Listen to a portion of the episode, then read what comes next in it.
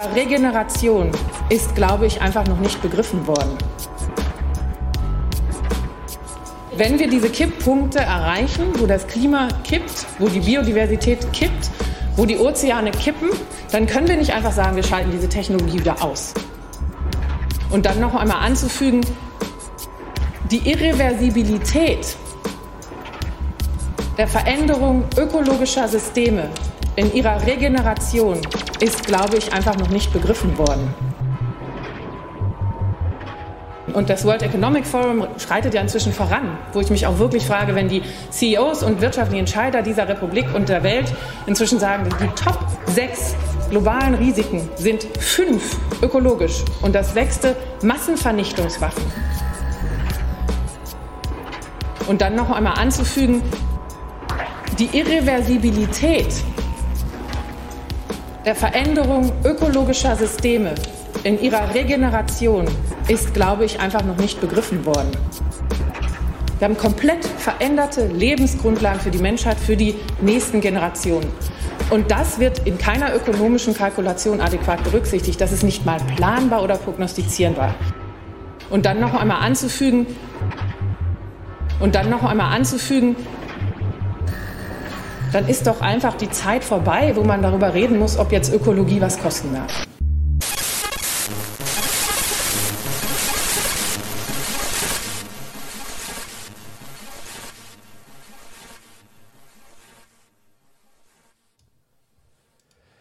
Einen wunderschönen guten Abend, ihr Lieben.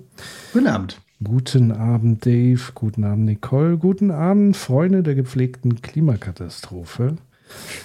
Endlich wieder auf Sendung. Guten Abend, Lukas. Hallo, Chat.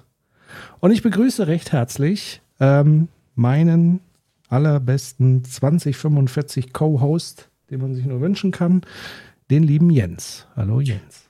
Hi, Patrick. Ja, freut mich auch, dass wir wieder hier sind. Wir hatten ja hier kurz einen krankheitsbedingten ähm, Bump hier drin so und äh, beim nächsten Mal wird es auch noch mal eine Woche länger dauern, aber dann sind wir, wie versprochen, in dem richtigen Rhythmus drin. Und ähm, ja, ich bin gespannt auf die heutige Sendung, denn wir haben uns ja wieder ordentlich was vorgenommen hier. So sieht es aus. Und äh, es war ja nicht nur so ein bisschen krankheitsbedingt bei mir. Bei mir ist äh, ein kleiner Welpe eingezogen, der mich unfassbar viel Schlaf kostet. Deswegen äh, entschuldige ich mich jetzt schon, wenn ich so vielleicht manchmal so ein bisschen neben der Spur bin. Das ist einfach Schlafmangel. Aber das gleicht sich dann mit ganz viel Fellflausch wieder aus. Guten Abend, Tom. Guten Abend, Call of Duty äh, Swag. Guten Abend, Jochen. Guten Abend, Kreidefels. So, ich würde sagen, wir gehen in Medias Res, weil wir haben viel zu besprechen heute, haben aber gesagt, wir wollen nicht allzu lang machen. Also ihr könnt mal so ein bisschen nachmessen. Wir haben uns so zwei Stunden gegeben, je nachdem, wie es hinhaut. Schauen wir mal.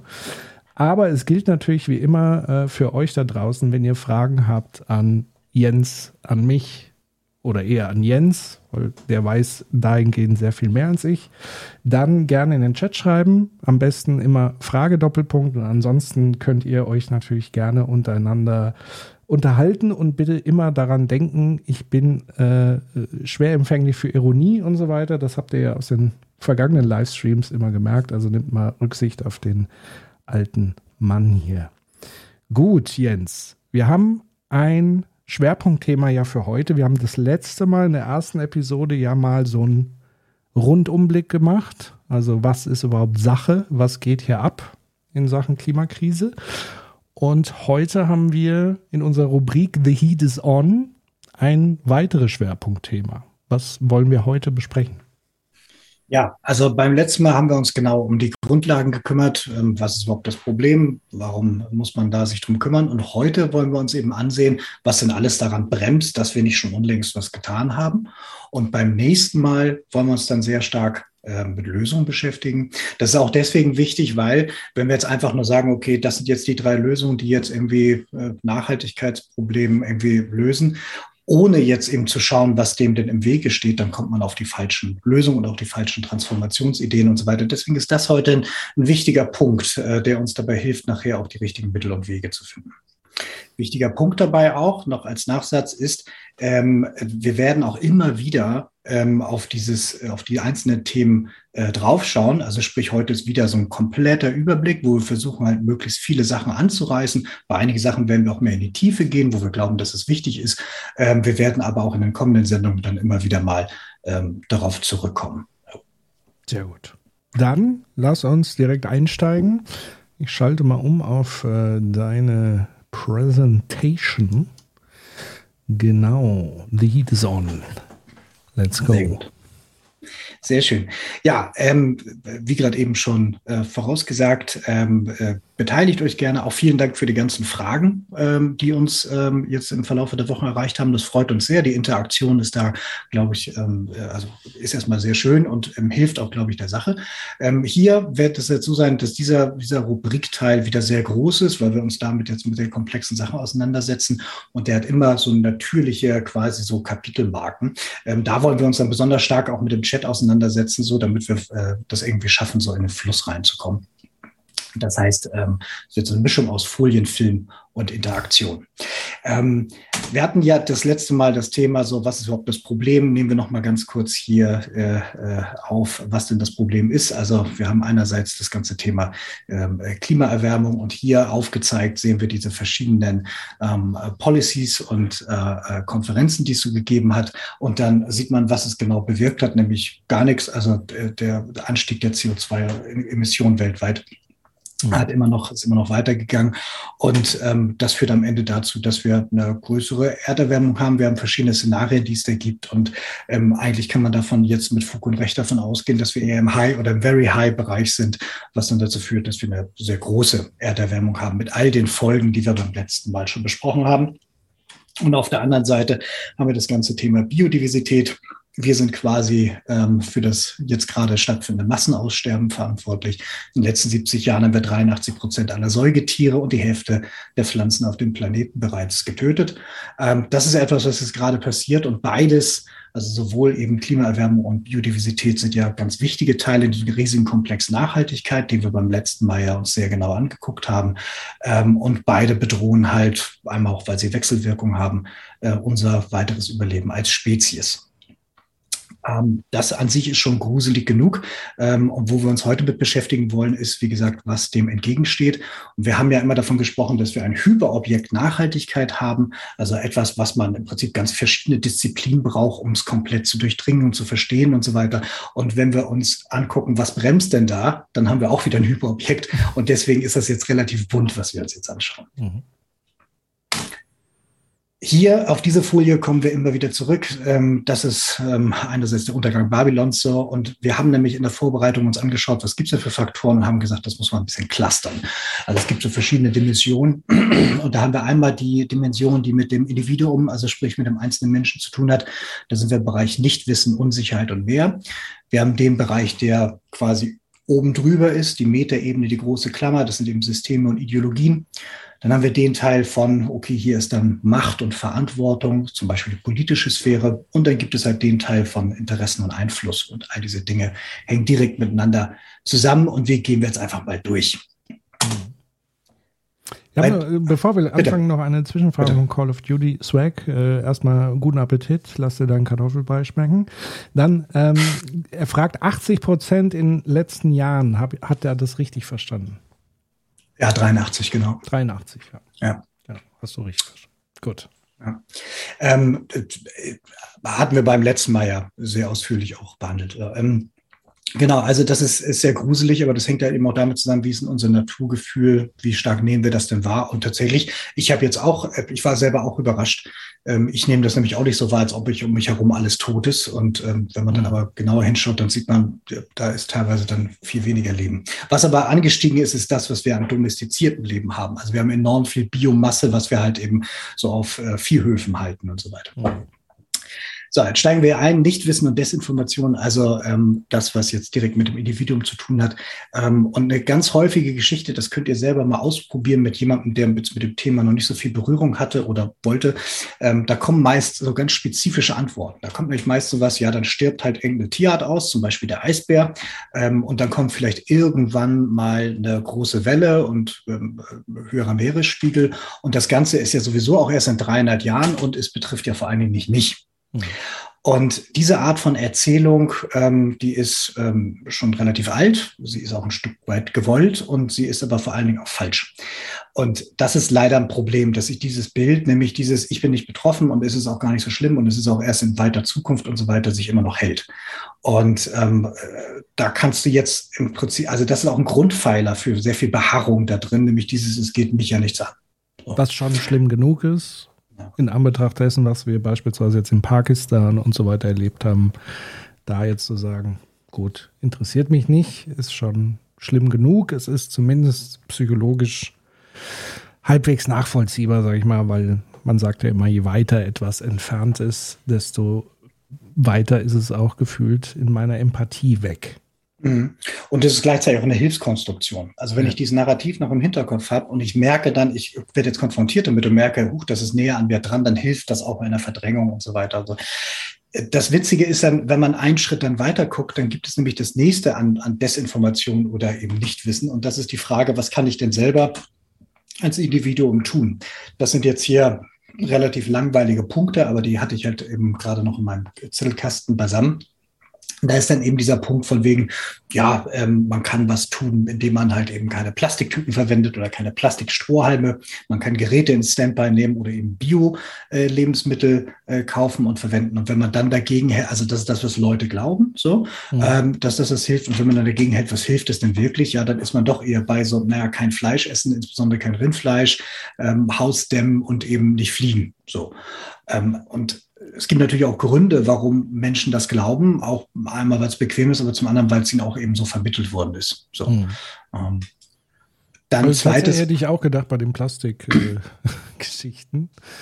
Äh, Wir hatten ja auch das Plastikthema so, ne? Und das Plastikthema ja. ist halt ein Thema insbesondere für Biodiversität und Gesundheit.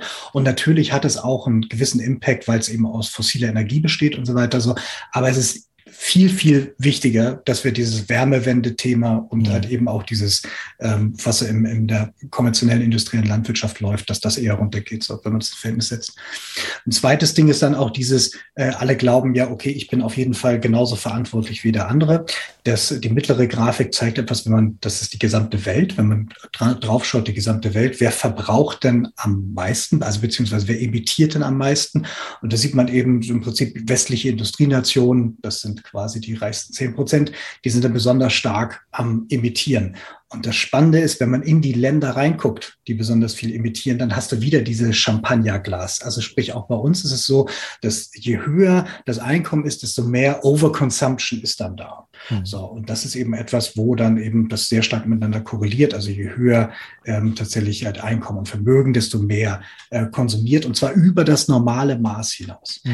Ähm, und diese obersten zehn Prozent sind interessanterweise auch relativ schnell erreicht ich, Jensi von früher, hätte gedacht, oberste zehn Prozent ist so Dagobert Duck-mäßig Geldspeicherschwimmen reich. So. Mhm. Aber tatsächlich sind die obersten zehn Prozent schon bei 3500 Euro netto äh, bei, einem, bei einem Single. Und das hast du im Prinzip, wenn du jetzt irgendwie so, was weiß ich, Leiter Rechnungswesen bei einem Mittelständler bist oder ein Ingenieur bei einem größeren Automobilhersteller, äh, dann bist du schon nach ein paar Jahren schon da. Also das ist jetzt, ne, das ist jetzt nicht so weit weg. Man gehört dann aber eben auch zu den Leuten, die meistens durch Lebensstil, das mag sich dann unterscheiden und so, aber es gibt dann eben viele, die dann sehr stark überkonsumieren. Hm. Lass mich da kurz einhaken. Bitte. Ein paar Gedanken, die mir, die mir davon kommen, äh, dabei kommen. Ähm, diese Werbedämmungsgeschichte, das ist ja etwas, was ja auch wahrscheinlich korreliert, äh, unmittelbar mit, äh, sage ich mal, diesem Champagnerglas. Das heißt, wir können ja davon ausgehen, ähm, je mehr ich verdiene, desto größer wird auch wahrscheinlich mein Wohnraum sein und auch die Fläche, die ich äh, dämme und so weiter. Das heißt, man kann daraus ja auch ein paar Dinge ableiten. Also das erste wäre politisch gesehen. Ich würde mal sagen, so eine Förderung in Sachen Umbau, Wärmedämmung, also ein großes Programm aufzulegen vorausgesetzt wir finden genug Fachkräfte und so weiter, wäre ja wahrscheinlich ein großer Hebel. Grundsätzlich könnte man ja sowieso mal das Thema Wohnen in Deutschland äh, hinterfragen, weil, und jetzt kommt die Verknüpfung zu dieser Einkommensverteilung, diejenigen, die halt nichts verdienen, oder zu wenig oder viel zu wenig verdienen, die haben natürlich auch nicht äh, das finanzielle Polster, um jetzt sozusagen ihren Wohnraum entsprechend äh, umzugestalten. Und wenn wir daran denken, wem Wohnraum meistens gehört, auch ein Großteil sozusagen in Hand der Konzerne ist, ähm, die wiederum kein Interesse daran haben, vielleicht großartig zu investieren, vor allen Dingen nicht in Sozialbauten etc. Und das wäre doch eigentlich ein riesiger politischer Hebel. Also auch eine Verpflichtung, denen gegenüber den Konzernen etc. zu machen, zu sagen, also vor allen Dingen im Bereich sozialer Wohnungsbau und, äh, und so weiter, dass man da eine Pflicht auferlegt und sagt, ihr müsst das umrüsten. Ist ja, da total. irgendwas in Gange oder? Ähm, ähm, also erstmal ja, total. Also das ganze Thema Wärme, Energie und so weiter ist eben etwas, die Leute schauen halt immer ganz schnell auf Strom so und vergessen dann eben andere Energieformen und so weiter. So, aber tatsächlich Wärme ist ein, ist ein großes Thema. Ähm, je nachdem, wie man diese Unterscheidung nach diesen Clustern macht, sind es halt 19 bis halt eben deutlich darüber Prozent. Also je nachdem, wie du es zuschlägst, wenn dir zum Beispiel auch Teile ähm, der, der, der, des Wohnraumschaffens und des ganzen Prozesses mit Beton und so weiter dann irgendwie noch mit einberechnest, bist du dann auch schon bei deutlich größeren Anteilen und so. Ne? Aber äh, gehen wir jetzt mal erstmal davon da, das ist ein großer Punkt und da muss auch viel getan werden. Ähm, da gibt es immer wieder mal politische Programme, also im Sinne von Förderung, wenn du jetzt irgendwie Wärmepumpe raus oder äh, alte Heizung rein, Wärmepumpe alte Heizung raus, Wärmepumpe rein. Da gibt es halt regelmäßig mal Programme. Da gab es auch mal sehr, sehr große Förderung. Ähm, ich glaube, jetzt in dem neuen Programm, über das wir vorhin gesprochen haben, was äh, Lindner dort ins Fenster gestellt hat, da ist, glaube ich, auch ein Teil davon drin. Ich weiß nicht genau, welche Fördermaßnahmen es jetzt gerade gibt, aber insbesondere in dem Teil ähm, ist schon einiges gemacht worden, auch weil Wärme im Prinzip ja auch wieder was mit CO2 zu tun hat. So, ne? Also da fließt ja halt eben auch ähm, äh, Emissionen rein, wenn du zum Beispiel eine Ölheizung hast und da dann eben auch eine Aufteilung gibt zu, irgendeiner muss eine CO2-Steuer bezahlen. Wenn du es jetzt dem Mieter aufdrückst, dann hast du eben das Problem, ähm, dass ja der Vermieter eigentlich die Macht hat, das zu ändern. So, dann hast du einen Fehlanreiz, aber umgekehrt ist auch, der Mieter muss natürlich auch selber ein bisschen sparen und so weiter. Deswegen wird das da verteilt, auch nach einem Schlüssel. Ich hätte es dir vor sechs Wochen noch sagen können, ich habe es aber inzwischen vergessen. So. Aber, aber ja, unseren Chat, unseren hervorragenden. Also erstmal soll ich dir Hallo von Tim 38 End IT oder End It oder ich weiß es nicht. Er sagt Hallo Jens und schickt dir Herzchen. Äh, ich freue mich. Kreidefeld äh, schreibt aktuell noch 40 Prozent für den Austausch von Fossil zu Wärmepumpen, Super. also 35 Prozent ohne Sanierungsfahrplan, 40 Prozent mit. Ja, und aktuell zu dem, zu diesem, was, was, was brauchen wir denn da alles? Also man denkt da ganz schnell an Fenster, aber tatsächlich ist auch eine äh, Bodenplattendämmung zum Keller eben sehr effektiv und so weiter. Also es gibt da verschiedene Hebel, die man bedienen kann, die auch, wenn man sie vergleicht mit was bringen sie und was kosten sie, dann irgendwie in teilweise komischen Verhältnissen stehen. Ich habe da jetzt jüngst äh, von Ernst Young da erst was äh, gelesen, was das sehr gut untersucht hat. Ähm, und man hat mal ausgerechnet, was würde es denn kosten, im Prinzip alle Häuser dann auf einen Stand zu bringen, dass wir damit unsere Klimaziele dann auch auch 2045 erreichen. Und da kam man da drauf auf drei Billionen Euro. Ui. Also ein Rieseneimer voll Geld, mhm. wo man auch gesagt hat, okay, das ähm, werden jetzt wahrscheinlich so die Privaten jetzt aus, von sich heraus nicht mhm. leisten können. So. Und, und genau das, was du sagst, also es braucht ein großen, großes politisches Konzept, das das im mhm. Prinzip mal neu auf Füße stellt. Ja. Und das andere ist ja auch dieses, wie viel Wohnraum vernutzen wir? Nach dem Krieg haben wir 14 Quadratmeter pro Person gehabt. Heute, glaube ich, sind wir bei 58 Quadratmetern. Da haben wir einfach auch uns sehr stark entwickelt. Jetzt haben wir Demografie natürlich als Faktor, der das ein bisschen wieder runterregelt. So, gleichzeitig Migration versuchen wir dagegen zu steuern und so, so oder so. Das ganze Thema Wohnen und Wärme wird sich noch irgendwie massiv verändern müssen. Und das wird halt irgendwie äh, über einen Aushandlungsprozess sein müssen und über einen Dialog. So. Genau. Am besten direkt auch mit Christian, der die Schuldenbremse fest im Griff hat. Ja, genau. Genau, und ähm, letzter Punkt von diesem ganzen Nichtwissen und Desinformation ist immer dieses, wo kommt es denn eigentlich her und ist denn das Individuum wirklich schuld für dieses ganze große CO2-Problem und so weiter, was natürlich dann auch bedeutet, dann hast du keine Mehrheiten, weil dann musst du ja selber was ändern. Und auch das ist eben Misconception in der Regel, äh, weil Leute glauben, nur sie selber sind verantwortlich dafür, sondern eben Energiewirtschaft, Industrie und eben Verkehr, Gebäude und so weiter. Das ist halt ein ganz großer Treiber für CO2-Emissionen. Und ähm, wenn man dann eben weiß, okay, ich als Bürger habe zwar einen Anteil daran, aber es gibt da draußen auch noch erheblichen anderen so, das shiftet dann auch so ein bisschen Perspektive und dann ist das halt eben alles auch ein bisschen spannender. Das heißt, wir haben jetzt schon so ein bisschen, können uns merken, wenn wieder so dieser übliche Spruch kommt, ja, verzichte du doch jetzt erstmal hier auf dein Starbucks-Kaffee, bevor du auf die Demo gehst. Äh, kann man zumindest sagen, ja, okay, man muss es ja jetzt nicht machen, aber es wird sozusagen dadurch nicht wesentlich verbessern, sondern ja. die Verantwortung liegt auf höherer Ebene, wenn man so will. Genau. So, und dann ähm, etwas, da gehe ich jetzt auch ein bisschen schneller durch. Das hatten wir nämlich mal im Critical Infinity Podcast, nämlich ähm, eine Folge, ähm, wie nämlich wir auch selber aus uns selber heraus bestimmte Mechanismen haben, ähm, die so ein bisschen dafür sorgen, Klima, Wandel zu verharmlosen. So, das greift jetzt auch so ein paar Punkte, die erst später kommen und die wir jetzt auch schon so ein bisschen hatten. Nämlich einerseits natürlich dieser Teil von, ähm, ich versuche das Thema eher zu verdrängen, wegzuschieben. Ich verstehe es vielleicht auch gar nicht. Oder aber ich habe etwas von, ich habe so, ein, so eine kognitive Verzerrung, dass ich grundsätzlich sehr optimistisch bin und sage halt eben, das wird schon irgendwie werden. Oder aber unter Ideologien eben, dass ich glaube, so dieses, naja, es geht halt gar nicht anders. Oder ich vergleiche mich mit meinen Nachbarn oder Peergruppe und die sind jetzt schon zweimal nach Bali geflogen, dann will ich doch auch nach Bali fliegen. Mhm. Ähm, oder ich habe vielleicht ein großes, schweres Auto gekauft für die Familie und so weiter, was vielleicht besonders stark motorisiert ist. Dann habe ich da schon rein investiert. Dann will ich doch daran nichts ändern. Ähm, dann hast du natürlich auch die typischen Querulanten, die dann irgendwie sagen, so nein, ich lehne das alles ab und Wissenschaft lügt und so weiter. So, also die ganz bewusst in der, in der Gegenposition sind, weil sie in der Gegenposition sein wollen. Ähm, und dann gibt es den Aspekt von, wenn ich jetzt was verändere, dann gehe ich auf ein Risiko ein, davor habe ich Angst und diese Unsicherheit möchte ich halt nicht aushalten, so deswegen versuche ich das eher nicht richtig von mich anzulassen.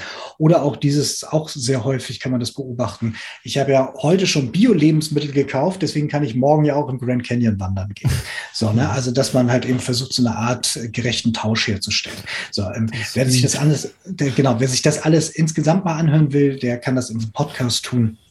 Genau. Ähm, weil das können wir jetzt in der, in der, Tiefe jetzt hier nicht überhaben. Wir werden auch, wenn alles klappt, jemanden mal von Psychologists for Future hier haben und so weiter. Da können wir da auch nochmal einsteigen. Aber es ist sehr spannend, dass es eben einerseits so Sachen gibt, die ganz bewusst stattfinden und eben auch viele Sachen, die im Unterbewussten sind und dass man eben anfängt dann, je nachdem, wie man da so aufgestellt ist, so bestimmte Sachen auch anders wahrzunehmen und verzerrt wahrzunehmen und dann eben auch andere Entscheidungen zu treffen. Mhm. Ja, mit dem äh, Beispiel, ähm, ich habe ja heute schon Bio-Lebensmittel gekauft, deswegen kann ich, da musste ich irgendwie dran denken, wenn man auf dem Rudergerät noch einen Snickers sich reinschiebt. Beim ja, Genau, genau. Ja, es gibt keinen gerechten Tausch in der Sache. Aber was halt auch ganz wichtig ist, das sind halt menschliche Dinge. Ähm, und deswegen sprechen wir ja auch offen drüber. Also es geht ja jetzt nicht darum, zu moralisieren und zu sagen, ihr seid alle doof, ähm, die ihr diese Mechanismen sozusagen anwendet, sondern es ist ja, wie du schon richtig gesagt hast, ein Coping-Mechanismus.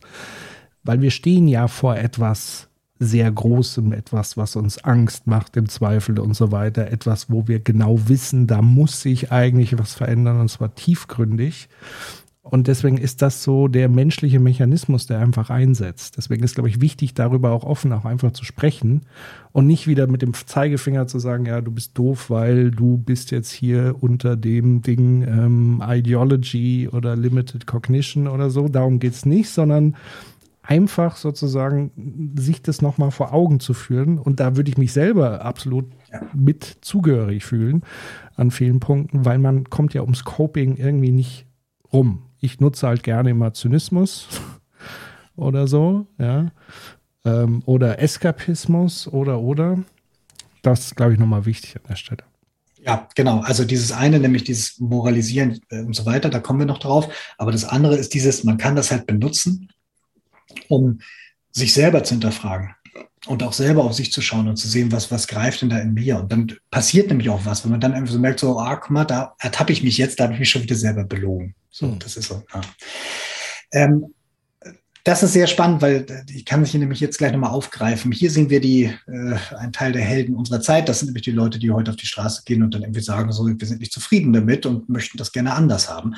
Ähm, um die soll es jetzt aber noch nicht gehen, sondern es geht um die Leute hier, nämlich die, die daneben anstehen. Und das meint jetzt nicht alte weiße Männer, sondern das meint halt eben Menschen, die ähm, solchen Protesten dann mit Argwohn begegnen. Das meint jetzt nicht die Leute, die da jetzt erstmal nur also sich da passiv damit. Es gibt, ihr kennt die vielleicht auch. Das sind dann Menschen, die warten erstmal ab so und dann ist es dann irgendwann an der Stelle, dass sie das versuchen halt irgendwie herabzuwürdigen oder schlecht zu reden und so weiter. Und mhm. ähm, sehr häufig habe ich dann, oder das ist etwas, was man so beobachten kann, oder was ich zumindest schon ein paar Mal beobachtet habe, ist es dann etwas wie nach dem Motto, naja, ich fühle mich jetzt angesprochen dadurch, ähm, und fühle mich vielleicht als Adressat davon, also ich bin der Feind so, oder auch dieses, ich bin ja nicht dabei, also bin ich ja wohl gemeint, oder aber dieses, naja, weil ich nicht dabei bin, weil ich keine Zeit habe oder keine Kraft dafür habe oder das nicht möchte und so weiter, muss ich es ablehnen, weil ich ja ne, auf der anderen Seite stehe, sonst wäre ich ja mit dabei. Ähm, oder aber es bringt ja eh nichts, weil ich selber in mir schon aufgegeben habe, deswegen versuche ich denen ihre Hoffnung dann irgendwie zu zerreden, weil ansonsten muss ich wieder Hoffnung schöpfen. Und manchmal hast du eben auch sowas wie, ich bin bin nicht gefragt worden. Hm. Und deswegen, ich fühle mich irgendwie traurig und bin nicht adressiert und ich fühle mich vielleicht machtlos und so weiter. So, also es sind ganz viele Sachen da drin. Das ist eigentlich immer sehr traurig, wenn man sowas hat, aber das hast du ganz häufig, dass Leute dann auch das angreifen oder eben sagen, ja, ihr hier komischen Gehören und so weiter. Also das hm. irgendwie versuchen einzuordnen in irgendeiner Sache, dass das Ganze dann wieder limitiert. Das, das ist sehr, es ist, ist eigentlich wirklich sehr traurig und das hast du in ganz verschiedenen äh, Aktions- und Mobilisierungsformen und je nachdem, welches Thema es ist, gibt es ja immer so ein paar Leute, die das machen und mhm. teilweise auch in Vielfach. So. Ja, deswegen, das, das hat mich am meisten ja die, ich glaube, in der letzten Woche oder so war das, ähm, wo diese Greta Thunberg ähm, Zitat Richtung AKW und so weiter ausgerechnet von den Menschen und Personen sozusagen hochgehalten worden, die als Fridays for Future angefangen haben, so dermaßen darüber hergezogen haben. Ja. Die dann gleichzeitig sozusagen, ah, hier seht mal, eure Ikone sagt das, dann muss das ja so sein und so weiter. Unerträglich. Also für mich ja. als Beobachter an der Stelle. Ja. Das Spannende ist ja dieses, deswegen, hier wollte ich nämlich Moral nochmal aufgreifen. Diese Sache von wegen, die würden sich Moral überhöhen, ähm, die hält eigentlich an der Prüfung ganz selten stand. Klar, es gab mal in der ganz frühen Umweltbewegung, die kenne ich auch, so Leuten, die dann avantgardistisch dann eben damit umgegangen sind, anderen dann immer ihre Weltsicht erklären wollten, gesagt haben, du musst aber und so weiter. Die sind jetzt aber hier gar nicht gemeint, sondern das sind Jugendliche, die sich engagieren in ihrer Freizeit und sagen so, ich habe zwar bessere Sachen zu tun, aber ich mache das, weil es wichtig ist. So und denen wird dann von den Leuten, die das dann empfinden nach dem Motto, ich fühle mich jetzt irgendwie negativ angesprochen, dann gesagt, ja, die würden sich ja irgendwie überhöhen und irgendwie moralisch mit dem Zeigefinger. Dabei ist das eigentlich nicht so. Die hätten viele Gründe, das vielleicht zu tun, aber das machen sie nicht. Und dann werden dann so nitpicky Sachen so genommen nach dem Motto, du hast ja ein iPhone und deswegen bist du ja gar nicht zum Protest berechtigt. So. Mhm. Obwohl das natürlich totaler Blödsinn ist. Du bist ja Teil dieses Systems und im System musst du natürlich auch die Systemsachen benutzen, um das System zu verändern. Das ist also vollkommen blöd. Also so ein, so ein Kindergartenargument nach dem Motto, wie du bist gegen Kapitalismus und du hast aber Schuhe an du Schwein, du bist ja gar nicht ernst zu nehmen, weil du musst natürlich in Sack und Asche laufen, weil so, ne? Und das ist natürlich total, total lächerlich. Man selber schafft sich damit aber moralisch auch einen Ausweg, weil man dann sagen kann, ich kann das ja alles machen. Ich habe ja nie genau. behauptet, der Gute zu sein, deswegen darf ich das ja. Genau. So, ne? Also dieses moralisch, das ist eben etwas auch zu so einer Art Selbstgerechtigkeit für denjenigen, der es angeblich äh, empfunden hat. Also alle liebe Leute mit Smartphone, ihr dürft trotzdem demonstrieren gehen. Ja. Genau. Das Spannende ist, wenn man sich die Jugendlichen dann mal genau anschaut und mal fragt, wie seht ihr denn die Welt? Ähm, und ähm, das ist ganz spannend, weil was sind denn für euch die wichtigsten Themen? Dann sagen die im Bildungszustand und Gesundheitssystem. Das haben wir bei Corona gelernt, dass es hier einiges gibt, was im Argen ist. Und als nächstes kommt dann schon soziale Gerechtigkeit und Umwelt- und Klimaschutz. Das heißt, die haben ein sehr genaues Verständnis davon, was um sie herum los ist und was gerade auch nicht funktioniert. Ja. Das ist also kein verdecktes Thema, das ist absolut im Zentrum, wenn man sie fragt, was ist das Wichtigste gerade in deinem Leben. Und interessanterweise hängen ja diese Dinge unmittelbar zusammen. Also genau. äh, ich glaube, wir haben es auch schon mal angesprochen, aber man kann es nicht oft genug sagen, dass soziale Gerechtigkeit ohne Klimaschutz nicht denkbar ist. Oder umgekehrt, Klimaschutz ist ohne soziale Gerechtigkeit nicht machbar. Weil das wird nicht hinhauen sonst. Weil sonst haben wir eine Schere, die noch viel weiter aufgeht. Und dann haben wir wirklich einen riesen Schlamassel am Hals. Unabhängig von der Klimakatastrophe ist soziale Gerechtigkeit sowieso ein schlimmes Thema oder ein wichtiges Thema grundsätzlich, was man angehen muss. Aber wenn man das eine will, muss man das andere mitdenken. Total. Da kommen wir auch im Lösungsteil dann noch drauf. Ähm, und wenn man dann fragt, ja, wie sieht es denn aus mit, was, was fühlst du denn rund um Klimawandel? Da sagen dann äh, drei Viertel der Leute, ich habe das Gefühl, wir Jungen müssen die Fehler der Älteren beim Klimaschutz ausbaden. Das ist natürlich richtig, aber gleichzeitig sollte man das auch mal eine Minute lang einsinken lassen, weil das echt gruselig ist, dass nicht nur klar ist, okay, wir laufen da auf eine Katastrophe zu. Ich als Jugendlicher bin der Betroffene und all die anderen, nämlich all meine Verwandten, all die Onkels, Tanten und irgendwie Chefs und Ausbilder und so weiter, lassen mich allein damit. Ähm, Ganz viele sagen dann auch zwei Drittel, sie haben Angst vor dem, vor dem Klimawandel. Ähm, ich fühle mich von der älteren Generation beim Thema Klimaschutz im Stich gelassen, sagen auch zwei Drittel. Ähm, das ist ähm, richtig gruselig. Und dieses, was wir jetzt da auf dem Foto sehen, das ist etwas, was tatsächlich jetzt nicht nur eine Einzelmeinung ist, sondern es wird von ganz vielen Menschen äh, so empfunden, die jung sind. Und jetzt brauchen wir gar nicht auf sowas wie einen Generationenkonflikt abzielen. Es ist einfach auch ohne Konflikt ist das eine sehr traurige Sache, wenn du weißt, da ist eine Generation, die weiß ganz genau, das wird jetzt viel, viel schwieriger als alles, was vorher war. Und da kann man natürlich auch wieder als, ich sag mal, ältere Generation unterschiedlich mit umgehen. Man kann sozusagen in die Trotzreaktion gehen, was ja dann viele tun. Also gerade weil es ja dann auch zu einer Art Generationenkonflikt so oder so irgendwie sich ausformt, auch wenn man das will oder nicht, weil das Narrativ ist sozusagen im Raum und da ist ja auch ein Stück weit was dran. Andererseits kann man natürlich nicht pauschal sagen, die komplette ältere Generation hat sich nie um das Thema bemüht. Also das waren die ersten, die das Thema überhaupt in den Diskurs eingebracht haben. Also die Boom, manche Boomer zumindest sind damals schon für die Umweltgeschichten und so weiter auf die Straße gegangen. Man denke an den Club of Rome und so weiter, die, die Netzwerke der Wissenschaft etc. Das waren alles die älteren Generationen, die das Thema aufgemacht haben. Das ist das eine. Und man kann natürlich heute als, sag mal, älterer Mensch ja auch weiterhin dazulernen und sagen, ja, ihr habt recht. Und es ist sozusagen nicht ich als Patrick oder was weiß ich, äh, Rudi, Erna, keine Ahnung, was für Namen es noch gibt, ähm, sondern die Art und Weise, wie wir gelebt, gewirtschaftet und so weiter, hat dazu geführt. Also, dass man auch da wieder versucht, so ein bisschen, ja, rational und ein bisschen weg von diesem persönlich moralisierenden und so weiter aber wirklich die Ängste und Sorgen der, der Jugend da ein Stück weit auch mit ernst nimmt und sagt, okay, lass es uns jetzt gemeinsam angehen. Wir haben Scheiße gebaut, also wir im Sinne unserer Art, wie wir gelebt haben. Let's do it the ja. other way. Ja, ganz genau. Ähm, wenn man dann äh, fragt, dieses, ähm, wer glaubt, glaubst du denn kann es lösen, sagen eben auch diese äh, Kohorte von Jugendlichen, sagt dann so, ja, die jüngere Generation, die Wissenschaft und NGOs, die können das Ganze klären. Ähm, Politiker kannst du vergessen, beziehungsweise halt eben ganz selten genannt, Unternehmen ganz selten genannt, Kirchen, die ältere Generation und so weiter. Das heißt, die haben ganz klares Weltbild darauf, wer kann es denn jetzt halt irgendwie lösen. Ähm, und das natürlich dann in Verbindung mit so, was, was beobachtest du denn, fühlst dich alleingelassen und so weiter. Ist also folgerichtig, dann irgendwie das so zu sehen. Das Spannende ist, wenn man dann Ältere befragt, dieses, äh, hast du denn, hast du denn, äh, äh, fürchtest du dich vor den Folgen des Klimawandels? Und das meint nicht Angst, sondern wirklich Furcht. Sagen immerhin fast die Hälfte, ja, tue ich. Hm. So, das heißt also, das ist ja im Raum. Und wenn man dann die Älteren fragt, was denkst du über die, Jüng äh, über die jüngere Generation?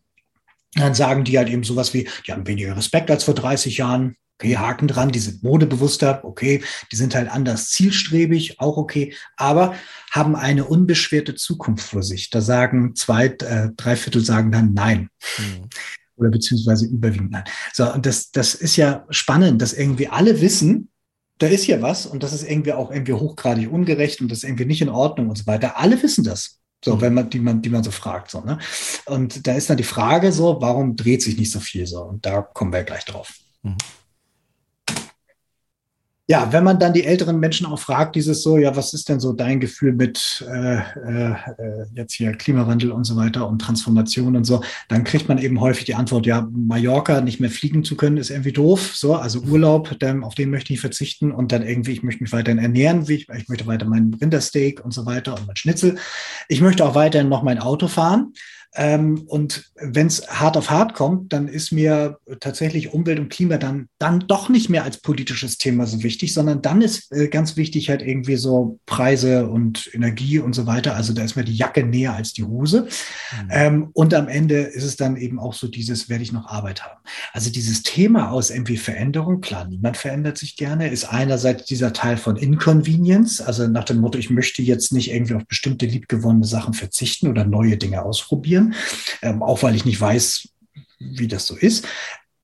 Aber insbesondere ist die Unsicherheit verbunden äh, meist mit der Angst vor der Transformation, weil man die, We die Welt danach noch nicht kennt. Wenn ich jetzt mhm. eben noch irgendwie gearbeitet habe bei irgendjemandem, der aus irgendwie, irgendwie meinetwegen aus, aus Kohle Energie herstellt und soll jetzt halt eben derjenige sein, der Windkraftanlagen aufstellt, weiß nicht, kriege ich das so gut hin, werde ich dann genauso akzeptiert, muss ich dann reisen, muss ich umziehen und so weiter. I totally get it. Das ist absolut verständlich. Und nichtsdestotrotz ist es ja so, dass diese Veränderung bei Design or bei Disaster so oder so kommt. Denn wenn der Klimawandel voll durchschlägt, dann wir sowieso ja das große Thema haben. Und dann muss man die Mängel verwalten. Ist dann die Frage, wie glücklich man daran ist. So, also dieses, bin ich jetzt offen dafür? Das hat teilweise sehr sehr, sehr handfeste Gründe. Wenn ich gerade eben noch sage, man muss das tun, es ist ungerecht mit der, mit der Jugend und so weiter. Und dann aber beim politischen Prozess dann sage, eigentlich ist das nur das zweitwichtigste Thema, eigentlich sogar noch weniger. Also, also von 100 Leuten wollen nur 10 das Thema haben. So, ne? Dann hängt das eben auch damit zusammen, dass man nicht so richtig weiß, erstmal, was bedeutet das jetzt konkret im politischen dann und dieses, was habe ich denn am Ende für einen Nachteil? Auch weil man denen das ja jahrzehntelang gesagt hat. Man hat Jahre, jahrzehntelang äh, gesagt, wenn du nur eine Sache an der Wirtschaft irgendwie veränderst, nur ein Gesetz kommt oder nur eine Vorgabe und so weiter, dann verlierst du sofort deinen Arbeitsplatz. Das ist quasi so, wenn das, dann das. So, und ähm, das sitzt halt tief drin. Ja. Was, was mir dazu einfällt, und das ist sehr schöne Beispiele eigentlich, die sind alle mittlerweile wunderbar kompensierbar, aber auch hier wieder das Thema soziale Schere. Ja. Weil, also das Schnitzel, ganz ehrlich, also bei uns gibt, also meine, meine beiden Kids sind seit vielen Jahren vegetarisch. Ich ab und zu fall noch mal so zurück, aber eigentlich gibt es bei uns so gut wie äh, kein Fleisch mehr. Ähm, und diese Ersatzprodukte, sei jetzt mal dahingestellt, ob sie gesünder sind, wie auch immer, aber sie sind, glaube ich, von der Bilanz her tausendmal besser als das Schweineschnitzel und so weiter. Ähm, du merkst gerade bei Schnitzel und so weiter so gut wie gar keinen Unterschied mehr. Oder ich sag mal, all die Sachen wie Hack, Hackfleisch etc., die, die Ersatzprodukte sind mittlerweile so gut geworden. Und zum Teil, wenn man sich wirklich kulinarisch drauf einlässt, ist vegetarische oder vegane Küche um Meilen besser als das klassische äh, Schweineschnitzel-Drecksding, was du in der Gastwirtschaft vielleicht kriegst. Ähm, aber das ist dann wieder eine Frage des Geldbeutels, auch zum Teil zumindest. Manchmal ist es auch wiederum Mythos. Ähm, dann muss man aber mehr Arbeitszeit investieren, gerade wenn man äh, äh, viel kocht. Also in letzter Zeit koche ich wieder selbst sehr viel und es ist, kostet halt einfach Zeit die musst du auch erstmal haben als arbeitende Bevölkerung.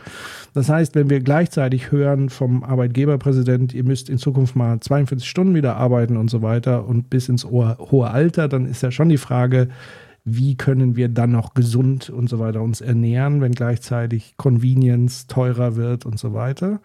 Ähm, das heißt, auch hier ist wieder soziale äh, Ungleichheit ein großes Problem.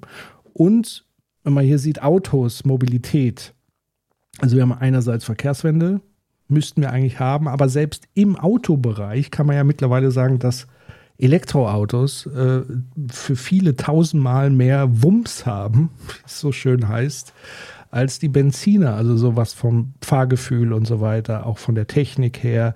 Aber auch hier wieder, man muss es sich halt leisten können ähm, weil Gebrauchtwagen gibt es natürlich noch keine und so weiter. Und der Malle-Urlaub, sage ich mal, da sollte man mal hinterfragen und sich wirklich mal bewusst machen, was schätze ich an einem Urlaub auf Mallorca? Ist es sozusagen der Eimer Sangria ja, dann, das kann ich auch zu Hause irgendwie in einem Erlebnisparcours mir machen. Dann muss ich halt Angebote schaffen, wo ich nicht so weit weg äh, äh, gehe, ist es eher sozusagen das Wetter, der Strand. Auch da gibt es mittlerweile schöne Ecken in der Nähe und so weiter. Oder man muss halt auch da wieder Mobilitätskonzepte machen, äh, die anders aussehen. Also für mich sind es mittlerweile gar nicht mehr so die großen Angstthemen, äh, äh, dass wir hier wirklich komplett verzichten, sondern es geht eher in Richtung Kompensieren, also oder Ersatzprodukte, die zum Teil besser sind. Aber auch hier Frage des Geldbeutels. Äh, total. Total. Also das ist, das ist und bleibt da ein Thema. Ähm, vor allen Dingen auch so bei Ernährung ist das auch nochmal etwas von so, wie ist denn jetzt so äh, Nahrungsmittelherstellung organisiert? Das ist dabei ein Ding. Und bei den Fahrzeugen, ja, Elektrofahrzeuge sind ja nicht dafür da, halt irgendwie das Klima oder Planeten zu retten, sondern um die Automobilindustrie zu retten, weil wir da, wenn wir über Verkehrswende sprechen, halt irgendwie dann auch schauen müssen, was bedeutet denn jetzt Mobilität zum Beispiel im urbanen Bereich? So, und dann wissen wir eigentlich, über kurz oder lang kommen wir auf mehr Züge und nicht mehr E-Autos. So, ne? Also es ist jetzt eigentlich auch so eine Brückentechnologie, um dann irgendwie diesen Transfer einfacher zu machen. Also ja, äh, kompensatorisch und gleichzeitig, man muss es irgendwie sich leisten können. Und dann ist auch die Frage, wie, wie kommt man dann dahin? Am Ende ist dann auch wieder so die Frage, so in dieser ganz großen Veränderung, ähm, was ist denn jetzt mit meinem Job? So, ne? mhm. genau. Okay, ähm, damit haben wir im Prinzip diesen Punkt äh, abgehakt und würden jetzt auf Systeme und Ideologien kommen. So, sind irgendwelche gerade besonders drängenden Fragen aufgetaucht? Ähm, also nochmal der Hinweis an den Chat, wenn ihr Fragen an Jens oder mich habt, bitte einen Frage-Doppelpunkt. Ansonsten ist heiteres äh, oder reges äh, Chat-Treiben auf jeden Fall, aber auch eher untereinander Diskussion. Eine Frage, die ich äh, weiter oben gesehen habe, war nämlich das Thema Eigenverantwortung, ob das äh, tatsächlich auch etwas wäre, was sozusagen lobbyiert ist, beispielsweise Ölindustrie etc., oder ob das einfach nur ein Mythos ist. Oder so, so eine Mischung aus beiden. Weißt du da ja. irgendwas drüber? Ja, Eigenverantwortung ist äh, auf jeden Fall ein Punkt, der ursprünglich aus der Fossilindustrie kommt. Also, dass man irgendwie hat, okay, wir haben kein systemisches Problem, auch kein Industrieproblem, sondern du bist das Problem. Deswegen hast du hier den Carbon Footprint, schau du mal drauf, was du an Emissionen hast und so weiter. Und dann ist das ganze Thema dann quasi in der Fläche verteilt und jeder muss auf sich selber gucken in Eigenverantwortung. Und Eigenverantwortung selber ist auch ein ganz zentrales neoliberales Trope ähm, da, wo man eben sagt, es gibt keine Gesellschaft, es gibt keine Gruppen, es gibt keine Solidarität, es gibt nur Individuen, Eigenverantwortung oder Familien. Das hat man dann zumindest noch dagelassen. Ähm, und das ist eben etwas, was ja eben als zentrale Ideologie zum Erhalt des bestehenden Systems auch ganz wichtig ist.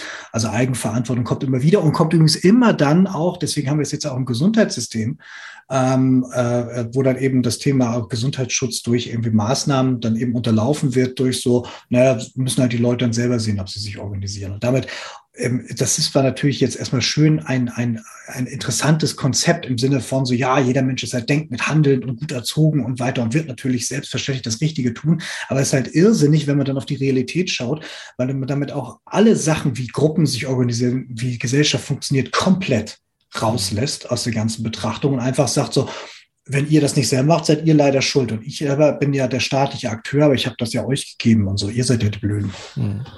Nicole hatte eine Frage, ich glaube, das war noch bei einer Grafik, wo Bildung aufgetaucht ist, hoch, mittel, niedrig.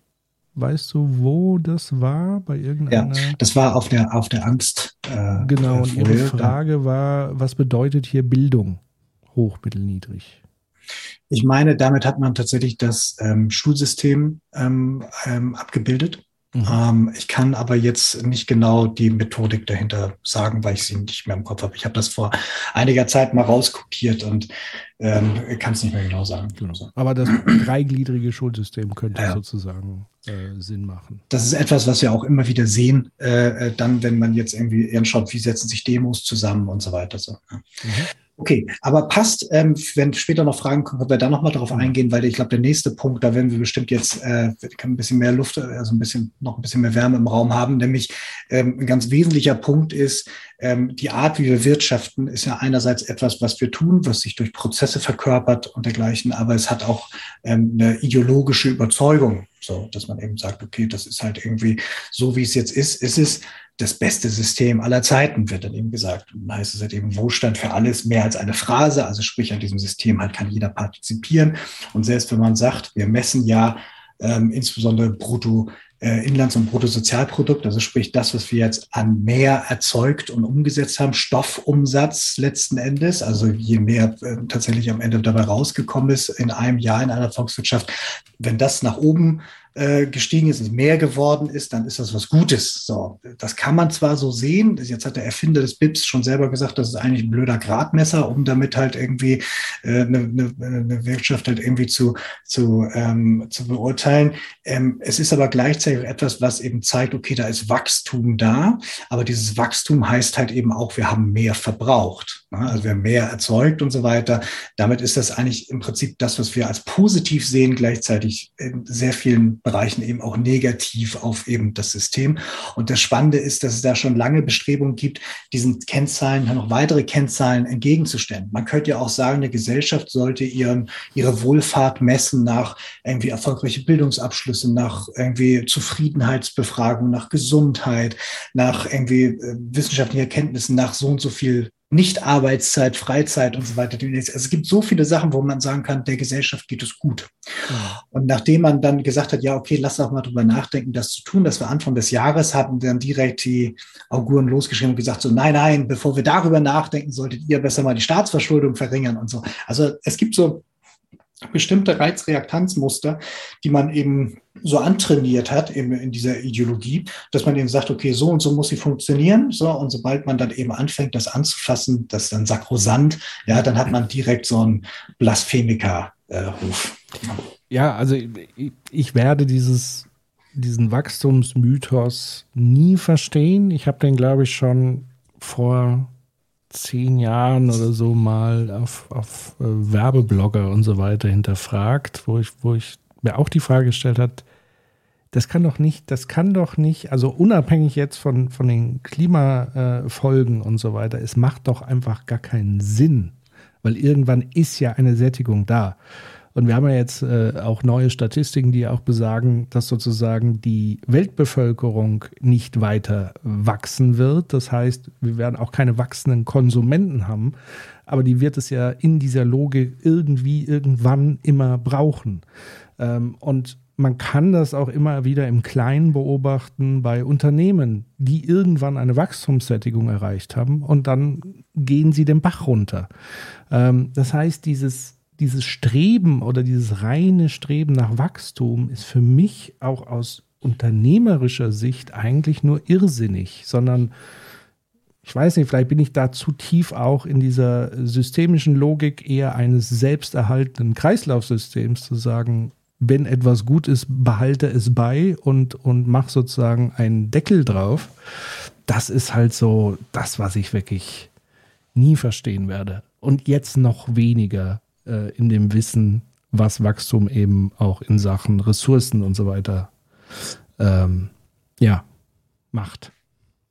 Ja, in der ganz verkürzten Sicht ist es natürlich so, dass man dem einzelnen Wirtschaftsobjekt sagt, du musst wachsen, also sprich, du musst irgendwie mehr Umsatz machen und so weiter, musst irgendwie Wettbewerbsvorteile ausbauen, Marktanteile ausbauen und so weiter, um im Wettbewerb zu bestehen. Mhm. Wenn du schrumpfst, bist du nicht im Wettbewerb und so weiter. Und das musst du machen, weil rundherum halt ähm, Preise steigen und so weiter und Kosten und dann wird dann irgendwann wird dein Anteil immer kleiner. Das heißt, du musst mitwachsen, damit du halt irgendwie noch weiter bestehen kannst. Und das ist eben auch der Grund, wie du schon richtig sagst, dass äh, dann dieses Wirtschaftssystem sich immer weiter ausdehnen muss, es muss neue Märkte erschließen, es muss neue Ideen haben, weil es sonst immer regelmäßigen Kollapsen unterliegt. Also alle paar Jahre bricht das dann wieder in sich zusammen an irgendeiner Stelle, auch weil das dann eben so eine natürliche Tendenz hat zu gewissen Blasen und so weiter, die platzen dann, dann gibt es wieder Verluste und so weiter so und ein paar Gewinner. So und so pflanzt sich das Ganze dann eben fort. Und das ist halt eben so ein System, womit man jetzt davon ausgehen könnte, gut, lass es sich doch die ganze Zeit in sich zusammenfallen und so. Aber an irgendeiner Stelle kommst du dann tatsächlich an die Schwelle, wo es dann nicht mehr kann. Und was ist dann? Genau. Und äh, genau diese Art von Situation, auf die laufen wir gerade zu. Das ja. ist, ähm, das Kleiner, ist halt eben so ein bisschen irre. Da schon ein kleiner Werbehinweis. Wir werden im November ähm, einen Gast haben, der tatsächlich ein Ökonom, äh, Patrick Kaczmarczyk, ich hoffe, ich spreche seinen Namen richtig aus, Äh, der hat nämlich das Buch geschrieben Kampf der Nationen, wie der wirtschaftliche Wettbewerb unsere Zukunft zerstört. Und äh, das ist ja genau das, was du ja auch gerade gesagt hast. Also diese Wachstumslogik äh, resultiert dann wieder in so einer Wettbewerbsfähigkeitslogik. Und da gibt es schon im ersten oder in der Einleitung dieses äh, Buches, was ich gerade auch als Hörbuch habe, äh, schon der Hinweis, dass das ja absurd ist, weil ja Wettbewerbsfähigkeit immer in Relation ist. Also das, also angenommen, jeder würde sozusagen gleichsam Wettbewerbs, also das macht gar keinen Sinn. So, ja. dieses Narrativ. Ähm, und ja, da könnt ihr euch schon mal freuen. Es wird bei, äh, in einem Critical Livestream wird Patrick zu Gast sein. Wir werden über sein Buch sprechen und über genau diese Narrative der, des wirtschaftlichen Wettbewerbs und ob er wirklich so gut ist in vielen Bereichen und so weiter. Gut. Sehr gut. Ja, und dann kommt nämlich auch dann folgerichtig, weil man muss das dann ja auch erhalten, dann eben dabei dann bei raus so, die beste Klimaschützer ist die Marktwirtschaft und so weiter, so, ne, dass man also sagt, erstmal, ja, es gibt das Problem, aber tatsächlich können wir es innerhalb dieses Systems lösen, auch wenn das System halt eben möglicherweise mit Auslöser ist. Und dann gibt es so bestimmte Tropes, dass man eben sagt, okay, die Freiheit so, und Freiheit wird dann immer so als, als tatsächlich so heilige Brandfackel vor sich hergeworfen, was eigentlich auch, wenn man reinschaut in die menschliche Geschichte von Autokratien und Monarchien und so weiter, ist ja auch Freiheit ein wichtiger Begriff. Häufig wird aber Freiheit heute missbraucht, um damit eigentlich Freizeit und Privilegien zu, äh, äh, zu äh, neu zu etikettieren, beziehungsweise hier dann zu sagen, okay, in dem Moment, wenn irgendwo an einer Stelle Regeln gibt und so weiter, bin ich meiner Freiheit eingeschränkt. So. Und das immunisiert natürlich gegen staatliches oder gesellschaftliches Handeln, weil man sagt, da fühlen wir aber meiner Freiheit bedroht und so. So, also das ist eben etwas, was immer wieder dann auftauchen muss, dass man sagt, okay, also wenn wir jetzt an irgendeiner Stelle darüber reden, dass wir sagen, ähm, wir wollen ähm, vielleicht vielleicht sagen, okay, wir möchten als, als Gesellschaft uns in die Richtung bewegen, so, dann hat man direkt das Freiheitsding. Und das andere ist halt dieses, dass man sagt, man kann sich aus den natürlichen Grenzen heraus innovieren das, wie man, und das kann man auch so ein bisschen verstehen, wenn man in die Vergangenheit reinguckt, immer wieder gab es mal bei bestimmten Schwellen dann eine Innovation und die hat dann was bewegt. Also von daher ja nicht schlecht. Das Ding ist nur, dass hier das Problem ja eben Teil im System halt eben hat. Und das heißt, man müsste im Prinzip das System weiterentwickeln. Und das ist ja genau das, was ja auch gesagt wird. In der Debatte ist ja drin, dieses, wir müssen die Art, wie wir wirtschaften, äh, neu denken. Aber diese Innovation darf es nicht geben, sondern es muss eine technische Innovation sein, die das dann löst und das System aber auch unangetastet lässt. So, ne? Also das ist dann aus der Luft holen, wie Friedrich Merz neulich Ja, genau. Das, das hat er jetzt mal wieder gebracht. Das war total lustig, weil ja ganz vor kurzem erst äh, das Ganze debunked worden ist. Also Carbon Capture ähm, gibt es in verschiedenen äh, Verlaufsformen ganz kurz erklärt. Also du kannst es im Prozess, im Industrieprozess schon einen Punkt haben, wo du sagst, okay, hier spalten wir das CO2 ab, sondern das kannst du dann irgendwie verpressen und entlagern oder auch wieder verfestigen, je nachdem, wie teuer du es machen willst. Und es gibt es aber auch im Prinzip wie so eine Art so eine Art Luftwäsche. Also CO2 ist ja mal verbrannt worden, dann ganz, ganz klein geworden und seitdem schwirrt das durch die Luft und mit, mit diesem äh, Carbon Capture kannst du quasi das wieder aus der Luft rausholen. Mhm. So, und dann so ähnlich machen es auch Bäume. So, aber du kannst eben auch mit technischen Gerätschaften und dann auch wieder halt eben ähm, äh, verpressen und dann irgendwie entlagern oder beziehungsweise wieder was Neues reingeben. Das Ding ist nur halt dieses, was kostet das denn? Und die Preise und die Effizienz sind halt eben so, so schlecht, dass man nicht drum kommt, ähm, tatsächlich halt eher zu reduzieren reduzieren und zu dekarbonisieren. Aber warum genau das jetzt kommt, wieder so als Innovation, diese Innovation ist auch nicht besonders neu. Da kommen wir später noch drauf. Das hat nämlich genau einen Grund, warum das, warum das jetzt gerade äh, wieder aufkommt. Ein Ding möchte ich tatsächlich noch aufgreifen, weil es mich so ein bisschen angepiekst hat. Äh, Max Progressiv schreibt, er kann die Kritik am Wachstum nachvollziehen, aber das Narrativ, es gibt kein unendliches Wachstum auf einem endlichen Planeten, ist leider kontraproduktiv, weil es keine positive Vision ist. Wir wollen in ganz äh, bestimmten Dingen kein Wachstum, aber in vielen anderen Dingen schon Wohlstand, gesunder Lebensqualität, Bildung. Da würde ich den Begriff der Reife vorschlagen. Ja. Ähm, wir wollen reifen als Gesellschaft und zwar genau in den Bereichen, die du äh, gesagt hast. Und äh, wenn wir, glaube ich, Wachstum kritisieren, dann ist es dieser ja nicht zielgerichtete auf, sag mal, auf Massenkonsum ausgerichtete, der entsprechend auch noch Abfall und so weiter erzeugt. Ähm, ja, wir müssen in eine andere Wachstumslogik definitiv rein und da ist dann tatsächlich die, sage ich mal, linguistische Frage, arbeitet man mit dem Begriff weiter, ersetzt man ihn, muss man es groß erklären? Ähm, ich finde es schon wichtig, dass immer wieder, also auch mit diesem Ding, es gibt kein unendliches Wachstum auf einem endlichen Planeten, das so zu formulieren, um dann aber im nächsten Schritt auch zu erklären, das heißt jetzt nicht, dass wir in die Steinzeit äh, zurückfallen. Danke. Das ist tatsächlich ein ganz wichtiger Punkt, weil das nämlich auch vielen, es gibt ja so im Diskursraum ähm, so verschiedene Leute, die sich an verschiedenen Stellen befinden, so in dem, wo sie so positioniert sind. Und dort, wo äh, die beiden noch so eher nah dran an der Mitte sind, sagen die Leute, ich möchte das System haben wie bisher. Die bringen dann nämlich tatsächlich gerne das Argument nach dem Motto, ja, aber Wachstum im Sinne von so gesellschaftliches Wachstum, Wachstum von Bildung, Wachstum und Fortschritt im Gesundheitssystem, das möchtest du doch, oder? Ne? So dieses schon richtig das möchte man total und das ist eben wichtig, dass man da eine Unterscheidung trifft. Ähm, man könnte jetzt auch das wirtschaftliche Wachstum Wucherung nennen oder so. Das ist aber vollkommen Wurst. Das Wichtige ist nur dieses, dass man nicht darauf einfällt, dann eben zu sagen, ähm, na, wenn du da das Wachstum willst, dann wird das andere ja schon nicht so schlecht sein. Ne? Das ist aber spannend, weil das gut, dass es jetzt gekommen ist, weil das ist nämlich genau der Punkt, der jetzt hier kommt. Liz Truss. So witzig. Ich habe die Folien vor ein paar Wochen zusammengebaut. Ja, genau. Und da habe ich diesen, dieses Ding am 5. Oktober rausgeschnitten. Und tatsächlich ist sie schon weg. Aber der Punkt, den sie gemacht hat, sie ist ja nicht deswegen geflogen, aber das war so noch mehr auf die Spitze getrieben, dass sie gesagt hat, okay, das ist das Einzige, was wir eigentlich brauchen. Und wenn man sich eben, eben anguckt, was im Zustand so die, ähm, die, die britische Wirtschaft ist und was da irgendwie noch so dort steht, da ist das halt irgendwie besonders lustig. Und da kommt nämlich jetzt auch genau das, was eben der Kollege gerade eben im Chat schon meinte, dieses, nämlich wir haben genau das, dieses Problem, äh, dass an der Stelle äh, zwei Sachen aufeinandertreffen. Und deswegen lohnt es sich manchmal sprachlich das zu unterscheiden, aber eben auch zu sehen, dass wir genau an der Stelle ein ein methodisches Problem haben und dass wir selbst versuchen, auf allerhöchster Ebene das zum zentralen Punkt, diesen ideologischen, äh, diesen ideologischen Kernpunkt, selbst zum zentralen äh, Punkt einer, einer Politik zu machen. Mhm.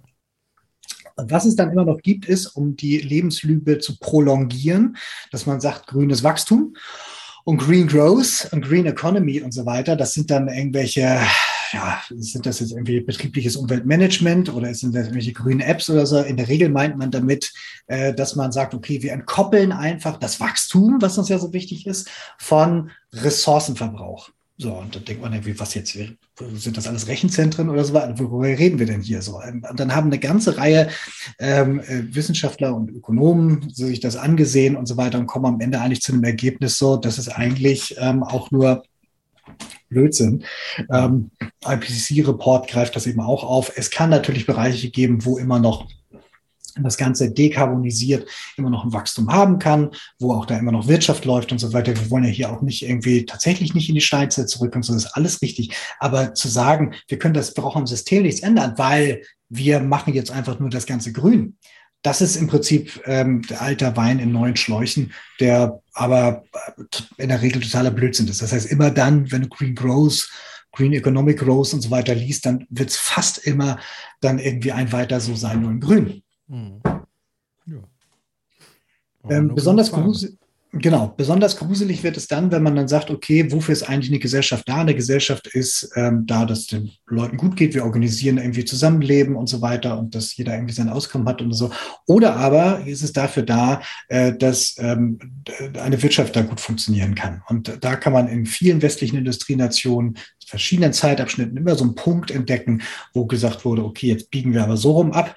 Ähm, und bei Merkel war das eben ganz deutlich, wo sie, also Schröder hat schon den ganzen Weg schon angefangen, ganz klar, aber bei Merkel war das eben dieser Punkt der marktkonformen Demokratie, wo man gesagt hat, okay, Demokratie soll sich bitte Marktgesetzen halt irgendwie jetzt nicht anpassen, aber sollte möglichst dann schon so funktionieren, dass am Ende das eher in die Richtung äh, dann eben läuft. Das heißt also, dieser ganzen, ähm, dieser ganzen Geschichte von, was ist überhaupt die Klammer unserer Gesellschaft, wofür ist sie denn da?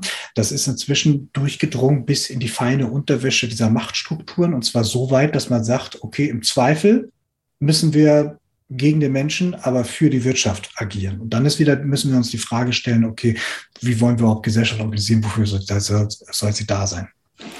Witzig, weil ich es hier gerade lese, äh, das passt ja ganz gut zu äh, meinem Skit, den ich heute rausgehauen habe. Ich lese nämlich ein bisschen weiter unter in dem Text aus den Blättern.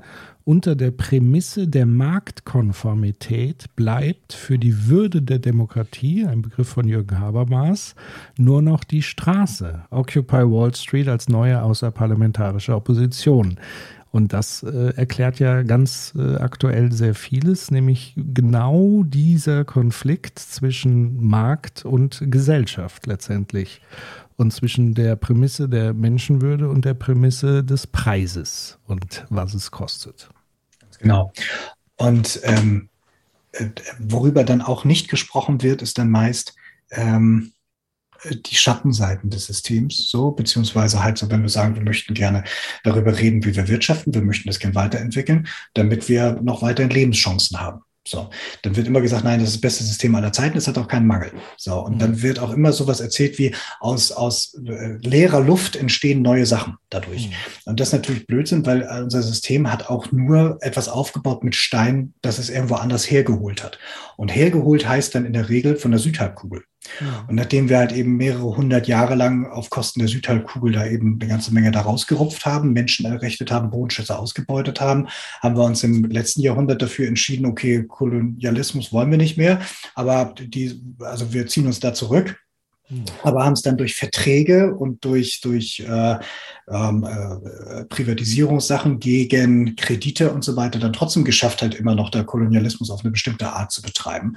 Ähm, das ist alles eine Sache, wo man nicht so gerne hinschaut. Und wenn doch, dann sagt man, ja, die leben jetzt aber viel besser, ähm, dadurch, weil wir dieses System haben. Und wenn man dann da reinguckt, dann muss man schon beinahe sagen, ja, ist es wegen oder trotz, ähm, weil eben das sehr stark korreliert mit Bildung und sehr stark korreliert mit Medizin.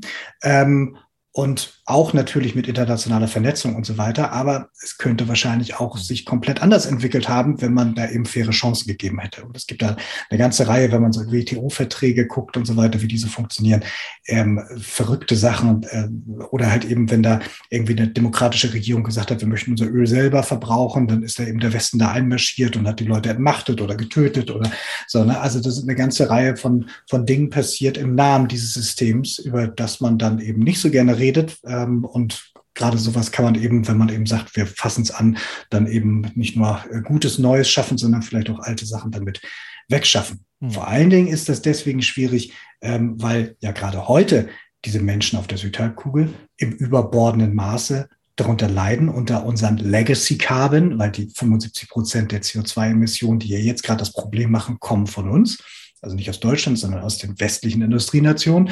Und da leiden jetzt gerade die Menschen der Südhalbkugel doppelt darunter. Mhm. Und wenn die dann eben auf Konferenzen Loss and Damages halt eben verlangen und dann sagen, hört mal zu, eigentlich hier Reparationen, wir hätten gerne ein bisschen Entwicklungshilfe, damit wir unsere Wirtschaft dekarbonisieren können oder vielleicht trotzdem halt irgendwie aufbauen können und so weiter, da ist man dann doch eher zurückhaltend. Also hier gibt es eine ganze Menge Ungerechtigkeit und das ist auch genau der Punkt, warum die Klimagerechtigkeitsbewegung Gerechtigkeitsbewegung hat, weil man eben sagt, okay, wir müssen uns irgendwie damit beschäftigen.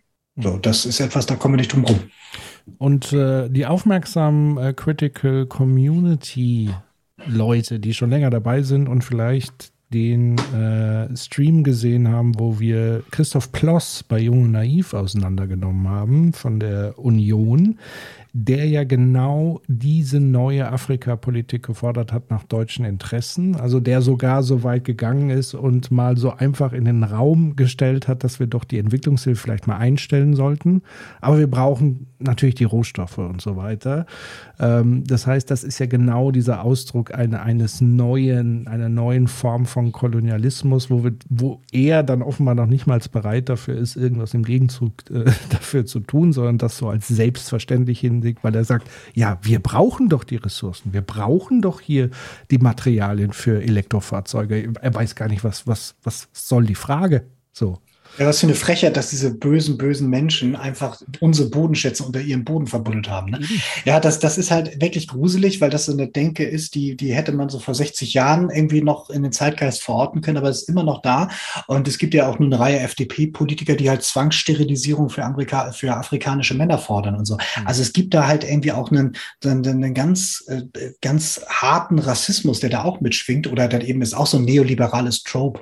Ne? Da, da geht man dann auf Sachen zurück, dass es dass man so Naturalismen und Biologismen einführt und sagt so, ja, Menschen auf der Südhalbkugel sind einfach biologisch dümmer, also sind mhm. schlechtere Menschen, sonst hätten die auch mehr Wirtschaftswachstum, ist doch klar. Und deswegen sind wir auch, es ist uns auch gestattet, die auszunutzen. Also das ist, das sind Sachen, die, die nehmen Anleihen von vor 100 200, 400 Jahren.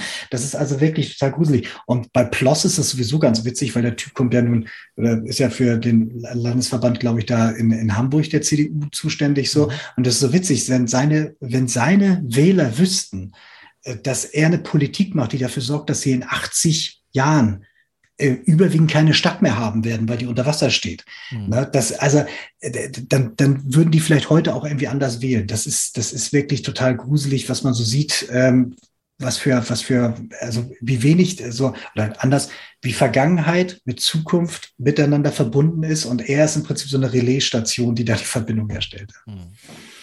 Ähm, weiteres Ding äh, aus dem ganzen System ist dieses so, ja, viele Leute haben davon profitiert, aber einige haben extrem davon profitiert. Und das ist etwas, was wir halt auch immer wieder äh, äh, äh, uns falsch selber erzählen, nämlich dieses nach dem Motto, ja, wenn wir dieses System haben, geht es allen gut. Und das ist aber nicht der Fall.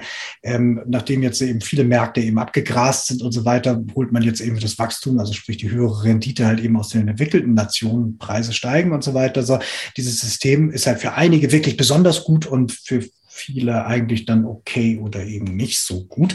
Und ähm, das ist eben das, was am Ende davon bleibt. So, ne, dass es eben einigen davon eben sehr gut geht. So, und darüber muss man eben auch sprechen, wenn man sagt, okay, jetzt lass mal doch mal über die Art, wie wir wirtschaften, nachdenken. Und dann sind wir auch wieder im Bereich Verteilung und Teilhabe, also im Prinzip den Punkten, die du auch schon angesprochen hast. Mhm. Sehr gut. Damit haben wir jetzt den zweiten Punkt. Das ist auch gut, weil wir eine gute ähm, Geschwindigkeit haben. Denn der ja. nächste, das wird jetzt so der, der Juicy Bit. Haben wir irgendwelche Fragen, die wir direkt abfackeln können? Äh, es gab nur die ketzerische Frage, die würde ich aber gerne tatsächlich auf den äh, Stream mit dem äh, Patrick und seinem Buch Kampf der Nation machen, weil da wird er sehr viel zu dem Thema sagen können. Nämlich die Frage, gibt es Innovation ohne Wettbewerb? Ähm, kurzer Spoiler, ja. ja. äh, heißt aber nicht, dass sozusagen Wettbewerb per se etwas Schlechtes ist, ähm, aber natürlich gibt es auch Innovation ohne Wettbewerb. So. Ähm, wenn ihr dazu mehr wissen wollt, wie gesagt, irgendwann im November ist äh, Patrick zu Gast. Er hat sehr intensiv äh, sich damit befasst, auch mit Schumpeter-Theorie, die oftmals auch ähnlich übrigens wie ähm, die Sachen von, na, wie heißt er denn mit der unsichtbaren Hand? Adam Smith ähm, so ein bisschen auch äh, verbogen wurde und, und so weiter und so fort. Ähm, da wird er uns sehr viel darüber sagen können. Da können wir uns sehr lange darüber unterhalten.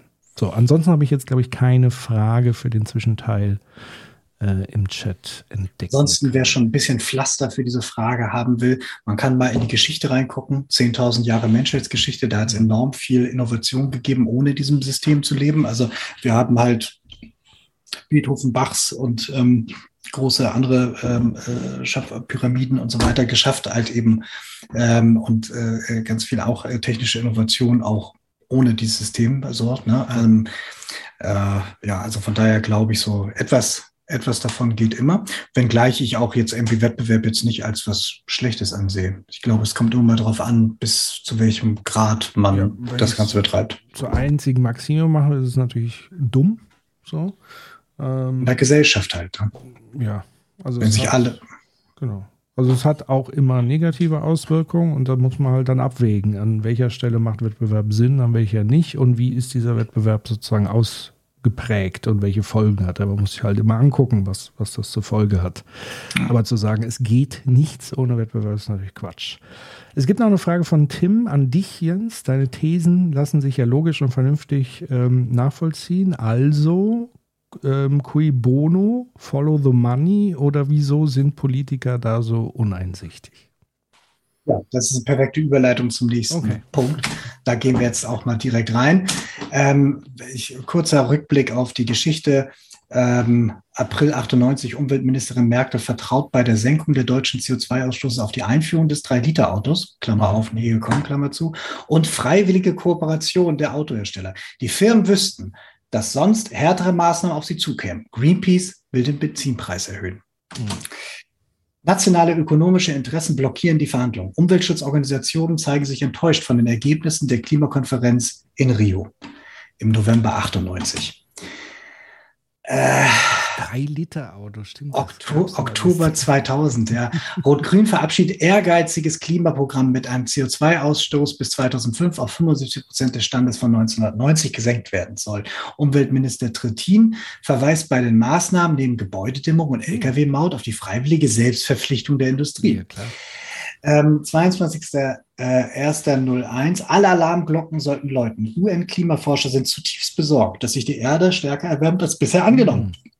Ein Anstieg von bis zu 5,8 Grad in den nächsten 100 Jahren könnte Millionen Menschen zur Umsiedlung zwingen. Und dann Angela Merkel 1997 pass auf, Leute, wenn wir heute nicht handeln, haben wir Hunger und Dürre. Ja, geil, Angie. Das hat sie quasi vom Vierteljahrhundert gesagt. Und aus diesen Tagesschau-Snippets sieht man auch, das Thema ist jetzt nicht neu, auch die, der Duktus ist nicht neu, auch das Alarmierende darin ist nicht neu und Politikaussagen sind nicht neu. Das Spannende ist hier, dass ganz häufig auf Selbstverpflichtung verwiesen wird und Selbstverpflichtung ist etwas, womit sich die deutsche Politik seit 50 Jahren immer wieder verarschen lässt. So was ähnliches auch mit, ihr macht das jetzt oder wir wandern alle aus, ist auch etwas so eine Scare-Taktik, aber diese, diese Selbstverpflichtung ist immer das, wo wir immer wieder drauf reinfallen, sei es bei Frauenquote im Aufsichtsrat, sei es bei Pakt für Arbeit, sei es bei der Geschichte hier und so weiter. Ist immer wieder etwas, wo natürlich dann Wirtschaftsvertreter sagen, ja klar, machen wir und am Ende wird es dann keiner gehabt haben, keiner hat den ersten Schritt gemacht und so weiter. Sie bewegen sich erst dann, wenn dann tatsächlich von Gesetzesseite, also wenn die Gesellschaft sich wehrt in dem Zusammenhang so, also ich würde Staat immer als, das sind unsere Handelnden, die in unserem Interesse eigentlich handeln sollen, verstehen.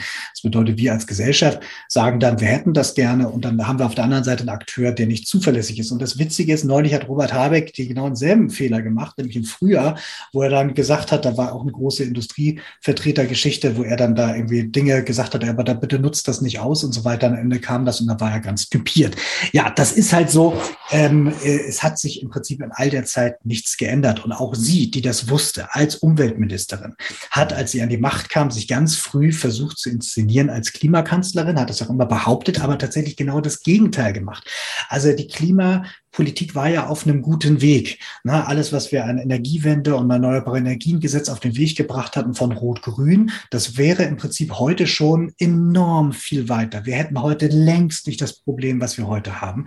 Sie und Ihre Regierung und all Ihre Leute, äh, die mit ihr zusammengearbeitet haben, da in verschiedenen Stellen und so weiter, können wir uns sich auch nochmal irgendwann angucken, ähm, haben dafür gesorgt, genau das zu abzubauen und zu bekämpfen. Das heißt, die 16 Jahre mit ihr waren eigentlich überwiegend verlorene Jahre. Und das ist so ein bisschen das Seltsame, dass wir einerseits das gewusst haben, sie hat das selber auch ganz klar bekannt und so weiter. Und in politischer Verantwortung macht sie genau das Gegenteil von dem, was sie weiß. Und das ist jetzt, wir brauchen das gar nicht aufdröseln. Es geht darum, dass wir das im Hinterkopf behalten, weil das, glaube ich, ein ganz spannender Aspekt ist, den wir sich wiederholen sehen werden. Vielleicht haben Sie zu jeder, der in den Politikbetrieb einsteigt, nach dem Amtseid gibt es dann irgendwie so ein Treffen und dann bekommen Sie ein Angebot, was Sie nicht ablehnen. Man weiß es. Weil anders, weiß es. es kann ja fast nur noch die Rolle sein. Weil ja. ich würde mal sozusagen Bösartigkeiten noch nicht mal irgendwie unterstellen, sondern vielleicht sind es dann wieder Ideologien, ähm, Zwänge und so weiter. du bist schon genau in dem genau. Punkt, was jetzt kommt, nämlich, okay. weil dieses, woran könnte es denn liegen, wenn man, und ich habe ja so ein paar Quotes und auch so ein paar erfundene Quotes, die so ein bisschen so typische äh, Sachen dann äh, darstellen. Da gibt es halt eben diese eine, dieses, so schlimm wird das schon nicht und außerdem sind wir Profiteure. Also das ist tatsächlich auch im politischen Berlin momentan bei vielen noch eine gängige Meinung, dass es der ganzen Welt schlecht gehen wird, aber Deutschland gehört zu den Profiteuren. Mhm das ist in ein paar Punkten gar nicht mal so falsch. Also es gibt so ein paar Sachen, wo Deutschland tatsächlich dann profitieren wird, so, aber insgesamt sind wir in einem Netz von verschiedenen Staaten. Wir werden ja trotzdem das Ziel von Migration sein. Wir werden trotzdem halt wesentlich höhere Nahrungsmittelpreise zahlen. Wir werden Energieprobleme haben. Wir werden unsere Waren nie mehr absetzen, nirgendwo mehr absetzen können, so richtig, weil andere Länder sehr darunter leiden. Das heißt also, dieses, wenn wir hier irgendwie einen Effekt haben auf Vegetation oder so, dann hilft das trotzdem nichts. Und selbst wenn unser Meeresspiegel nur um, um einen Meter steigen würde, und das ist schon ziemlich sicher, ähm, dann hat die deutsche Küstenlinie und die Niederlande mit den höchsten Impact weltweit. Also dieses, das, das ist halt auch wieder ne, Irrtum und Desinformation, was da eben greift. Aber das ist etwas ganz typisches, dass man sagt so, ja, es war schade, dass da irgendwelche Inseln absaufen, aber für uns ist nicht so schlimm. Das ist mhm. etwas, was teilweise da ist. Dann dieses so, ja, man muss da irgendwie ganz vorsichtig vorgehen und ganz langsam so, damit prolongiert man das quasi in nächste Legislaturen. Dann gibt es dieses, und das ist auch gar nicht mehr falsch, es gibt Fahrtabhängigkeit in Strukturen und Prozessen. Das ist richtig so. Also wir brauchen momentan für bestimmte chemische Prozesse Gas. Und bisher hat sich die Wirtschaft, obwohl sie weiß, dass es irgendwann schwierig wird, noch nicht wirklich hundertprozentig gut darauf eingestellt, ohne Gas oder mit Gasersatzprodukten oder irgendwie was sich mit Wasserstoff wird immer halt irgendwie zu, zu leben. Also da gibt es ähm, Fahrtabhängigkeiten. Und natürlich, man hat jetzt erfolgreich auch die letzten 30 Jahre viele Straßen gebaut und viele Schienen abgebaut. Das heißt, damit hat man sich selber Fahrtabhängigkeiten geschaffen, die man jetzt wieder rückbauen muss eigentlich, weil wir wollen ja mehr Schiene und weniger Straße. Mhm. Dann dem Bürger schwer zu vermitteln, die muss man ja mitnehmen. Das ist so ein mhm. neues Trope, das ist so ein, äh, ein typisches neues Berufspolitiker-Denken, dass man eben versucht, wir müssen Mehrheiten organisieren. Das bedeutet, wir müssen alle überzeugen und auf die Seite bringen, weil ich kann nicht gegen den Bürger agieren, was erstmal jetzt von der Sache her falsch ist und auch in sich blödsinnig, aber in man hat Gebieten nicht praktiziert wird. Genau, genau. Also man hat so ein bisschen das Populismus-System gefressen und sagt dann eben so, ja, okay, das müsste man ja tun. Ist natürlich auch so ein bisschen vorgeschoben und so.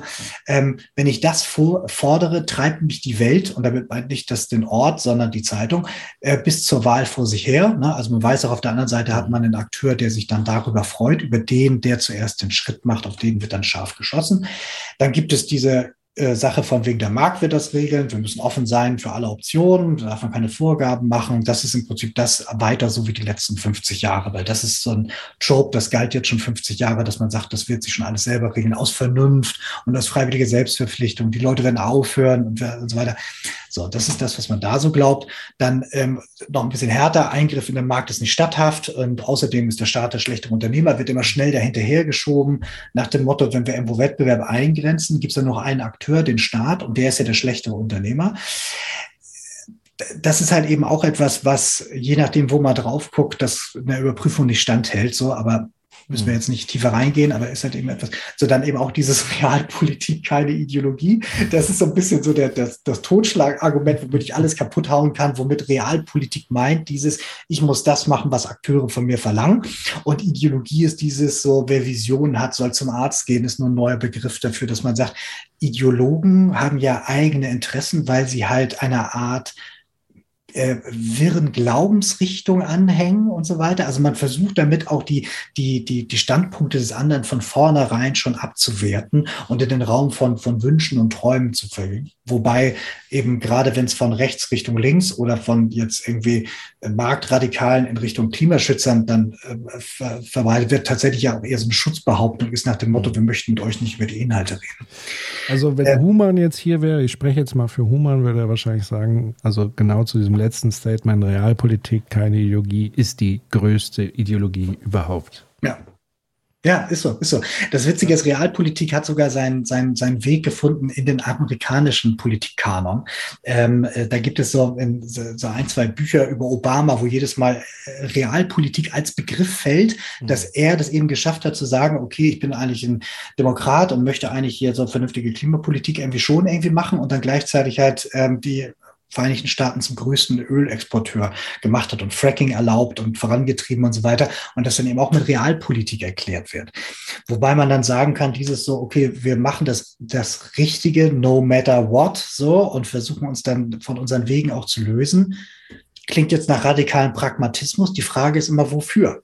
Hm. So, ne? Und wenn dafür halt eben ist dieses, ich möchte vor allen Dingen günstige Energie haben, dann habe ich zwar kurzfristig was geschafft, aber langfristig einen Bärendienst erreicht, weil nämlich dann zukünftige Generationen das dann mehrfach bezahlen müssen.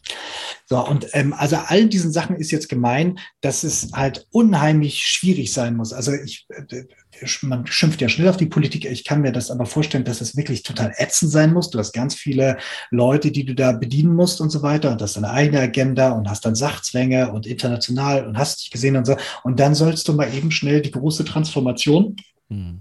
die Deutschland in 25 Jahren komplett umbaut, stemmen und das Ganze vorbereiten innerhalb von, naja, noch so knapp drei Jahren. Dann sind natürlich all diese Sachen, die da stehen, teilweise Schutzargumente, aber teilweise auch wirklich Sachzwänge und Dinge, die man da auch in der Account drehen muss. Von daher kann ich das verstehen, dass das nicht leicht ist. Aber das mhm. kann ja trotzdem nicht die Antwort sein, das nicht zu tun. Mhm. Ähm, und äh, das ist also einer der Gründe, warum hier was bremst, so, was schon innen heraus, aus der Politik heraus schon bremst. Mhm. So, was aber getan wird, wenn wir über Klima reden, ist das hier. Mhm nur ein Beispiel, nämlich, dass man Gesetze erlässt, die Windkraft verhindern. So, das ist in Bayern halt so, wo man sich dann dafür die Mühe gemacht hat, halt ein total fadenscheiniges Gesetz zu erfinden, wo man sagt, so, deswegen darf da kein Windkraft, äh, kein Windrad hin. So, ne? Also das wird dann eben äh, tatsächlich gemacht und jetzt auch noch nicht irgendwie abgebaut, so das Gesetz. Ähm, und was aber getan wird, ist auch, dass man sagt, Klimapolitik ist vor allem Rüstungspolitik. Hm. Der rote Balken hier sind die weltweiten globalen Militärausgaben. So, momentan geben wir zwei Billionen Euro aus. Würden wir jetzt ähm, tatsächlich versuchen, ähm, vernünftige Klimapolitik zu machen, das sind die beiden grünen Sachen da, einerseits was privat und was öffentlich läuft, da ist also schon eine ganze Menge am Laufen. Wenn wir uns aber einfach mal darauf verständigen, jetzt irgendwie ein paar Jahre nicht zu rüsten, könnten wir das ohne weiteres so bezahlen. Wir setzen nur die Prioritäten anders, weil klar ist, früher oder später wird es im Klimabereich dann irgendwie zu Verteilungskämpfen kommen. Darauf möchte man gerüstet sein. So, ne? Und gleichzeitig hat das ja auch direkt jetzt einen BIP-Effekt, ne? weil dann meine Waffenschmieden dann unter Feuer sind. So, ne? Also äh, sich da entwickelt. Das ist ja irgendwie auch eine schöne, schöne Geschichte. Welthunger übrigens wäre noch ein, ein Bruchteil von diesem grünen Ding. So, also man könnte Welthunger erledigen und man könnte Klima in relativ kurzer Zeit erledigen, wenn man sagen würde, okay, jetzt lass mal drüber nachdenken, ist die größte Gefahr für, die, für den Weltfrieden nicht gerade ähm, Klimadings? Nee, lass lieber Panzer bauen. So, das ist tatsächlich momentan Realpolitik. Mhm. Und auch Realpolitik ist, dass wir ähm, die Fossilindustrie, eine der stärksten und reichsten Industrien überhaupt, jede Minute fördern weltweit und jede Minute mit 11 Millionen Dollar fördern. Das heißt, wenn man die Gesamtfördersumme, was die Fossilindustrie insgesamt bekommt, auf der ganzen Welt zusammenrechnet und durch die Stunden und Minuten teilt, dann kommt eben dabei raus, dass wir mit unserem Steuergeld und unserem Aufkommen die Fossilindustrie äh, fördern und das wird 11 Millionen pro Minute. Das ist eine riesige, gruselige Zahl, weil eigentlich sollten die der Weltgemeinschaft 11 11 Millionen Zahlen pro Minute. Tatsächlich, also diese Industrie, die sehr, sehr gut wird, die fördern wir auch noch. Warum? Also, ja, das, ich meine, das ist ja eh im Moment ein absolutes Monopol. Also es ist ja nicht so, dass man das künstlich irgendwie die Nachfrage äh, nochmal unterstützen müsste oder so, sondern das macht ja gar keinen Sinn. Ja, da, da, wir kommen gleich noch, warum, warum das ist. Aber ähm, das ist halt gruselig genug. Und dann sieht man eben auch, dass hier einerseits das Wissen um den Klimawandel und was man tun müsste und dann das Handeln komplett auseinanderweicht. Ähm, was man aber tut, ist sowas wie der European Green Deal.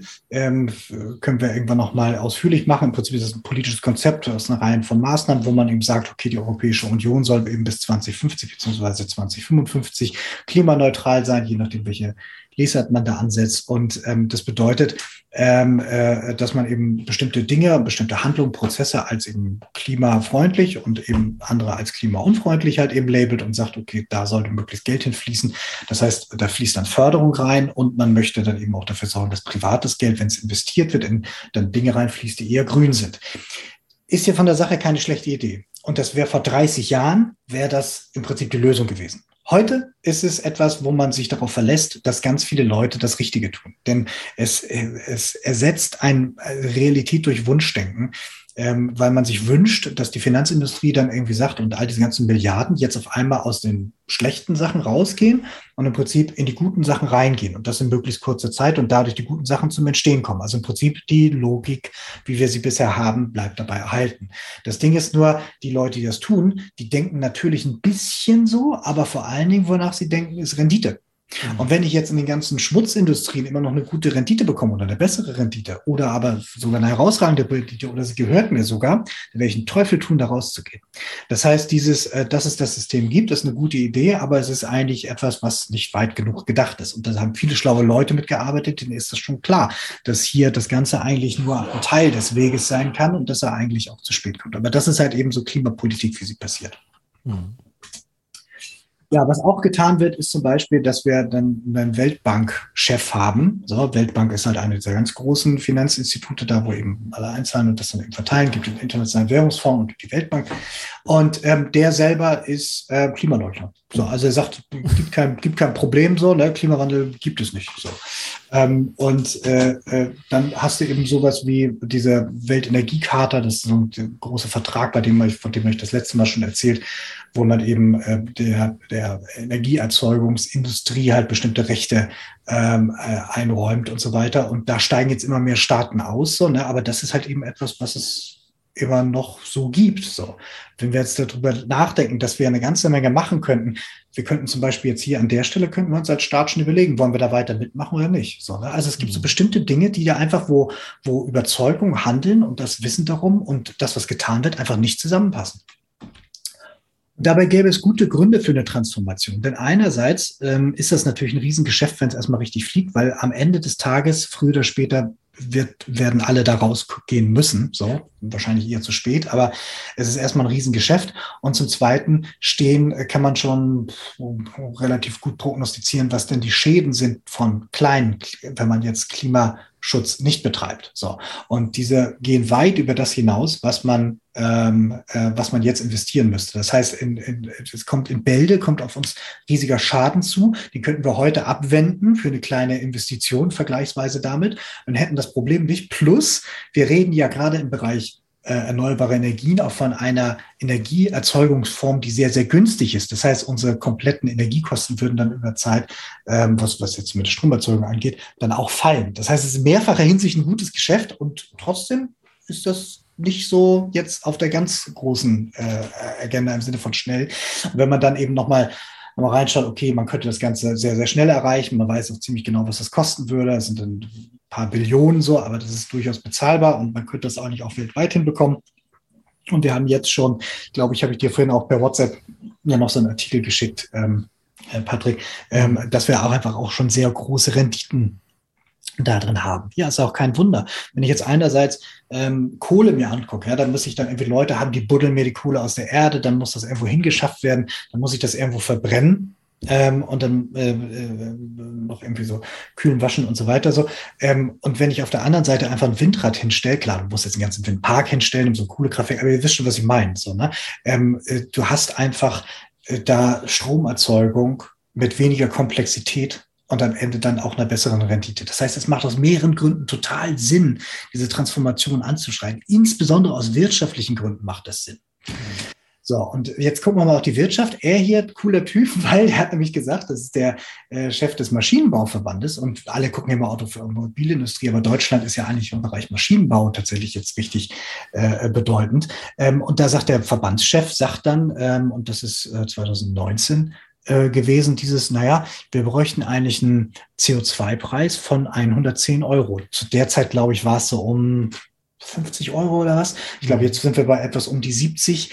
Ähm, das Interessante ist Carbon Capture und so weiter. So rechnet sich angeblich so bei 110 äh, mhm. Euro angeblich so. Gibt jetzt auch wieder Sachen, die das so ein bisschen konterkarieren. Aber auf jeden Fall, das ist so eine, so eine Schallgrenze, wo man sagt, okay, das ist schon ziemlich krass. Und der hat vor drei Jahren gesagt, dieses von wegen, was, so niedrig wollte den CO2-Preis ansetzen? Nein, nein, viel höher. So, aus Vernunft und weil das natürlich auch ein klares Innovationssignal ist. In dem Moment werden dann bestimmte Sachen, bestimmte Technologien auf einmal kompetitiv, die ansonsten unter sonst gleichen Bedingungen dann eben nicht so sind. So. Und das hat natürlich auch eine Ausstrahlwirkung, wenn ein starkes Industrieland selber sagt, bei uns ist der CO2-Ausstoß ein Wert, weil das nämlich dann bedeutet, dass andere Technologien nach vorne kommen und so. Also war eigentlich ein ziemlich äh, kluges Ding. Der ist auch heute noch der Verbandschef. Zumindest letzte Woche. Ich hätte gedacht, den hätte man vielleicht dazwischen geaxt, deswegen nee, den ja. noch. Und das, das Lustige ist aber, wenn man dann wieder schaut, dieses Aber, dieses Nachhaltigkeit ist für deutsche Männer, Haupt, Manager hauptsächlich ein Marketing-Thema, sagen 50 Prozent. Und jetzt in der Krise wird das ganze Thema sogar abgebaut. Mhm. Das muss man sich mal reinziehen. Eigentlich ist das jetzt der Punkt, wo man sagen müsste, hey, ich bin abhängig von Gas oder Öl und so weiter, dass ich sogar dann jetzt sagen würde, nein, jetzt muss ich sogar reingehen in Nachhaltigkeit. Das ist die mhm. letzte, das letzte, der letzte Glockenschlag, dass ich jetzt was tun muss. Ja. Aber stattdessen tue ich alles dafür, um das alte System wieder reinzupassen, äh, wohl übersehend, dass es ja nie wieder so günstig sein wird, auch wenn Russland wieder, ein, wieder als Partner dazukommen würde und so weiter. Da auf die Preise kommen wir nicht mehr. So, also es ist eigentlich jetzt der, der Moment, umzusteigen. Und genau das Gegenteil macht man. Das heißt also, einerseits haben wir Verbände, die sagen, wir müssen was machen. Und andererseits haben wir dann einzelne Akteure, die sagen, nee, eher dann nicht. So, also es ist auch wieder sehr, sehr spannend, wieder so diese Erkenntnis und dann tatsächliches Handeln auseinanderfallen. Ja. So, und jetzt nochmal einhaken. Bitte, bitte. Ähm, weil natürlich, ich habe so die Vermutung und die Befürchtung, dass wir wahrscheinlich wesentlich mehr Manager irgendwo sitzen haben als äh, Unternehmer und Unternehmerinnen, weil das ist ja weit ab von unternehmerischem Denken. Ähm, also es ist ja nicht nur, sage ich mal, jetzt der letzte Glockenschlag, was das Thema Gas angeht. Wir haben das nächste Thema der Lieferkettenproblematiken. Äh, wir haben das ganze Thema Rohstoffpreise und so weiter und so fort. All das wird steigen. Und wie gesagt, das sind tausend gute Gründe, warum man sein eigenes Unternehmen auf Nachhaltigkeit, auf Kreislaufwirtschaft etc. oder sich zumindest mal intensiv damit im ersten Schritt befasst, was man denn wirklich auch sparen kann letztendlich und damit auch wieder an Rendite, wenn wir in dieser Logik auch bleiben, ist ja auch gar kein Problem. Nur sich dem dann komplett zu verweigern, ist ja auch unternehmerisch völliger Wahnsinn. Und es kann ja auch nur funktionieren, und jetzt macht es auch Sinn mit dieser Subvention, die wir vorhin hatten. Also warum pumpen wir Steuergelder da rein in die fossile Industrie? Ja, weil das ist im Letz letztendlich Wettbewerbsverzerrung. Also das ist ja eben noch nicht mal dieses Narrativ, Wettbewerb ist super, sondern wir haben so quasi äh, Pseudomonopole oder überhaupt irgendwelche Monopole, die auch noch über Steuergeldern geschützt werden, die einen vernünftigen Wettbewerb, der eine, sage ich mal, Transformation ermöglichen würde, ja komplett unterbindet. Das ist ja Wahnsinn in allen Richtungen. Total. Und ähm, genau darauf ähm, kommen wir jetzt auch. Das ist genau die Abfahrt, wo wir jetzt einbiegen. Super. Und der Punkt ist dieses, du hast schon recht, langfristig wäre natürlich diese Transformation aus unternehmerischer Sicht gut kurzfristig aber nicht, weil das jetzt erstmal heißt, ich müsste da eine ganze Menge investieren, neu machen, auch wieder ins Risiko gehen und so weiter. Und das drückt jetzt erstmal auf die Rendite.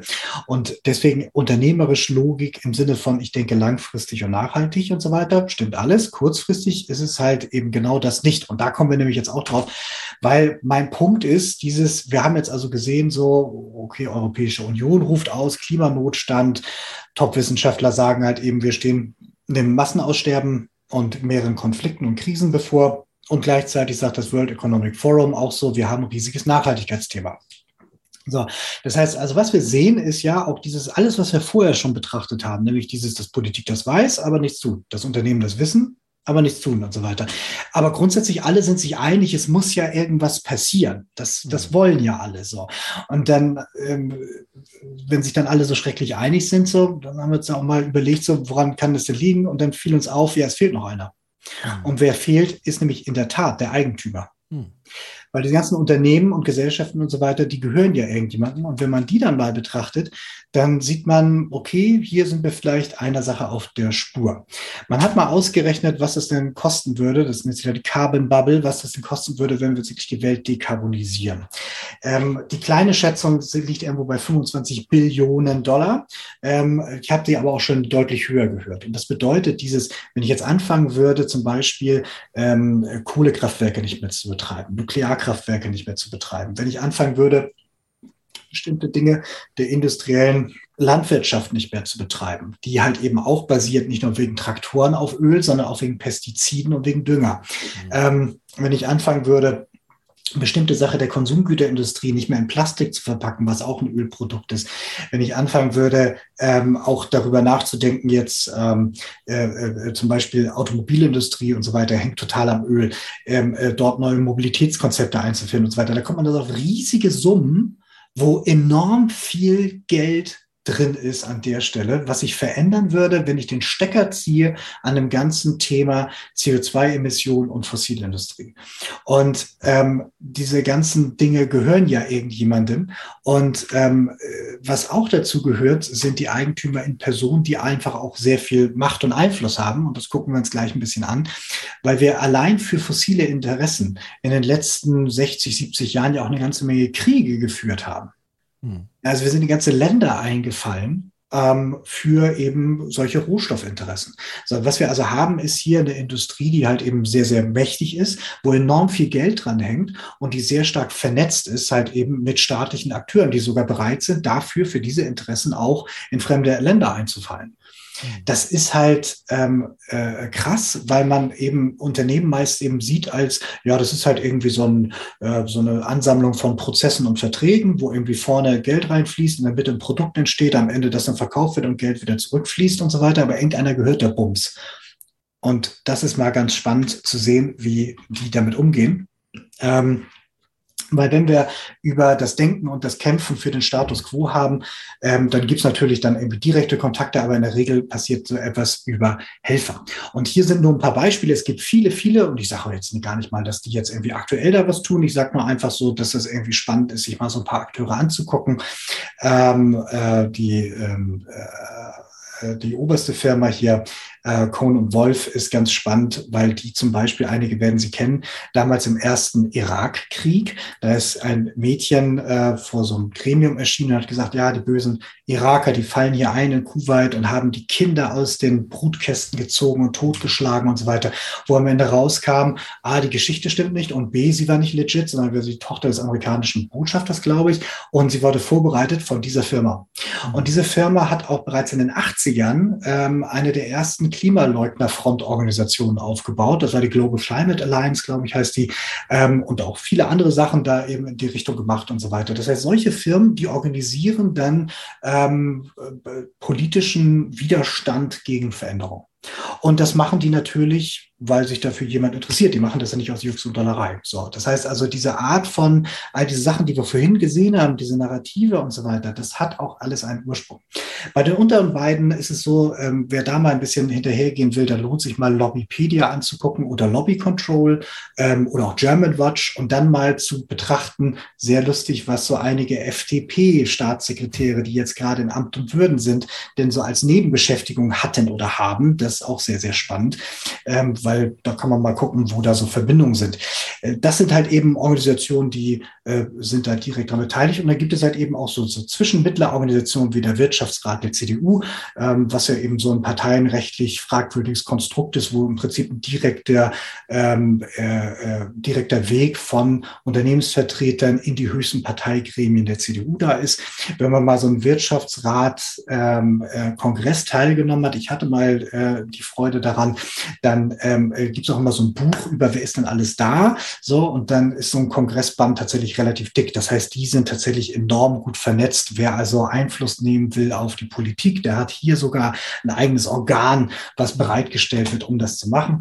Und dann gibt es halt eben solche Veranstaltungen hier wie die äh, INSM, die halt ähm, sehr, sehr auffällig ist, dahinter steht eigentlich ein Metallverband und dahinter steht eigentlich so ein bisschen die Automobilindustrie und so weiter. Und die mischen sich immer mit sehr halblauteren Mitteln ein. Heißt neue soziale Marktwirtschaft. Dahinter steht aber neoliberaler ähm, Kampfverband. So im Prinzip, wer sich an den, ähm, den ähm, an den Wahlkampf erinnert im Sommer letzten Jahres. Da haben die großflächig Anzeigen geschaltet. Man darf nicht vergessen, wie teuer diese Anzeigen sind, wo dann Annalena Baerbock äh, dargestellt worden ist als Moses mit Geboten und so weiter, wo drauf stand, ja, die will uns unsere Freiheit nehmen, quasi, also sie will uns Gebote machen. Sie, die Heilige, die sich ja übermoralisiert hat als biblische Figur, ist also eine Zuschreibung. Und eine der ersten Sachen war dann, die da drauf stand, du sollst keinen Verbrenner mehr fahren und so. Ne? Also das sind dann ganz klare Sachen, die dann versuchen sollen, unter dem Deckmantel von sozialer Marktwirtschaft nicht soziale Wirtschaftspolitiker den Hof fähig zu machen.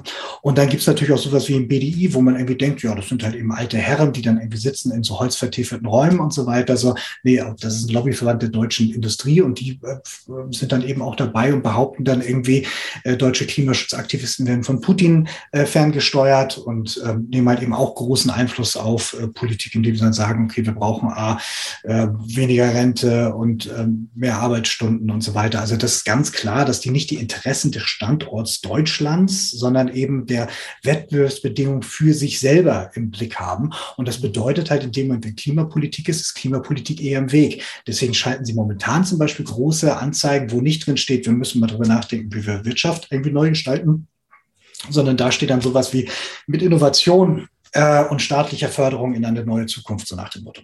Hm.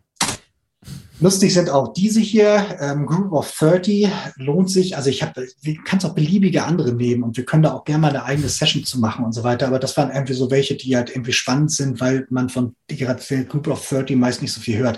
Das ist ein, quasi eine Art kleiner eigener Verein von 30 in der Regel älteren Herren, ähm, die sich ähm, äh, damit auseinandersetzen, wie Aufsichtsrecht für Banken funktionieren soll. Und wenn man weiß, die Wirtschaft ist ungefähr das und die Finanzwirtschaft ist ungefähr das, wenn man es in Euro wirkt, dann weiß man genau, hier steckt richtig viel Macht drin. Ähm, ist also sehr, sehr wichtig und bedeutend. Ähm, und die denken sich dann Regeln aus, wie man Banken und Empfehlungen, wie man Banken beaufsichtigt oder eben in der Regel nicht beaufsichtigt. Und die wiederum geben also ganz klare Empfehlungen an hohe ähm, Entscheidungsträger und so weiter. Die sind auch aufgefordert, das zu tun. Also es ist nicht, dass sie da einfach da so klopfen und dann irgendwie, sondern die sind aufgefordert, tatsächlich das zu machen.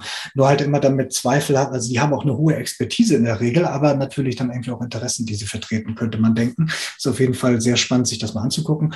Atlantikbrücke, das werden viele kennen aus der Presse, da trifft sich dann eben Presse, Politik, Wirtschaft und meistens auch irgendwie Rüstung, ähm, hat dann eben zum Zweck so transatlantische Verhältnisse herzustellen, also sprich Wirtschaftszusammenarbeit zwischen Amerika und Deutschland.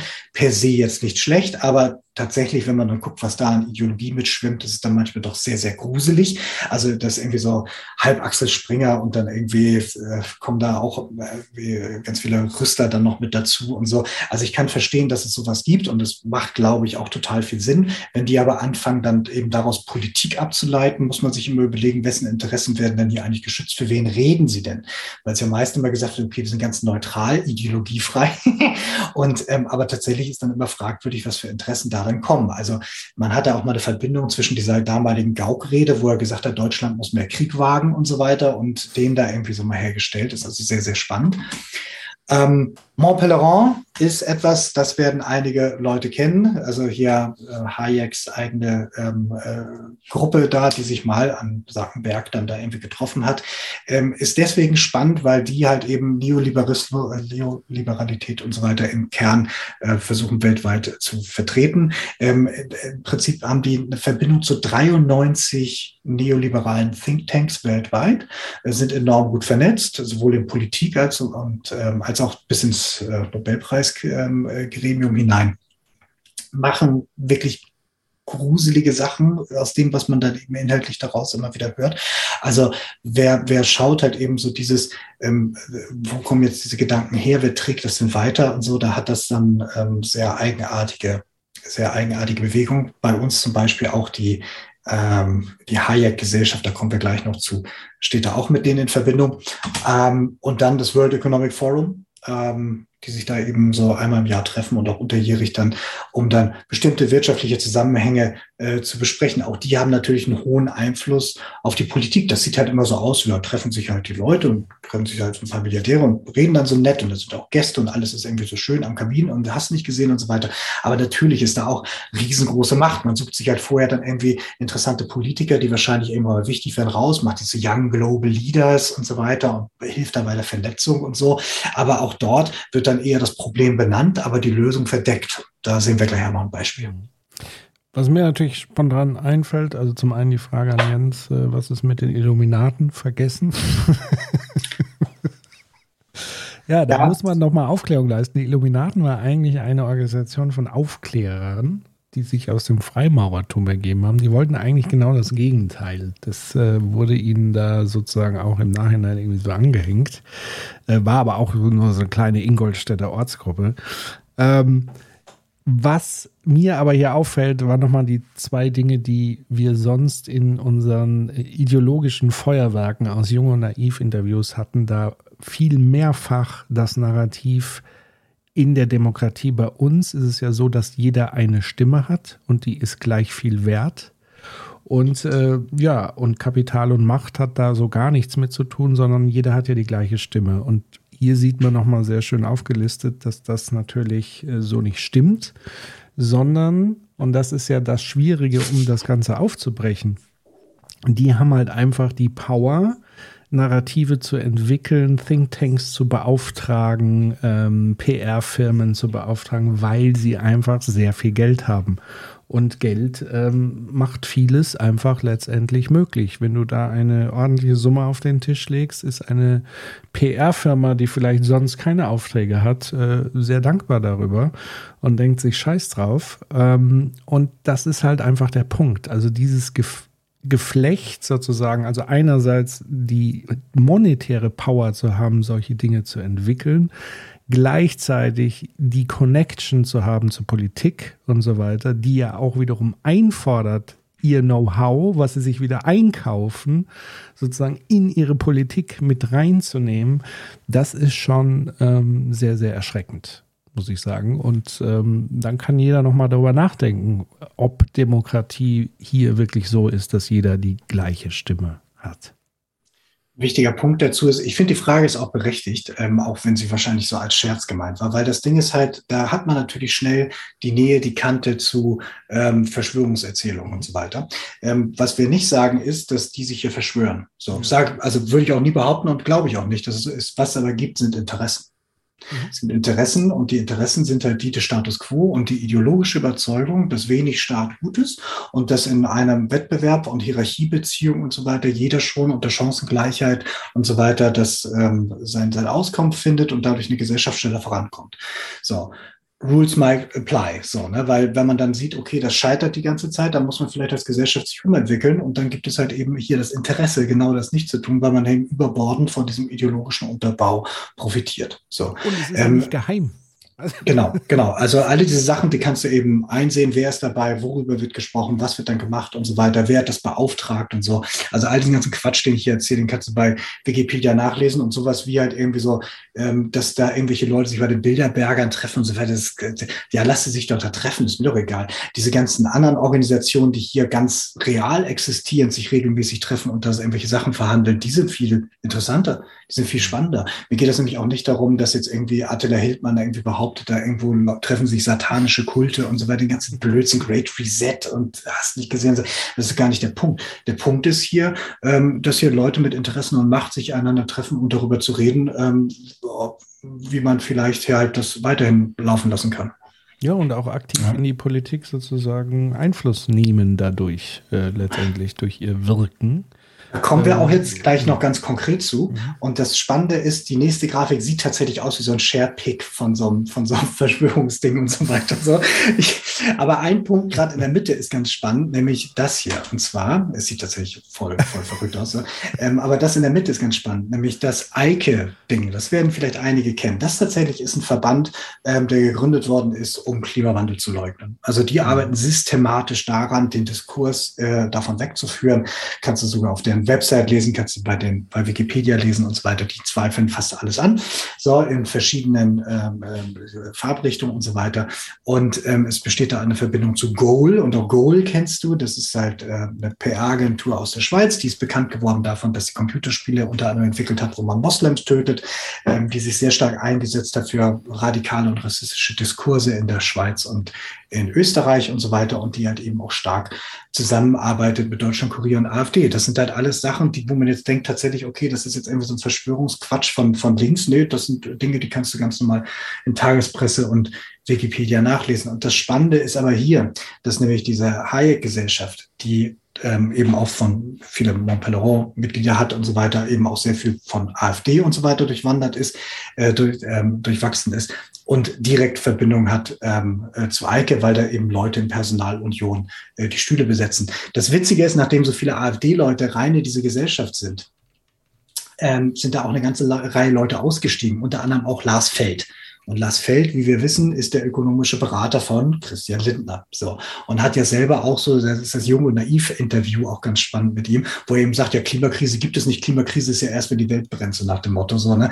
Also der hat da eine ganz klare Position, aber dem war die Nähe zu den AfD-Leuten wahrscheinlich nicht genehm oder so, keine Ahnung, das daraus. Also das heißt, hier gibt es eben ganz normal Gesellschaften, Thinktanks heißen die auch, im Vereine, wo man sich trifft, weil man halt gewisse Arten von Gedanken äh, teilt, wie zum Beispiel ja Patrick und ich auch eben Teil dieser Critical Community sind. So, ne? so ähnlich mhm. könnte man das eben auch schreiben. Bei denen ist das nur eben so, dass sie das auf ein bestimmtes Ziel hin tun, so dass dann eben auch ein Vereinszweck ähm, war ja, also Eike zum Beispiel ist auch ein Verein und war auch bis vor kurzem noch gemeinnützig, muss man sich ja vorstellen.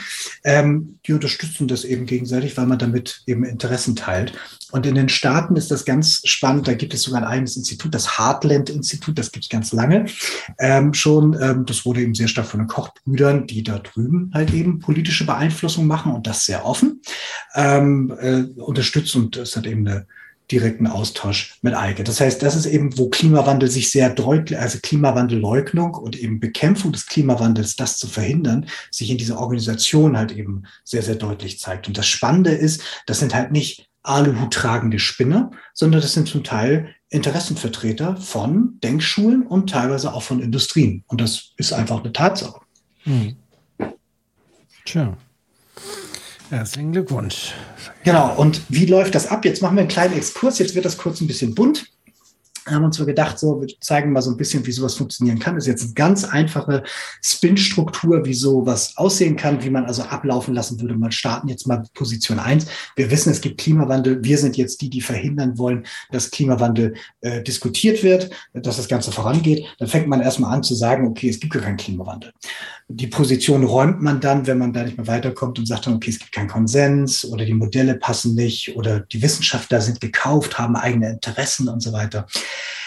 dann kommt als nächstes dann sowas wie der Mensch hat eigentlich nichts damit zu tun. Ähm, dann kommt die nächste Position, wo man dann sagt, okay, wir haben damit wenig zu tun oder gar nichts und so weiter. Ähm, oder aber, wenn man die Position hat räumen müssen, dann kann man irgendwann als nächstes sagen, okay, die Auswirkungen sind aber gering, wenn der Klimawandel wirklich durchschlägt. Ähm, oder wir müssen nichts tun. Dann kommt die Stufe, wo man eben dann sagt, okay, ja, Innovation wird es bringen oder wir müssen noch mehr forschen oder es wird in der Natur von ganz alleine kommen. Bereits kleine Schritte helfen. Klima ist eigentlich ein Umweltthema und damit ist das ja ein lässliches Hobby, geht ja nicht alle was an. Äh, Klimaschutz geht nur international, was bedeutet erst, alle müssen sich einig sein, Klammer auf, Klimakonferenzen haben schon sehr viel Einigkeit hergestellt, Klammer zu. So, aber alle müssen sich jetzt einig sein, erst dann kann man was machen. Ähm, dann gibt es auch diese Position, die dann später mal so kommt, dieses wir tun schon viel oder genug oder haben jetzt sehr viel geplant. Ähm, und dann ist man schon in der Punkt, wo man sich dann, wo man das dann verhärtet, wo man sagt, so, wir können nicht noch mehr tun, oder aber wenn wir noch mehr tun, dann müssen wir in Höhlen leben. So. Und dann gibt's noch so Spielarten wie, dass man versucht, das ganze Thema tot zu schweigen. Das versucht man halt immer wieder mal zwischendurch, wenn der Diskurs so ein bisschen ermattet, so dass man dann auch nicht drüber redet. Oder zu schämen nach dem Motto, du willst ja nur das, oder du willst ja wieder von diesem Klima, denk doch mal an den Standort Deutschland. Oder dass man eben dagegen kämpft und dann sagt von wegen so, ihr wollt doch unseren Wohlstand vernichten und so weiter. Ihr seid gegen unser Vaterland und so. So, das ist so so, so eine typische Eskalationsreihenfolge und der Versuch ist dann eben so dafür zu sorgen, dass entweder nicht darüber gesprochen wird oder wenn darüber gesprochen wird, dass man wirklich diese Leiter wieder hochkommt, möglichst auch verschiedene Diskussionsherde dann eben brennen, damit dann eben eins nicht tut, dass man nicht darüber redet, ja, es gibt es und wir müssen jetzt über Lösungen reden. Das mhm. darf nicht passieren, sondern muss halt immer weiter noch darüber versuchen, halt äh, diese Art von Diskonsens herzustellen. Und wenn man jetzt das Problem hat, dass so eine Aktivismus ähm, äh, äh, äh, Gruppe schon hast, wenn da irgendwie eine Gruppe hast, die aktiv ist und so weiter, dann geht das eben halt in eine andere Dynamik rein. Du versuchst eher sowas zu sagen, so, wir wollen ja keine Eskalation und so weiter, obwohl es gar keine Eskalation gibt, aber man bereitet schon mal vor, der andere will irgendwie was Böses machen. Ähm, dann ist es irgendwie eskaliert, dann tragen natürlich die Aktivisten daran Schuld. Ähm, dann haben die vor allen Dingen schlechte Eigenschaften. Das kann man auch manchmal schon lesen, wenn dann so gesagt wird, die Klimaaktivistin zischte von der Seite und so weiter. So, das, das da werden schon direkt solche, solche Sachen dann aufgebaut. Äh, die kämpfen für eigennützige Mittel, weil die halt irgendwie davon mhm. profitieren. Ähm, der Aktivist hat absichtlich Schaden oder Verletzung angerichtet, also wird dann intent vermutet, weil es ja böse Menschen sind. Dann Aktivist kämpft unfair, so sowas wie sowas macht man aber nicht. Dann übrigens hier sind fünf Prominente, die finden Aktivismus auch total doof. So, dann ist das nächste, diese Aktivisten radikalisieren sich viel mehr oder werden von finsteren Mächten oder von fremden Herren unterwandert, so dass dieses Putin-Narrativ. Äh, alle Aktivisten und ihre Unterstützer sollten in Schutzhaft. Auch das wurde jetzt in Teilen der CDU schon gefordert, also dass man Leute wirklich dann interniert. So. Ähm, und wer unseren Bericht oder unsere, unsere Botschaften hier anzweifelt, der macht sich mit den Aktivisten gemein, der gehört also zu deren Seite. Oder wenn es dann irgendeinen Zwischenfall gab, so, dann war der Aktivist bestimmt schuld und so weiter. Das hat man ja auch bei der FAZ gesehen, die dann neulich gesagt hat, von wegen Nord Stream 2 wurde von Fridays for Future gesprengt. So, ähm, das heißt also, diese ganzen äh, Sachen, die läufst du dann eben so rauf und runter, so, das kannst du im Prinzip vorher schon direkt sehen, wo du die Temperatur hochdrehst und je höher du kommst, desto mehr Zuversicht hast du dann auch in der gesamten Rezipientengruppe, die dir zuhört. Und ähm, dann kannst du dann eben beliebig dann damit halt ähm, ähm, den, den Diskurs auch so ein bisschen mitsteuern. Ähm, wenn du, äh, wie das ein bisschen konkreter aussehen kann, wenn du so in Narrativen arbeitest, da ist dieses Modell ganz schön, finde ich, weil das eben das sehr schön darstellt. Im Prinzip hast du so vier Grund, Narrativfamilien. Das eine ist halt dieses so, ähm, wir sagen halt irgendwie, wir können gar nichts tun, das ist die Surrender-Modell. Dann gibt es dieses so, ähm, na, wer ist denn eigentlich schuld? Eigentlich muss ja jemand anderes das doch tun. Ähm, dann gibt es dieses, ähm, dass man versucht halt irgendwie Lösungen in den Diskurs einzubringen, die nicht funktionieren, also die keine Verwandlung, also keine Transformation zum Inhalt haben. Oder halt eben, dass man eben sagt, okay, das und das sind die Nachteile. So. Und mit diesen Spielarten kannst du im Prinzip das komplette Spiel machen, um äh, kommunikativ halt eben jetzt am Status quo nichts ändern zu müssen. Und das sind genau die Punkte, die sehen wir immer wieder. Ja, also Individualismus oder was hat der, also Whataboutism, dieses, was sind die denn verantwortlich, das siehst du immer wieder. Oder dieses, wir können gar nichts mehr tun. Wir müssen uns aufgeben, wir müssen jetzt weitermachen wie bisher. Das heißt, wir haben moralisch ja alles getan, weil wir sind schon über den Punkt hinaus. Oh, schade. So, ne? Oder halt eben dieses, das eben auch dieses Friedrich-Merz-Ding ist halt eben so ein Push for Non-Transformative Solutions. Man kann ja weitermachen, wir müssen ja nur genügend dieser Luft-CCS-Maschinen äh, aufstellen. Ähm, oder halt eben dieses so, naja, wenn wir es jetzt machen, dann muss es aber genau richtig sein und darf dann keinen Ausweg haben und so, also wo man versucht mhm. dann schon vorher das zu vergiften. Das sind ganz typische Sachen, die wir heute, du kannst eine Zeitung aufschlagen und kannst das im Prinzip ganz viele Sachen da einordnen, wenn man ähm, das tatsächlich erkennen kann. Dann lass uns das gerade mal spaßeshalber machen. Es gab nämlich jetzt zur Thema äh, Aktivistinnen kleben sich an Kunstwerke fest. Den Diskurs hatten wir ja die Tage. Mhm ähm, habe ich hier mal eine Überschrift von einer Publikation, die jetzt, würde ich mal sagen, nicht im konservativen Lager einzuordnen ist, sondern eigentlich in einem äußerst progressiven, nämlich von Jacobin. Ähm, und da gibt es tatsächlich einen Artikel mit der Überschrift Narzisstische Weltrettung. Die Klimabewegung wird nicht radikaler, wenn sie sich an Straßen klebt oder Gemälde mit Suppe bewirft. Sie wird strategisch ratloser.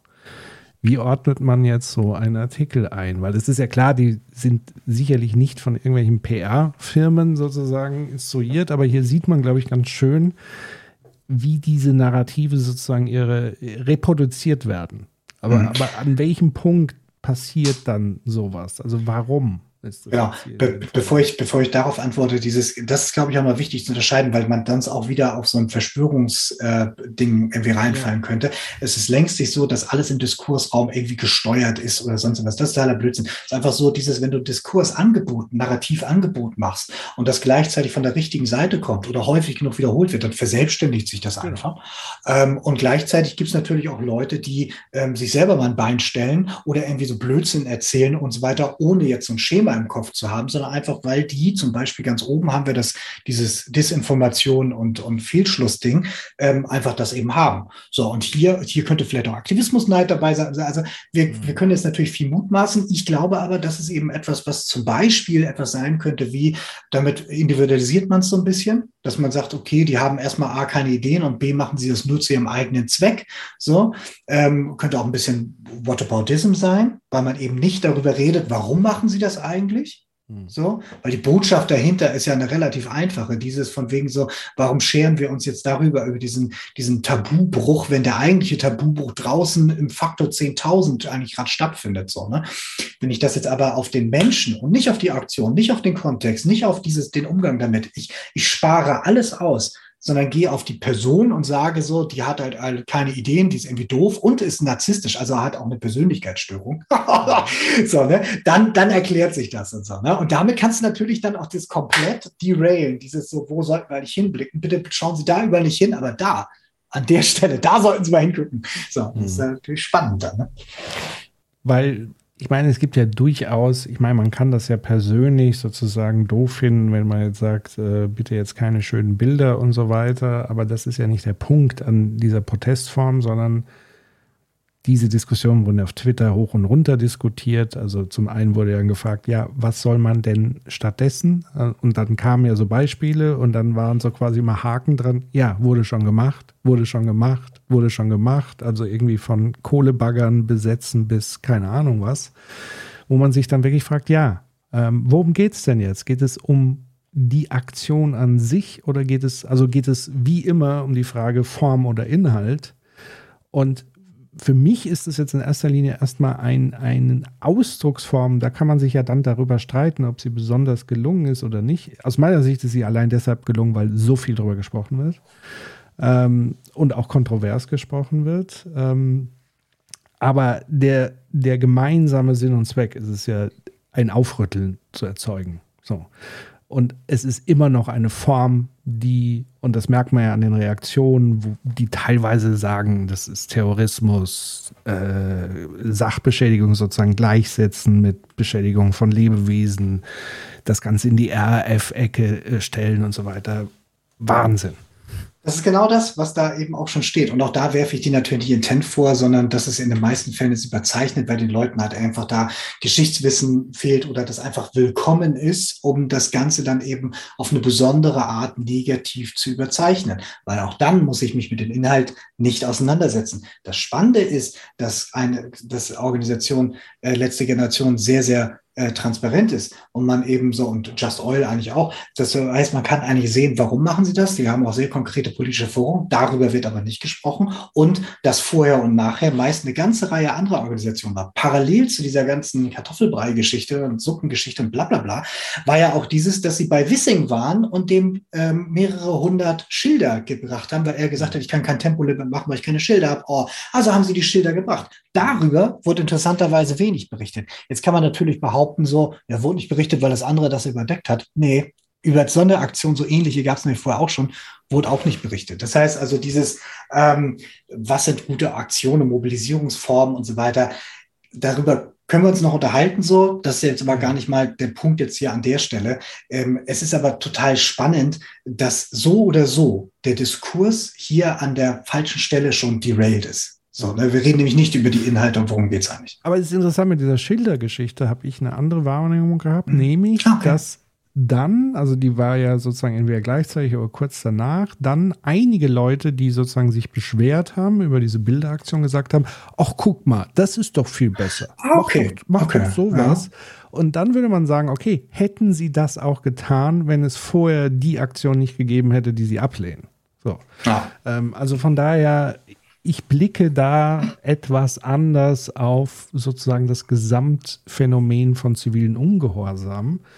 Ähm, wie gesagt, das andere ist eine Stilfrage, eine Inhaltsfrage, aber die Form an sich, da sollte man sehr vorsichtig sein, die als solche zu diskreditieren. Ja, abgesehen davon, dieses, ähm, man kann auch irgendwie gucken, die gesamte Geschichte, all die Sachen, die gewirkt haben in sozialen Bewegungen und so weiter, die waren nicht eben sowas wie wir haben mal hier eine Petition oder wir haben mal hier kurz demonstriert. Das war immer, immer mehr, weil sich ansonsten das nicht bewegt. Das ist, das ist jetzt halt eben so. Sie müssten das nicht machen, wenn wir irgendwie vernünftigen Diskurse und so weiter. Brauchen wir gar nicht drüber reden. Wir beide klicken da eh äh, sehr ähnlich. Man könnte sogar so weit gehen, das ist eigentlich Kunst an sich. So, ne, das ist performativ, äh, egal. Wir gehen jetzt mal ganz kurz ein weiter und, und schauen uns mal dieses Modell an mit dem, ich habe nämlich auch so ein Beispiel mitgebracht, das habe ich aus Twitter geklaut, so. Ähm, dann kann das nämlich mal anwenden auf zum Beispiel die FDP und das Thema Tempolimit. Und da kann man jetzt eben gucken, diese verschiedenen Cluster, so, da gibt es nämlich genau diese, wir haben nicht genügend Schilder, die Freiheit ist in Gefahr, wir brauchen große Lösungen in allen Bereichen, Technologieoffenheit, mit E-Autos wäre das, jeder Einzelne kann ja langsamer fahren, Tempolimit bringt was nicht. Also im Prinzip genau die Klaviatur von, wie machen wir das denn? Man hätte auch einfach sagen können, meine ich.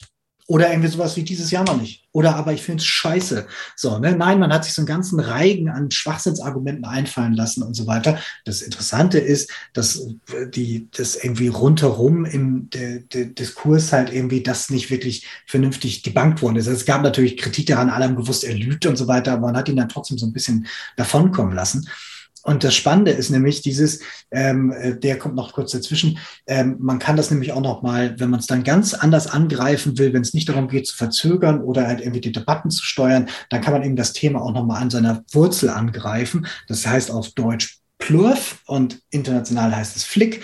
Da sucht man sich dann eben bestimmte Sachen raus. Wir können uns hier morgen ein paar Trolle aus einer Trollfabrik äh, buchen für ein paar 10.000 Euro oder hier zehn Werkstudenten einstellen. Die wählen hier ein beliebiges Ding raus und schreiben dir direkt ein kleines Narrativ drumherum. Ja, da kannst du dann irgendwie Fake-Experten hochholen, die sagen, Klimawandel halb so wild. So, ne? Oder halt irgendwie sagen, Moving Goalpost gibt es auch als Shifting Baseline, dass man irgendwie sagt, dieses, naja, das Ziel war ja dieses und jetzt ist es jenes oder ne, guckt halt irgendwo ganz anderen Sachen rauf.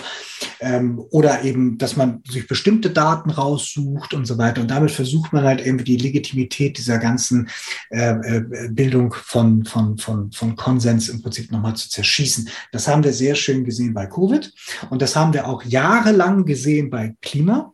Ähm, und das Thema ist eigentlich durch. Also, dass jetzt das Konsens ist, ist zumindest hier in, in Europa, ist man eigentlich soweit da, dabei. Aber das immer nur die Momentaufnahme. Das heißt, wenn du jetzt richtig Geld und Energie reinsteckst, dann könntest du auch in diesen Konsens wieder Löcher reinschießen. Mhm. Und du brauchst eigentlich nur eine bestimmte Prozentzahl an Leuten und dann hast du wieder die Schwierigkeit, dass so ein, so ein Diskurse anders laufen, Debatten anders laufen, mehr sich anders organisieren und so weiter. Hm. Jetzt kann hm? Wolltest du noch was? Gut. Nee, nee, nee. Ich jetzt kann man natürlich mal schwer durch, weil genau. Ja, jetzt jetzt jetzt, jetzt nochmal bunt. Genau, jetzt wird's nochmal bunt. Ähm, dieses jetzt kann ich den Witz aus der Anstalt hier mal äh, wiederholen. Ähm, das ist im Prinzip so der Großteil der deutschen Presselandschaft und da kann man jetzt halt eben sagen, das ist einfach Vielfalt oder es ist vielfach Einfalt. Nämlich, wenn man dann draufschaut, wem gehört denn das Ganze, da sieht man dann eben, es gehört eigentlich nur ähm, äh, wenigen ähm, äh, Kapitalgesellschaften, beziehungsweise in den meisten Fällen sind das Familien, also so äh, äh, Medienoligarchien. Ähm, äh, denen das Ganze gehört. Das heißt, wir haben eine sehr hohe Machtkonzentration, wenn man da eben genau drauf schaut. Jetzt kann man natürlich sagen, ja, diese ganzen äh, äh, sind ja irgendwie unabhängig und so weiter und äh, da gibt es ja irgendwie sowas wie journalistische Ethik und so. Wenn man sich so, äh, so wie, so ich es kennengelernt habe und ich habe da selber nicht drin gearbeitet und habe da eben jetzt nicht unbedingt so, so ein Precht-Welzer-Verhältnis dazu, als dass ich mich versteigen würde, da jetzt irgendwie konkrete, ähm, konkrete äh, äh, Punkte zu postulieren. Ähm, aber was, was ich eben kennengelernt habe, ist, dass es eben eine ganze Reihe von freien Redakteuren gibt, die dann irgendwie äh, so einzeln bezahlt werden. Und es gibt so ein paar in Redaktion, Chefredaktion und so weiter festangestellte Edelfedern, die tatsächlich sehr gut verdienen und ähm, dann auch schon natürlich so Status quo interessant finden. Und dann gibt es natürlich Herausgeber, die halt besonders stark vom Status quo profitieren ähm, und die dann selber von sich behaupten, sie hätten auf äh, Blatt und Inhalt überhaupt gar keinen Einfluss. Und das sagen die auch immer, behaupten sie auch immer, ähm, außer wenn sie es dann doch haben. So, und dann hier sind mal so ein paar Beispiele, ähm, wie zum Beispiel dieses Ding, das hatten wir jetzt ja gehabt ähm, letztes Jahr, ähm, wo ähm, das Rechercheteam äh, von, von Ippen da eine ganze Menge herausgefunden hat über Bereiche und was bei Springer da alles los ist, ähm, genau um diese ganzen Sachen mit ähm, komischen Verflechtungen, äh, mit, mit äh, Fraternisierung hier, irgendwie Chefredakteur schläft irgendwie mit Praktikantinnen unter Versprechen von Bückfliegen fortkommen und so weiter. Ähm, da haben die eine ganze Menge rausgefunden und dann hat dann tatsächlich dann eben hier der der, der Chef von das Ganze dann eben direkt eingegriffen und gesagt, das möchte ich aber nicht veröffentlicht sehen, weil er eben seinem Kollegen damit jetzt eben nicht irgendwie schaden wollte. Das ging dann umweg über den großen Teich, so, das musste dann erst, glaube ich, in der New York mhm. Times oder Washington Post erscheinen, damit sich da was bewegt.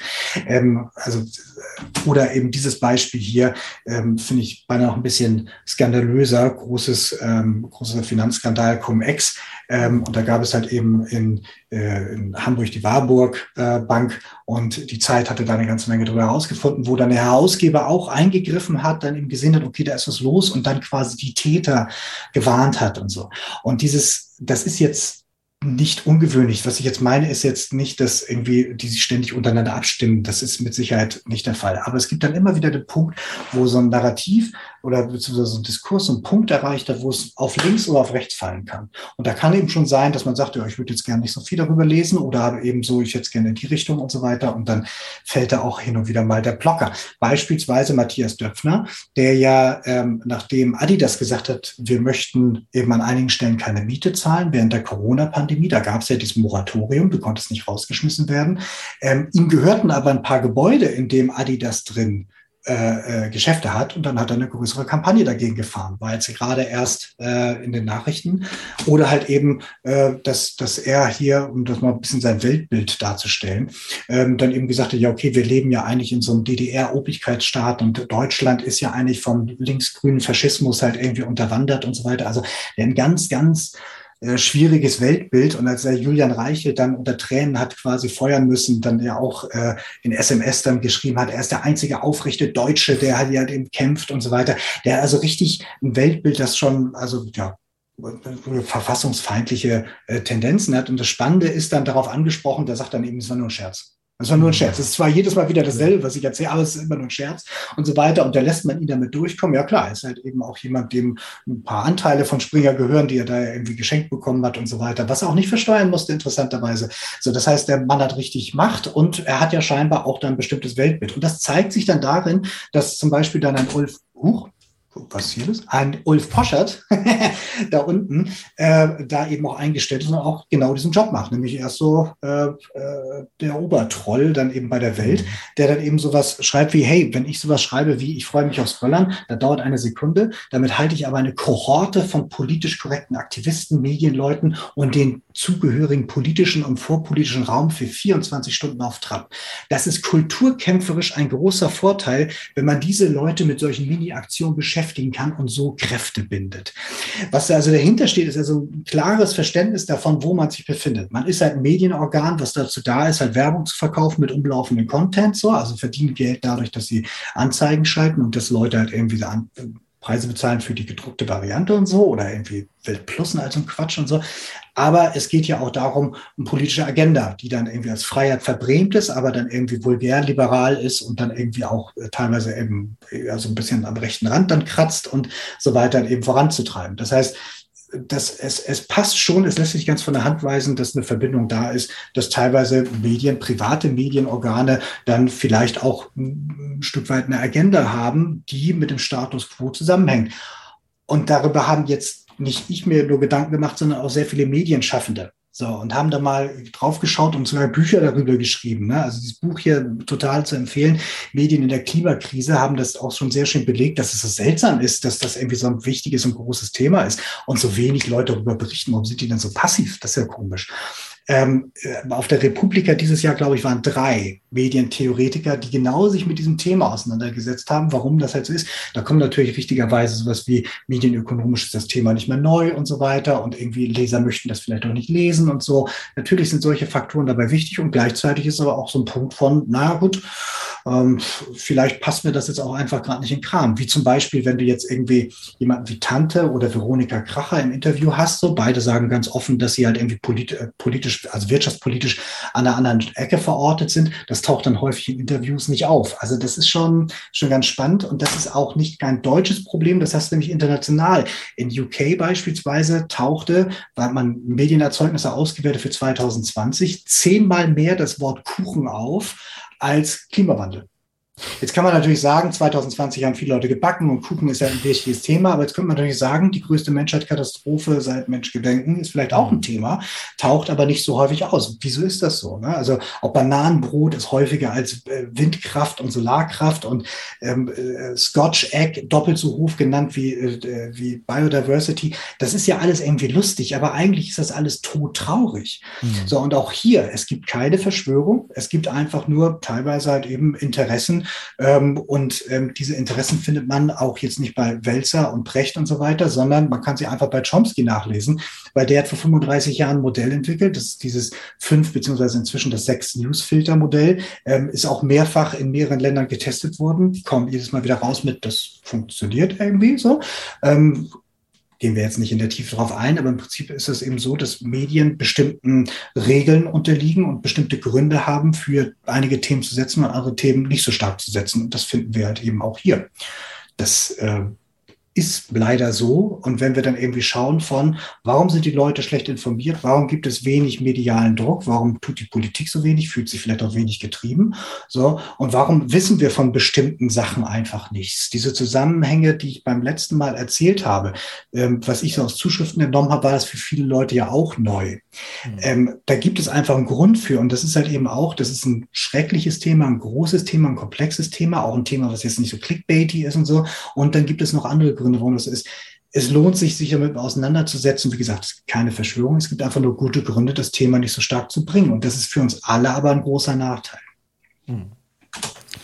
ich da, bin wir, nachhaltig ja. schockiert, dass die äh, äh, Publikation Metal Hammer bei Springer ist. ja, das sind, das sind wir alle, das ist furchtbar. Aber das Witzige ist halt eben, es kommt ja ähm, das Thema, du kommst natürlich drum, nicht drum rum, du musst es ja irgendwie bringen und so weiter und teilweise werden ja auch dann Themen gesetzt und so. Aber dadurch, wenn du das im Hinterkopf hast, dann erklären sich auch total die nächsten drei Seiten, wo wir mal so ein paar Ausrisse haben. Nämlich sowas mhm. wie, wir haben schon größere Probleme als den Klimawandel bewältigt, was erstmal nicht stimmt und so, aber was der alte Mann sagt, lass ihn mal reden. So, der ist dann vielleicht auch schlecht informiert, aber das hast du dann eben auf dem Titel. So, und mhm. damit hast du dann jemanden, der staatstragende Werbe und so weiter. Da ist dann auch nicht im Artikel dann sowas wie, damit hat er Unrecht oder man weiß eben heute, das ist nicht mhm. so. so das kommt dann eben nicht. Ne? Das ist mit Auslassung. Oder mancher Klimaschütze träumt schon von der Ökodiktatur. Nachdem man vor 20 Jahren gemerkt hat, wir müssen in eine große Transformation gehen, hat man ganz früh angefangen, Ökosozialismus und Ökodiktatur als Themen zu bringen, von den Leuten, die den Status quo verteidigen. Haben ganz früh diese beiden Begriffe gesetzt, weil klar war, dass wir, ähm, wenn wir uns da rausbewegen wollen, ein bisschen Staatsdirigismus werden brauchen äh, für eine, für eine gewisse Zeit. Also eine gewisse Transformation wird man haben müssen mit Staatsträgismus und dass man sagt, okay, bestimmte Sachen gehen nicht mehr. Und deswegen wird dieser Begriff schon ganz früh verwendet und auch bewusst so negativ geframed. Nackensteg ist Deutschland und so weiter, war halt schon gruselig. Dann hier der Alten Bockum ist ja sowieso irgendwie total hier Resterampe, aber der sagt dann eben so, die Schüler, die für eine noch strengere Klimapolitik demonstrieren, können sich nicht darum herumreden, dass ihnen der Klimawandel nicht viel wichtiger ist als der Genuss eines schulfreien Tages. Was darf Projektion? Ne? Also das, also mehr 50er Jahre geht ja gar nicht so, ne? Oder eben, das auch geil, Autoverbot und Spargelinquisition der grünen Sekte. Das sind, das sind Headlines von einer großen, von einem größeren Medien, Erzeugnis. Das muss man sich vorstellen. Also debiler geht's kaum. Oder Stadt Essen macht sich zum verlängerten Arm der Fahrradlobby.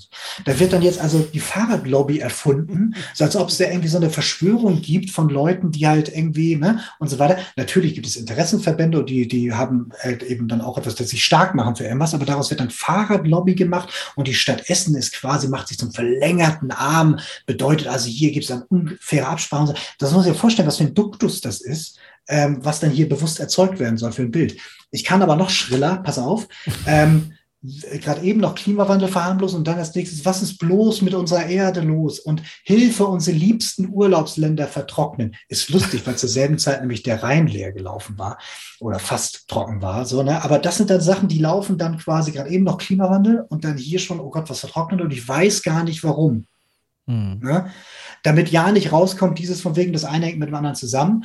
Dann gibt's dann eben so Klimaschutz, was für Profis und nicht für Kids von der Straße. Also er steht auf der Straße, aber von der Straße schwingt halt irgendwie auch immer ein bisschen mit. So schön, wie er da steht, so gestriegelt. Das ist ja Fescher Bur. Ne? Mhm. So, der Christian Lindner, das ist ein richtig mhm. Home-Story-Foto von keinem anderen Politiker hast du das. Aber das hilft ja total, wenn deine Ex-Frau und deine aktuelle Frau bei Springer in hohen Positionen sind, dann kannst du dich ja auch so Home-Story-mäßig ausstellen lassen.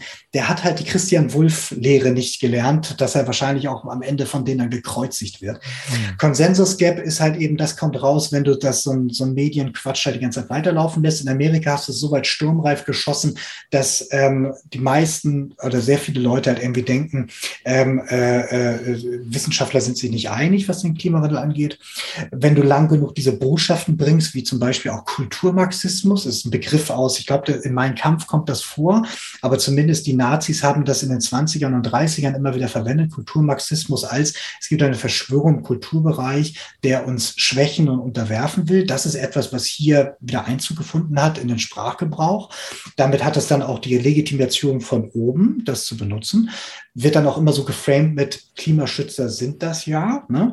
Und dann hast du genau das, was du unten in der Mitte hast, nämlich wo dann der dritte Weg ähm, sagt eben, hängt die Grünen damit haben die dann nachher, sie haben sich vor Gericht damit rausgeredet, wir meinen ja nur irgendwie, man soll die Schilder höher hängen und so weiter mhm. und so weiter. Aber nein, das war schon ganz klar zu sagen, dieses, wer uns wählt, der äh, wählt den anderen Weg und der andere Weg, den wir verdecken gar nicht, wo wir hinwollen. Und die FPÖ, die ja ähnlich grenzdebil sind, da kam also eine Initiative in Österreich, dieses von wegen, wir sollten mal wegen Schweineschnitzel und so weiter, irgendwie A ist nicht gesund, B ist nicht gut fürs Klima, C haben wir inzwischen andere Essgewohnheiten, D haben wir auch einen Migrationsanteil, lasse doch mal ein bisschen moderner denken. Da haben die gesagt, nein, nein, Schnitzelpflicht die Kinder werden gezwungen, das Schnitzel zu essen und so weiter. So, ne? Also sowas fällt dann eben rein in den Diskurs und ist dann eine, legal, also ist dann eine legitime Position, über die man dann redet. All diesen Sachen ist gemein. Wir reden nicht über den Klimawandel selbst. Wir reden auch nicht über Lösungen. Wir reden nicht darüber, dass wir das tun müssen. Und was, was ich nochmal wirklich als Learning rausnehme, weil auch alle diese Beispiele in das reinfallen, was du uns ja gerade erklärt hast, nämlich sie binden Kräfte. Weil was passiert, wenn wir diese Headlines haben? Sie kursieren in den sozialen Netzwerken A von den Leuten, die das geil finden und B von den Leuten, die sich darüber empören und die gleichzeitig ihre Zeit und Energie damit verbringen, das natürlich logischerweise sich darüber zu empören, weil es empörenswert ist. Ähm, und von daher würde ich auch nochmal ähm, sozusagen als Hinweis geben, die Figuren wie Anna Schneider, äh, Nena Schink und wie sie alle heißen, das sind alles, äh, ich würde mal sagen, so Honeypots für ja. Progressive Kräfte. Damit kann man sich wunderbar beschäftigen, da kann man sich abarbeiten dran. Ich selber mache das auch gerne, weil es ja auch wirklich so immens triggert. Also und man hat ja gerade durch das Ulf Poscher Zitat vorhin gesehen, sie geben es ja zu, so zu handeln. Also zu sagen, damit wollen wir die Kräfte binden. Und damit beschäftigen wir die Leute und wir verdienen damit noch Geld und wir befeuern sozusagen eine politische Agenda. Das sollte man sozusagen auch immer wieder im Hinterkopf haben. Und da ist es natürlich spannend zu schauen, was für Strategien kann man eigentlich da entwickeln, weil man kann es nicht ignorieren und freilaufen lassen so, aber man kann auch nicht so viel Zeit damit vergeuden. Ja wichtiger Punkt, ne? Das gleichzeitig hast du dann die Leute, die dann das geil finden, die feiern sie ab, die gucken dann deswegen hin. Und wenn die Leute sich engagen, also im Sinne von dann dagegen angehen oder sagen, jawohl, so will ich's und so weiter, dann hast du in Social Media natürlich auch eine ganz andere Traktion und so weiter, kommst mehr nach vorne. Das heißt, dieses Geschäftsmodell Hass und dieses Geschäftsmodell äh, Zwietracht und so weiter, das funktioniert einfach in dieser modernen Medienökonomie. Und so, wir haben kein ja. vernünftiges, um das nochmal ganz deutlich zu betonen, weil auch das ist jetzt immer krasser. Wir haben keine vernünftige Regulierung von Presse. Also der Presserat und so weiter, das ist ein Witz. Also ja. klar, man kann Beschwerde und so weiter einreichen, aber welche Konsequenz hat es? Also wir haben gar keine Konsequenzen bei ethischen Verstößen in der Presse. Da sollte man vielleicht mal in diese Richtung denken und hinwirken.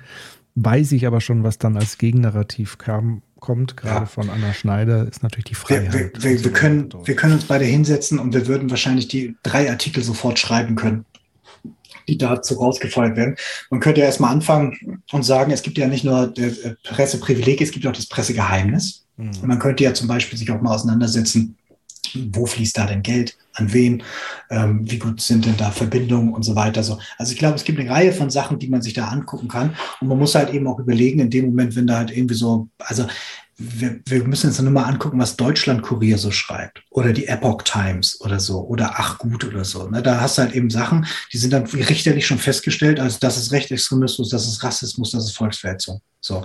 Und wenn das dann regelmäßig passiert, dann muss da halt irgendwie auch was passieren eigentlich so in der Gesellschaft. Also, egal, führte zu weit so, aber es ist schon spannend, dass wir da so wenig haben. Mhm. Ähm, aus der Vergangenheit kann man es verstehen, aber inzwischen ja. wird dieses Recht halt umgenützt und missbraucht, muss man eben so sagen. So, und dann hast du eben auch sowas, wie es dann schon wieder konkret auf unser Thema läuft, nämlich dieses, dass dann eben CDU-Energieexperten dann sagen, wir brauchen bundesweite Abstandsregeln für Windkraft oder dann eben Laschet sich dann hinstellen und sagt so, ja, man muss halt irgendwie klar machen, Klimawandel geht jetzt nicht so fix. Und dann hast du halt eben die neue DGB-Chefin, die dann irgendwie sagt so, ähm, die dann auch lobbyiert hat, ähm, also nicht sie persönlich, aber DGB hat dann eben lobbyiert, auch in Europa für schlechtere ähm, Klimapolitik ähm, die dann irgendwie sagt, also sie macht sie zum Handlanger des Kapitals. Also genau, wenn du jetzt eben guckst, so Gewerkschafter sollen ja eigentlich Vertretung der Arbeitnehmer gegen das Kapital sein. Mhm. So, ne, ähm, nicht per se Opposition, aber wenn es dann eben auseinanderläuft und die Interessen laufen hier mittelfristig bis langfristig komplett auseinander, ähm, müssten sie eigentlich ein Interesse dran haben, auch im Sinne von Standort Deutschland und so weiter. Aber stattdessen sagt sie genau das Gegenteil, nämlich dieses so von wegen so, naja, also Klimaschutz und so weiter lieber nicht und so. So, und damit haben wir nämlich genau das, was wir auch oben schon hatten, nur als als Gruppe. Und das ist total spannend, denn die beide, sie dürfte wahrscheinlich so das vier- bis fünffache von dem verdienen, was wir verdienen. Das heißt, auch da ist neben diesem, dass man das, die Ideologie erhalten will und dass man natürlich auch gleichzeitig mit dem Tarifpartner irgendwie cool sein will, auch etwas, man schützt auch ein Stück weit immer seine eigenen Interessen, seine eigene Ideologie. Ähm, links unten ist was Geiles, da haben die CDU sich mal als Astroturfer äh, probiert. Die haben nämlich probiert, eine, eine Aktion aufzurufen gegen Fridays for Future, die mit dem Slogan Ficken statt Streiken aufgetreten ist, ähm, wo die gesagt haben, dieses, und da haben sie nachher versucht, das wieder einzufangen, gesagt, das heißt ja feiern und so. Nein, Quatsch. Das ging wirklich darum, deswegen heißt es auch Fridays for Fun, hol dir dann Fridays for Fun Starter-Paket, um dann Jugendliche davon abzuhalten, sich politisch zu betätigen und stattdessen lieber nichts zu machen. Ist natürlich sofort debunked worden, dass alles Blödsinn ist und so, aber das wird halt ja nicht ohne Grund gemacht, so, ne? sondern das macht man halt, damit man diese Bewegung an sich aufhält und damit man gleichzeitig ein weiteres Narrativangebot hat für all die anderen, die sich da organisieren können, damit auch eine Gegenöffentlichkeit schafft und so weiter. Das, und das, das muss man sich vorstellen, so, ne? Das ist ungefähr so, als hätte ich die Friedensbewegung und ich gründe jetzt als eine Partei eine so äh, Jugend für den Krieg oder so, ne? Und dann, also das ist halt, ist halt echt crazy. Also sie dürfen es ja machen, ist ja okay, aber es ist wichtig, glaube ich, dass man eben auch weiß, dass es sowas gibt. Ja. Jetzt gehen wir ganz kurz aus den Medien wieder raus und dann kommen wir nämlich auch schon auf die, auf die Zielgeraden. Ähm, was nämlich wichtig ist, ist, glaube ich, auch, wenn wir uns jetzt Unternehmen anschauen und so weiter, dann ist es ja unheimlich viel und auch ganz, ganz viele Leute und so weiter, gerade weltweit und so weiter. Aber es gibt eine hohe Konzentration in dieser ganzen Geschichte und diese hohe Konzentration, die ist auch wichtig zu betrachten. Zum einen, es kommen drei Punkte. Zum einen ist es so, dass wenn man jetzt eben draufschaut, wo kommen die ganzen Emissionen her, dann sieht man, es sind halt relativ wenig Unternehmen, die fast den groß, also den größeren Teil der CO2-Emissionen, nicht fast alles, aber wirklich den viel größeren Teil machen.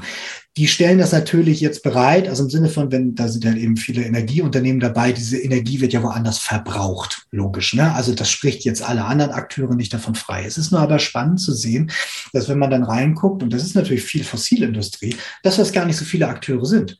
Hm. Also in Deutschland haben wir mehrere Millionen Unternehmen, dadurch, dass eben auch viele Körperschaften, Mantelgesellschaften, Unternehmen, die vielleicht in Liquidation sind. Also es gibt unheimlich viele äh, Unternehmen und Personengesellschaften und so weiter. Es gibt unheimlich viele Unternehmen, juristische Gesellschaften und so weiter, weltweit noch viel mehr. Aber wenn du dann eben guckst, wo kommt dann eben ursächlich die erste, wo entsteht dann die erste Emission, die hier ähm, äh, am Anfang dieser Kette ist, dann sind es halt eben 100 Unternehmen für 71 Prozent. Das finde ich an sich ganz spannend, weil das nämlich auch zeigt erstmal dieses, natürlich ist das alles super komplex und Netzwerk und so und gleichzeitig sind die Knotenpunkte nur wenige. Mhm. Und das zeigt sich auch an einer anderen Stelle, weil Unternehmen selber, wenn sie jetzt bestimmten Leuten gehören, dann haben sie in der Regel halt äh, Leute, die darauf aufpassen, dass auch das passiert, was man will. Also was, dass das, das Kapital ist ja irgendwo angelegt und dafür wird dann Macht übertragen, Verantwortung übertragen. Und in der Regel gibt es dann eine Aufsichtsfunktion, also sowas wie zum Beispiel Aufsichtsrat in einigen Ländern, das Verwaltungsrat und so weiter. Kann von Banken sein und so weiter. Aber in der Regel kommt das von der Seite, wo das Geld herkommt. Jetzt ist es so, dass Unternehmen teilweise anderen Unternehmen gehören, dann ist halt eben Unternehmensvertreter der Muttergesellschaft dabei und so weiter und so fort. Und dann gibt es natürlich so große Anlagegesellschaften, Pensionsfonds und so weiter, die unheimlich viel Geld zusammengesammelt haben und deswegen auch in vielen Unternehmen drin sitzen. Und dann gibt es die Spielart, dass Unternehmen teilweise kreuzbeteiligt sind und sich gegenseitig dann überwachen.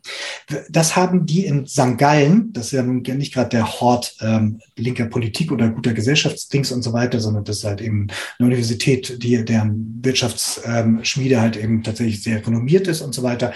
Äh, die haben sich das mal angesehen, haben das analysiert und haben mal drauf geguckt, wie viele Unternehmen denn, wenn man jetzt all diese ganzen Verflechtungen nach oben guckt, sind denn die, die die Hauptverantwortung tragen und kamen dann drauf, es sind tatsächlich gleichzeitig 147 Unternehmen. Das heißt, diese ganzen. Wir alle in einen Raum. Ja, diese ganzen Unternehmen, natürlich sind jetzt nicht alle Unternehmen quasi in so einem Netzwerk zusammengeschlossen, aber wenn man jetzt halt irgendwie die ganzen wesentlichen großen Kapitalgesellschaften und so weiter anguckt und so, dann haben meist immer irgendeine Bank was zu sagen und so weiter. Wenn man da dann guckt, dann sitzen halt auch nicht mehr so viele und so.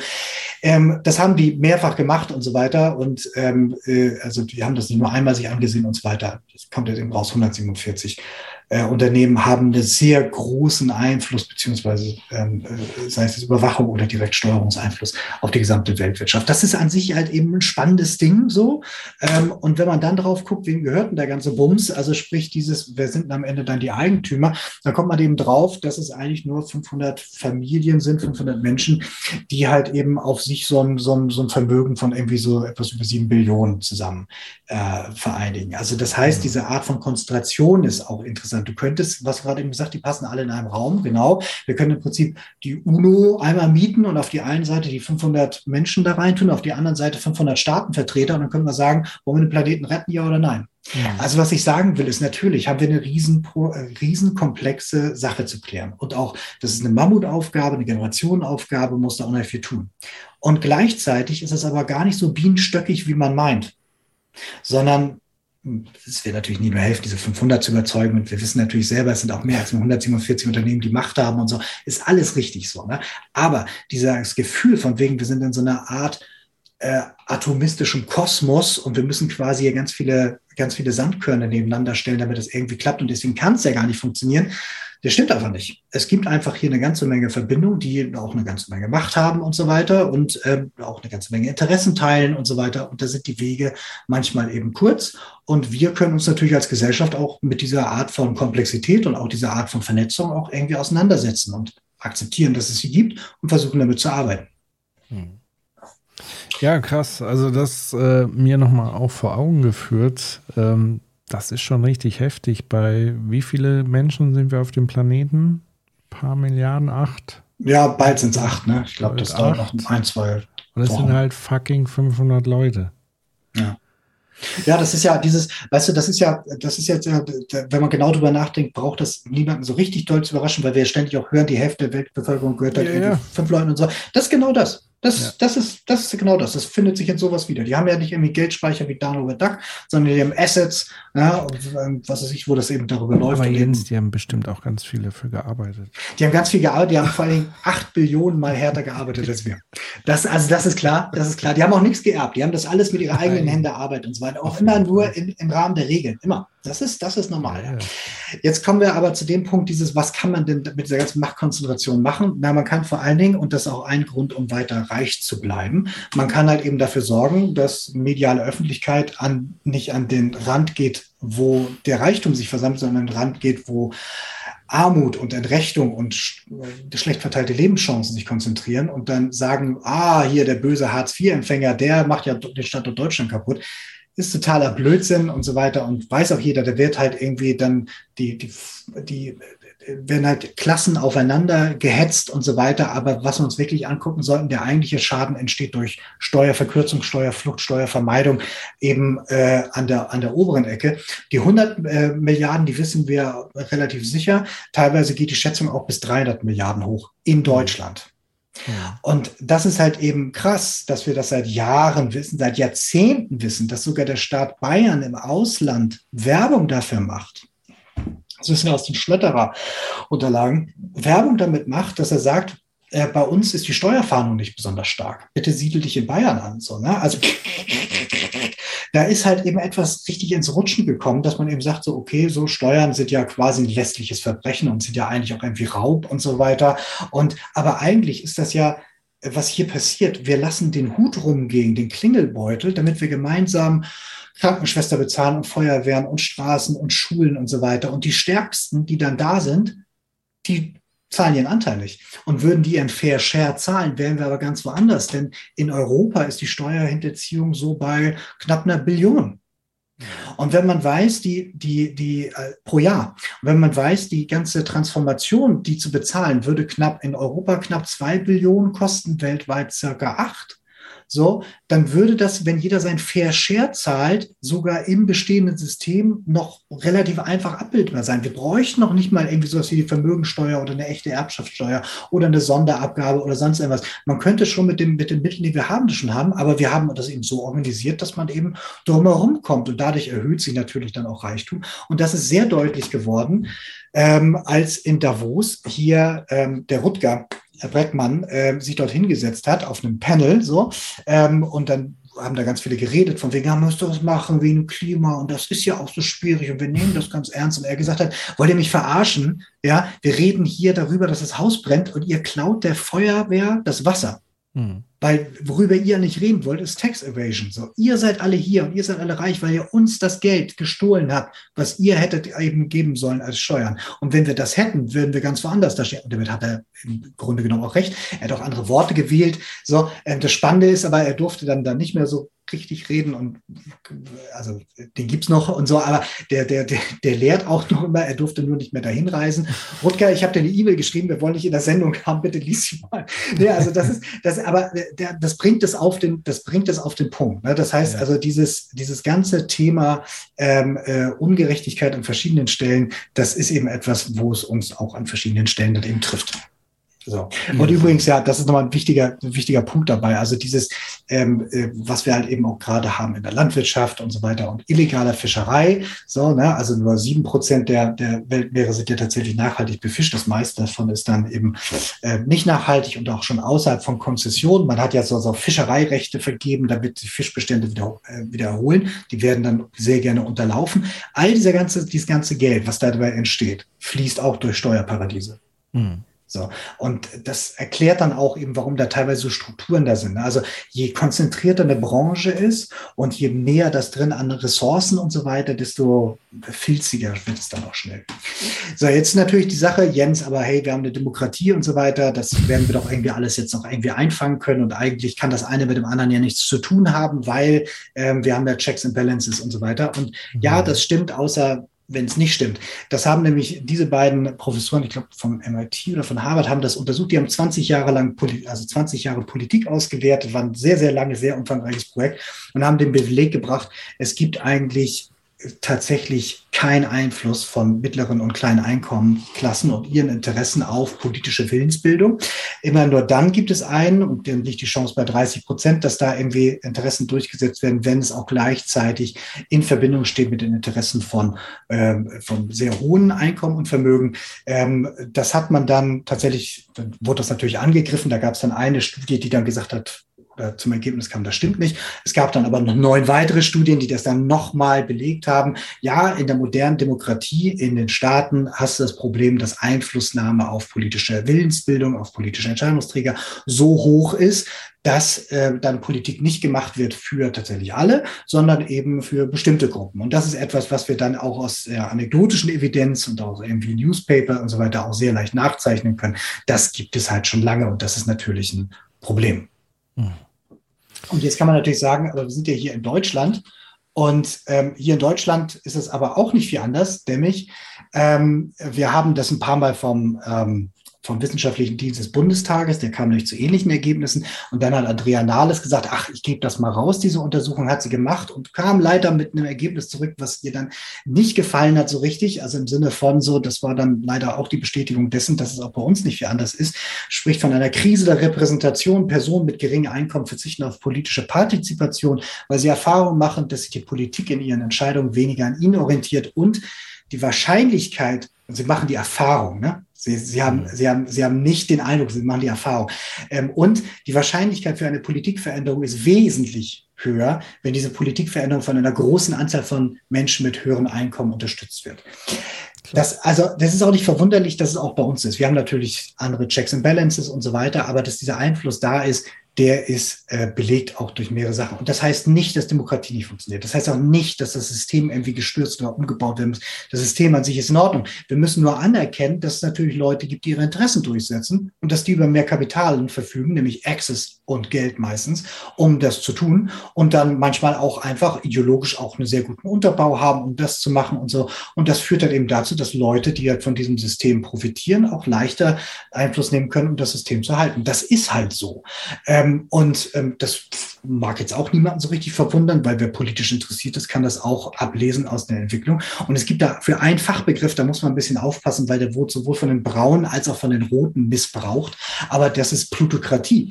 Dass man eben sagt, ist, wir haben jetzt immer noch eine Demokratie, aber sie hat dann eben an einigen Stellen plutokratische Züge, nämlich die Herrschaftsform der Vermögen, die entscheidende Voraussetzung für die Teilhabe an der Herrschaft ist, also die Herrschaft des Geldes. Man kann nicht von der Hand weisen, dass hier Geld einen Einfluss hat. Also es gibt dann immer auch gerade arrivierte Politiker, konservative Politiker, die dann teilweise Lebenslügen aufsitzen und teilweise das aber auch bewusst machen, weil sie Teil des Systems sind, dass sie behaupten, One Man, One Vote und das wäre das Einzige, was politische Willensbildung hat gibt aber keine Evidenz dafür, dass es das so ist, sondern es gibt eine Reihe von Einflüssen über das Jahr, äh, die dann genauso sind. Sieht man zum Beispiel daran, da war Andreas Scheuer hier äh, äh, ein gutes Beispiel dafür, ehemaliger Verkehrsminister, der ja gelobt worden ist von Söder, dass er sehr viel Geld nach Bayern gebracht hat, so, also so viel zum Thema Bundesminister, der ähm, während seiner so, so einem bestimmten Verfahren irgendwie so 19 Lobbyvertreter von der Automobilindustrie angehört hat und mehrere Leute von Umweltverbänden und so weiter dann explizit nicht angehört hat. So, ne? Also diese Art von, wer hat den Zugang und wer steuert den Zugang und was können die Leute denn sagen und so weiter. Ähm, das macht schon einen Unterschied. Allein schon, dass du seine Klatten in der Zeit, wo Merkel regiert hat, mehrfach sie getroffen hat. Und ähm, sie ist ja nur One Person, One Vote. Ja. Und sie ist ja nicht die Chefin von BMW, sondern ihr gehört nur ein signifikanter Anteil davon. Das heißt, eigentlich hat sie noch nicht mal zur Wirtschaftspolitik was zu sagen so, so, oder sonst irgendwas. So, ne? Sondern sie ist ja, ne? ähm, das ist schon, schon sehr, sehr spannend. Aber das ist eben genau das, wer jetzt Bourdieu gut kennt und dafür gelesen hat und so weiter, der sieht genau, mit was da gehandelt wird, warum das tatsächlich relevant ist. Und das ist halt eben etwas, was sich in der Praxis zeigt. Hm. Ja, und es ist ja quasi auch schon auf der ganz simpelsten Ebene ähm, sehr einleuchtend. Also wer kann sich denn überhaupt auch die Zeit nehmen für politisches Engagement? Wer kann sozusagen ähm, angefangen von irgendwelchen Printsachen produzieren und so weiter und so fort. Also das heißt, politisches Engagement, wenn man es wirklich durchziehen will, ähm, beginnt schon mal mit einer gewissen finanziellen Solidität, würde ich mal behaupten, ähm, wo man eben auch Dinge riskieren muss letztendlich. Und das kann man eben nicht äh, sozusagen aus einem prekären Jobverhältnis heraus, sondern meistens eben aus sehr sicheren Berufen. Und deswegen ist es ja auch kein Wunder, dass die meisten Berufspolitiker irgendwie aus Anwaltskanzleien kommen oder aus sonstigen gut laufenden äh, Dingen, wo sie auch mal eben raus können oder nebenbei noch ganz viel machen können. Ähm, ich glaube, dass unabhängig natürlich dann nochmal von der großen Ebene, die du auch nochmal äh, aufgemacht hast und skizziert hast, wo also wirklich dann Wirtschaftsbosse und Bossinnen ähm, Termine kriegen, die kein Normalsterblicher sonst hier kriegen würden. Das ist doch auch der, der, der Punkt. Also zu sagen, wer, wer hat denn die Chance, überhaupt mal mit Angela, Angela Merkel sonst zu sprechen?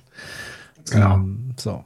Also, das ist wirklich ein echtes Problem und deswegen treibt mich dieses Narrativ, jeder hat eine Stimme, wirklich äh, auf die Palme hochziehen. Also, das finde ich ganz schlimm, weil, wie du sagst, es ist ja okay. Also, es heißt nicht, dass hier alles im Arsch ist und dass Demokratie an sich äh, das Problem ist, sondern wie wird es gelebt, wie wird es praktiziert. Und dann muss man sich ehrlich machen. Und das muss man halt auf den Tisch bringen und dann muss man sich überlegen, was kann man machen, was kann man anders machen. Ähm, ich fand zum Beispiel eine gute Initiative in den USA, die ja, ähm, die, ich vergesse immer ihren Namen, AOC, ähm, mhm. Cortez, wie heißt sie mit Vornamen? Ich vergesse den Vornamen auch immer. So, so. Aber sie stammt zum Beispiel aus so einer Initiative, ähm, die sozusagen junge Menschen aus der Arbeiterklasse quasi finanzieren, um sie zur Berufspolitik zu führen. Also wie so eine Art politisches Stipendium, wenn man so will ich denke, weil wir tun ja immer so in Deutschland, wir sind nicht das amerikanische System. Ich glaube, wir sind es viel stärker, als wir denken. Wir haben es nur komplett verdeckt. In den USA ist das wesentlich offener und transparenter, auch mit diesen ganzen Packs und Super-Packs und Pipapo. Da machen wir uns ja immer wieder lustig darüber. Aber ich glaube, unser Problem ist da ein bisschen anders, aber sehr ähnlich. Und deswegen müssen wir wahrscheinlich auch in solche Richtungen irgendwie denken. Äh, total. Ähm, und man kann eben auch so etwas wie, wir haben ja auch hier Organisationen, die da mit Transparenz könnten wir schon viel machen. Transparenzregister ist hier so ein Thema so. Ähm, oder eben, wie funktioniert es mit Diäten und danach Sperrfristen und so weiter. Also wer jetzt heute schon was machen kann, der kann mal bei Lobbypedia vorbeigucken, bei Lobby Control, bei German Watch und so weiter. Und sich da engagieren, anlesen, unterstützen und so weiter. So, also ich glaube, man muss ganz viele Sachen machen, um zu sagen, okay, wenn wir unsere Demokratie verteidigen wollen, weil sie wird halt hier erodiert ein Stück weit. Ähm, und ich glaube, im Zuge dieser ganz großen Transformation müssen wir über nicht demokratisch legitimierte Machtstrukturen halt offen sprechen. Da muss man die erst auflegen und dann sagen, okay, dann müssen wir da irgendwie anders äh, davor gehen. Ja.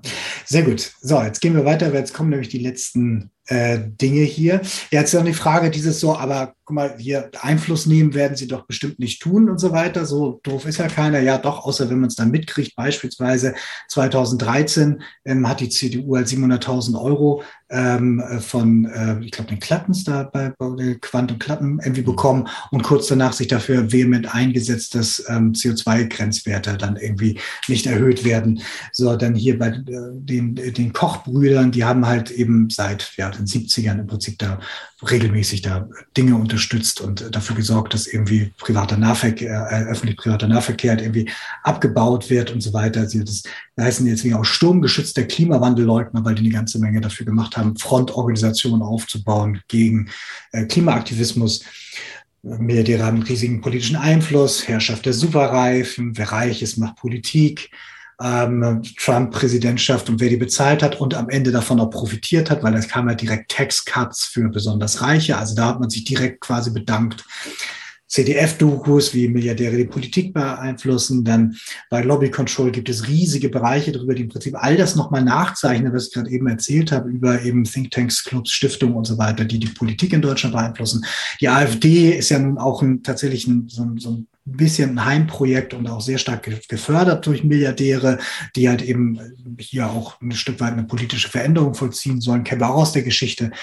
Die Macht der Milliardäre auch eben über Philanthropie oder halt eben wie eben darüber politischen Einfluss gekauft wird. Oder, und das finde ich ganz spannend hier, dieses hier, die Bevölkerung ist in der Klimafrage viel weiter als oft behauptet. Tatsächlich sind es Lobbygruppen, die konsequenten Klimaschutz verhindern. Also alles, was wir erzählen, ist tatsächlich jetzt nichts Neues und jetzt auch kein Geheimnis. So, es ist nur eben so, dass es nicht so auf dem Titel steht, sondern manchmal und dann auf Seite drei und so weiter. Ähm, und wo es, was auch wissenschaftlich eben an vielen Stellen gut nachgezeichnet ist und so weiter, das ist halt keine Augenwischerei. Es ist die Welt, wie sie ist. Und das müssen wir einfach anerkennen, weil dann können wir nur damit arbeiten. Und dann sehen wir eben auch, naja, vielleicht haben wir ein Problem halt eben mit bestimmten Leuten, äh, beziehungsweise einer bestimmten äh, äh, Machtkonzentration an, an Stellen, über die wir bisher noch nicht gesprochen haben. Hm. So, also dieses, ne, wir können uns die Milliardäre nicht mehr leisten. Ähm, die sind nämlich mehrfach in der Verantwortung. Einerseits, weil ihnen halt eben große Unternehmen gehören, sie damit viel Macht haben und sehr viel Einfluss und sehr viel verändern können und gleichzeitig auch dafür sehr viel einsetzen, ähm, dass sich eben nichts verändert. Also sehr viel dafür kämpfen für den Status quo. Das ist problematisch, das haben wir jetzt ja gesehen. Und zweitens ist es so, dass sie auch gleichzeitig die sind, die halt eben sehr viel verbrauchen. Bei sehr viel Verbrauchen müssen wir uns alle auch selber hier ein bisschen an die Nase fassen, weil wir im Westen halt sehr viel Überkonsum haben. Da müssen wir runterkommen. Und die Leute, die in Deutschland halt ein bisschen besser verdienen, müssen sich auch an die Nase fassen. Worüber ich spreche, sind jetzt aber die Ultra-Ultra-Reichen. Die müssen wir besonders zur Verantwortung ziehen. Und da in der Mitte sehen wir es nämlich auch. Dieses, dieses ganze System könnte man sogar noch ein bisschen erhalten, wenn man es nur tatsächlich unsere, unsere Ansprüche und dieses ganze System halt ein bisschen runterdampfen, so, dann könnte man sogar Teile davon immer noch irgendwie weiterlaufen lassen. So, aber tun wir nicht. Wir sind halt eben weit aus der Zone heraus und deswegen müssen wir diesen netten Herrschaften einfach mal sprechen. Wir müssen uns mit denen auseinandersetzen über Überkonsum. Wir müssen uns auseinandersetzen mit halt eben, wie sieht's denn aus hier mit äh, so, äh, wollen wir da denn diese ganzen Maschinen so weiterlaufen lassen? Wollen wir nicht vielleicht doch irgendwie mal drüber nachdenken? Und jetzt könnt ihr mir natürlich entgegenhalten, dieses so, ja, aber Jens, die leben doch auf unserem Planeten, die haben doch auch ein Interesse daran, daran, äh, dass sich da was ändert. Dieses, ja, das hast du ja vorhin auch schon gesagt, langfristig ist es so. Langfristig möchte man die Transformation, aber kurzfristig möchte man schon noch die Rendite.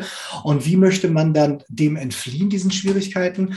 Naja, zum Beispiel, indem man in Neuseeland Grund kauft. Das ist von 2017, mhm. da war das schon lange am Laufen, dass halt eben Millionäre, Milliardäre angefangen haben, große Landstriche eben Neuseeland aufzukaufen. Neuseeland, weil relativ äh, englischsprachig, relativ gute Wirtschaft, aus dem gleichzeitig äh, Fallout sicher. Das heißt, wenn es wirklich mal zum Abschla nuklearen Abtausch kommt und so weiter, dann ist es halt relativ secure da, ist es abgeschieden und so weiter und so und ist auch irgendwie hübsch. Man hat Herr der Ringe gesehen und so. Also man hat angefangen, da Grund aufzukaufen und zwar so weit, dass nachher Gesetze erlassen worden sind, die das dann eingeschränkt haben. Das heißt, man versucht sich Refugien zu kaufen, um dann dem Kollaps der Zivilisation auszuweichen. Und das ist jetzt auch kein Schwachsinn.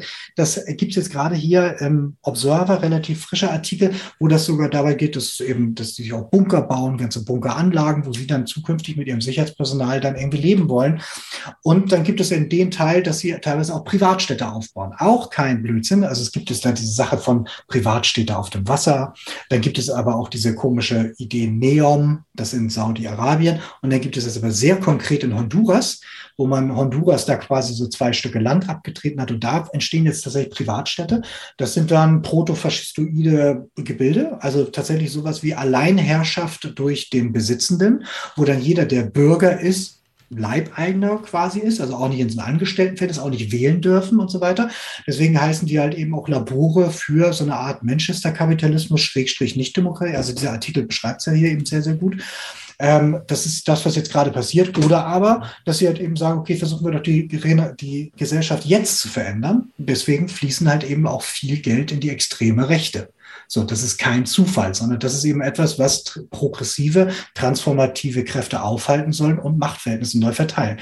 Das haben wir übrigens in den 20ern auch gehabt. So, ne? Also die Nazis sind ja nicht nur an die Macht gekommen, weil sie so schön getrommelt haben, sondern auch einfach massiv Geld von äh, sehr reichen Menschen da reingeflossen ist. Und das machen natürlich hier nicht alle und so weiter. So, aber es gibt natürlich welche, die das tun. Die sind auch teilweise namentlich bekannt. So.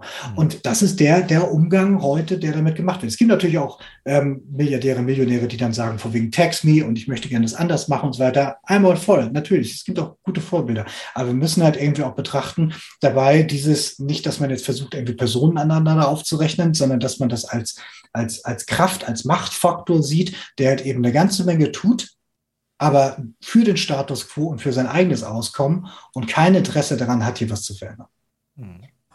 Wenn man die jetzt, das ist jetzt die letzte, wenn man die jetzt fragt, ähm, was sie denn darüber denken, so, ne, und was denn der Konflikt unserer Zeit ist, dann sagen die tatsächlich, und mit die meine ich Warren Buffett, der war zu der Zeit der reichste Mann der Welt, ähm, 2006, es herrscht, es herrscht Klassenkrieg, richtig, und es ist meine Klasse, die Klasse der Reichen, die Krieg führt und wir gewinnen. Das ist alles in plain sight, das Ganze. Und ich sage jetzt nicht, und übrigens, was macht er heute? Was macht er heute? Ist jetzt gerade frisch hier. Was macht er heute? Er investiert in, in Öl. So, also was ich sagen will, ist, es gibt A, keine Verschwörung. Und dass Leute ihre Interessen vertreten, ist vollkommen okay. Das ist absolut legitim. Da gibt es gar keine zwei Meinungen. Die Demokratie grundsätzlich funktioniert. Und wir haben auch noch alle Kräfte, ähm, da was zu verändern. Und es gibt auch, glaube ich, viel guten Willen. Das Problem ist, wir schaffen das irgendwie nicht so richtig irgendwie, naja, in so in, in diese Diskussion reinzukommen, weil der Diskurs halt irgendwie ständig in eine Richtung läuft, teilweise gesteuert, teilweise von sich selbst. Und das andere Problem ist, dass es eben Interessen gibt, die sehr, sehr ähnlich sind. Und Interessen sind, den Status quo nicht zu verändern.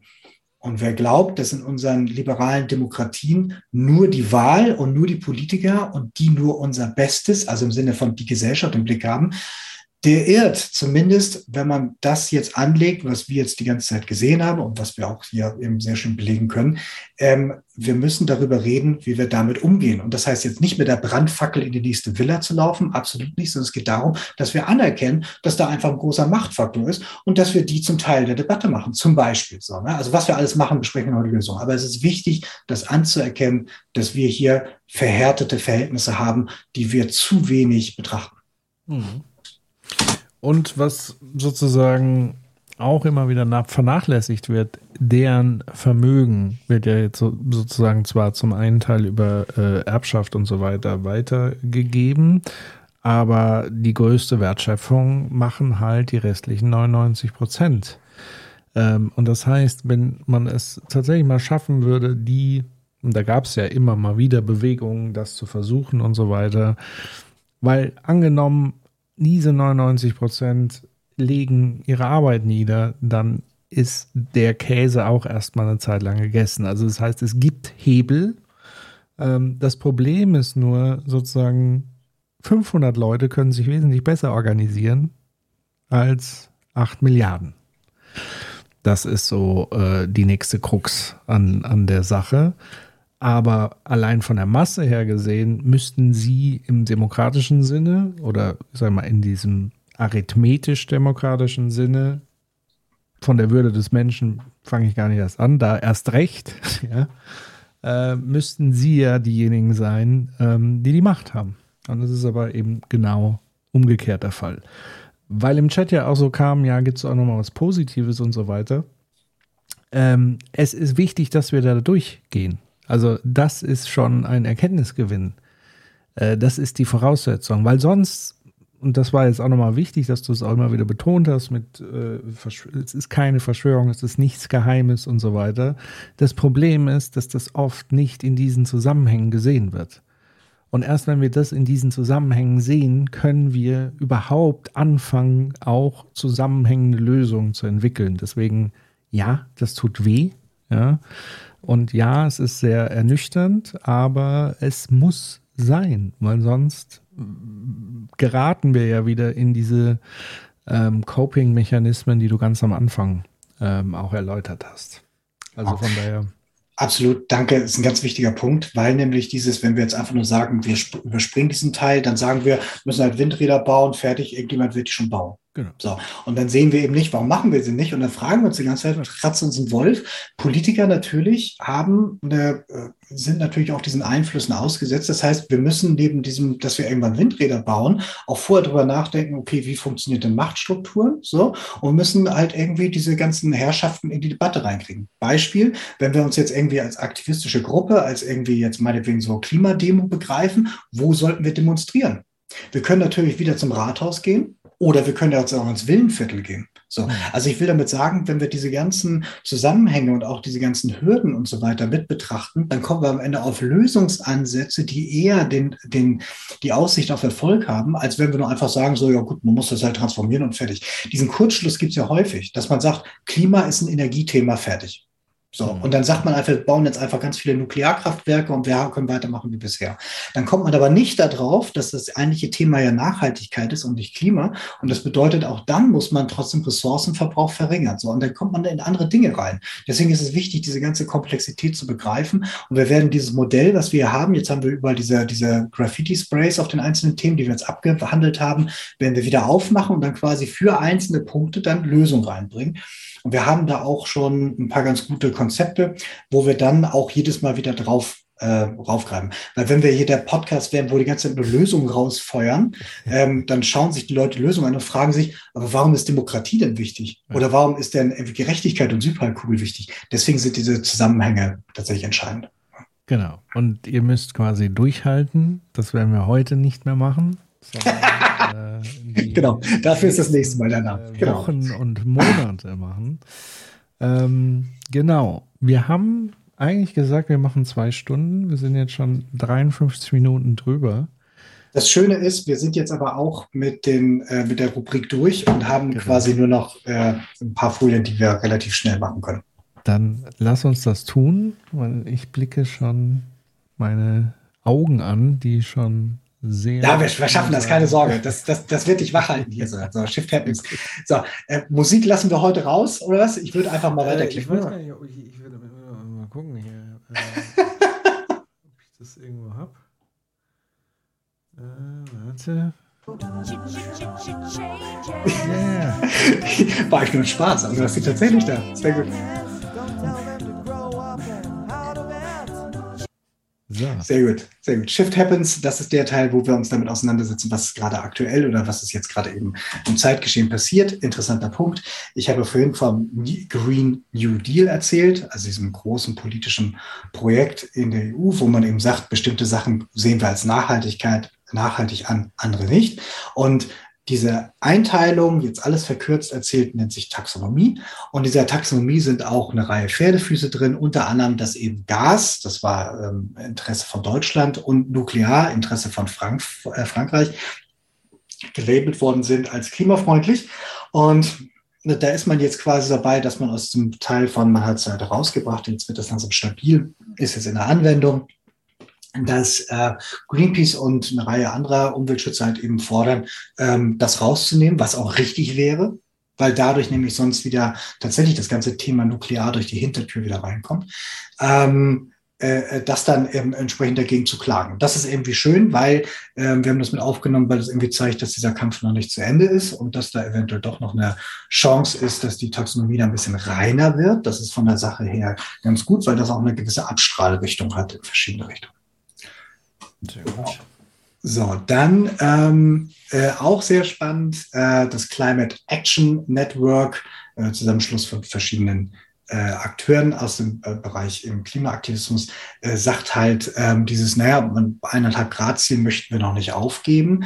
Ähm, äh, das sagen auch einige aus dem IPCC-Umfeld. Allerdings nicht unter sonst gleichen Bedingungen. Mhm. Also sowas wie, wenn wir jetzt einfach nur sagen, äh, wir machen weiter wie bisher, wir gehen jetzt nur einfach ganz stark auf diesen Transaktionspfad und das bedeutet halt irgendwie so, ja, wir müssen schon, schon äh, mehrere mehrstellige Prozent halt irgendwie jetzt äh, runterfahren innerhalb von ganz, ganz kurzer Zeit. Ähm, das wäre halt eben krass. Die sprechen eher davon, okay, man muss irgendwie mit beiden Füßen auf die Bremse latschen. Ähm, also sprich, dieses 1,5 Grad ist ja schon ein Kompromiss und auch das hat ja schon ganz erhebliche Folgen. Bei zwei Grad wird es schon richtig düster und wie es aussieht, werden wir anderthalb Grad jetzt schon bald sehen. Ähm, und wenn sich das dann verstetigt hat und dann wirklich wir ständig anderthalb Grad halt eben mehr haben in der Atmosphäre, also im gesamten Erdsystem, erhöht sich auch Temperatur mit all den Folgen und so weiter. Und ähm, die sagen halt eben dieses, wir wollen das Ziel jetzt aber noch nicht aufgeben, weil nahezu alle das aufgegeben haben, weil natürlich auch alle sehen, es passiert nichts. Und die möchten uns gerne daran erinnern, dieses, es könnte aber was passieren, wenn man jetzt wirklich wollte. Das ist quasi dieser Punkt von so, na, wir können es halt schaffen, wenn wir die richtigen Sachen bringen. Das passte irgendwie sehr gut zu dem, was wir gerade gesehen haben.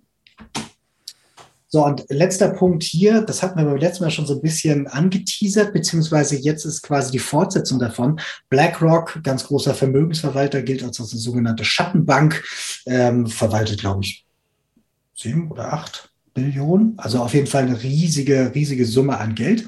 Ähm, und ähm, hat er eben vor ein paar Jahren eben für sich entdeckt, äh, wenn wir jetzt weiter in Öl und Gas drin sind, in fossiler Energie haben wir das Problem, dass das ja irgendwann mal äh, out of out of business ist oder verboten wird oder nicht mehr betrieben werden kann oder alle ist und so weiter. Das heißt, wir müssen da raus, wenn wir nicht vermeiden, wenn wir vermeiden wollen, irgendwann stranded assets zu haben, also sprich Geschäfte, die man nicht mehr betreiben kann.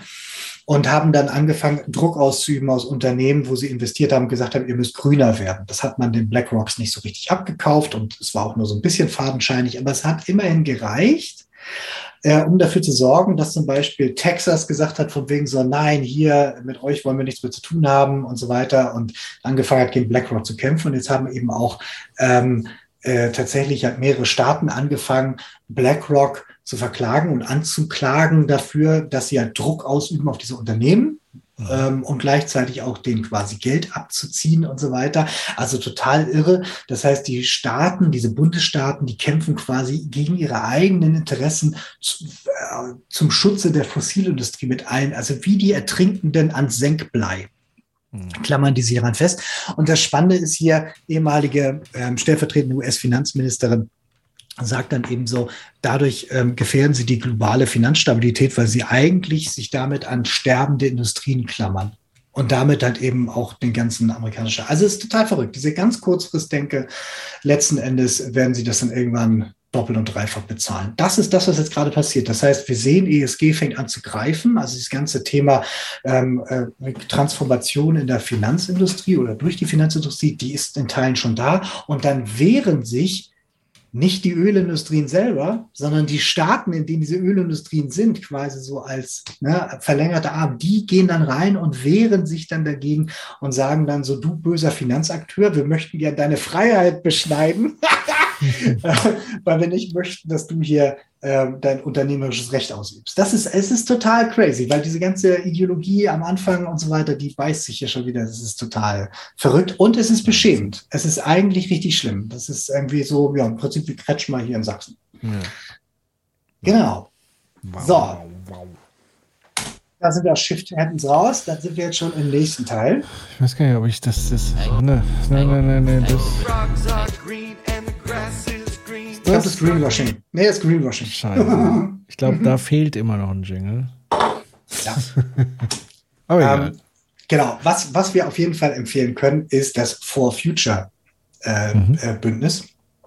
Prinzip nicht Dachorganisation, aber halt eine Organisation, die sich so, die eine Dachfunktion ausübt. Together for Future heißt so der, die Gruppe dahinter, die betreibt so mehrere Websites und Vernetzungsgeschichten und so weiter. Und das Geile ist dabei, wer jetzt wirklich sagt, so dieses so, du was, ich begreife dieses ganze Klimading als, das ist irgendwie auch etwas, an dem ich was machen möchte. Ich möchte nicht zusehen, ich möchte selber auch was tun und sei es nur ein bisschen was. Ich weiß aber nicht wo und was. Der muss nur auf diese Seite gehen von future-bündnis.de und dort kann man dann eben alle 334 Gruppen, die mit For Future zu tun haben, und mit Klimaaktivismus halt eben anschauen. Es gibt da noch mhm. andere Sachen, die dann auch das noch ein bisschen noch weitere noch mit dabei haben. Also, aber das ist ein schöner Einstieg, wenn man sagt, ich möchte mich gerne mit auseinandersetzen. Man glaubt gar nicht, wie viele Berufsverbände äh, Verbände dort ihr eigenes For Future Ding haben und so weiter.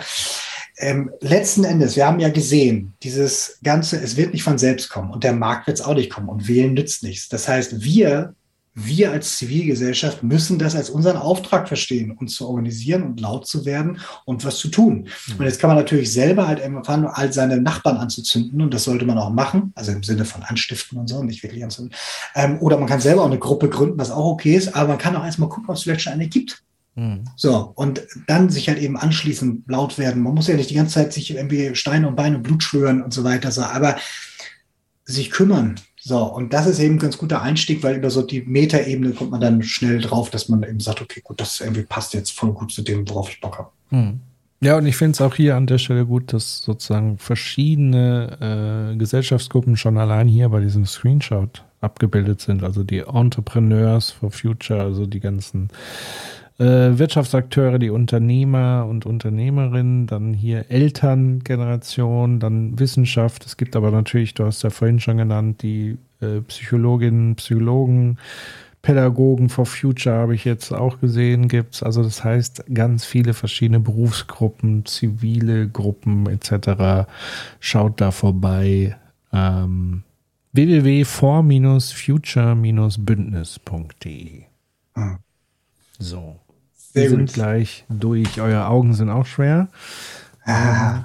So, Shelf Control. Ähm, genau. Zwei kurze Medieninhalte und das eine ist utopia.de, kennen vielleicht viele, ähm, gehört, glaube ich, inzwischen irgendwie so einem dieser Medienkooperationen, ich glaube der SPD oder so, ähm, bin ich ganz sicher, aber auf jeden Fall findet man da jetzt keine politischen Inhalte und auch jetzt eben keine keine, keine Sachen, die jetzt irgendwie so gesetzte PR-Artikel sind, sondern da kann man eben eine ganze Menge aus unheimlich verschiedenen Bereichen über nachhaltiges Leben mitbekommen. Ich kenne das noch von vor also bestimmt zwölf Jahren oder so. Da haben wir damals auch den Gründer mal kennengelernt.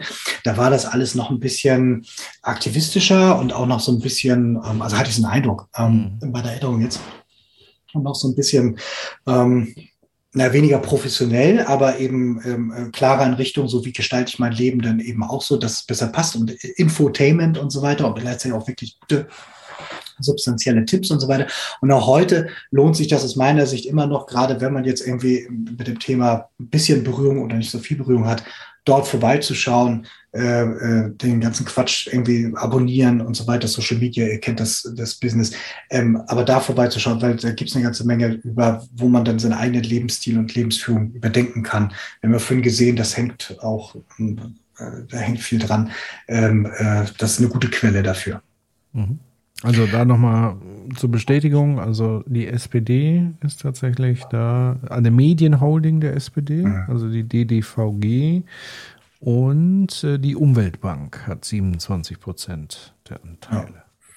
Jetzt nicht per se Adressen, die man jetzt doof finden muss. Ich habe jetzt ehrlich gesagt von beiden jetzt keinen Einschlag in den Artikel gesehen und so weiter.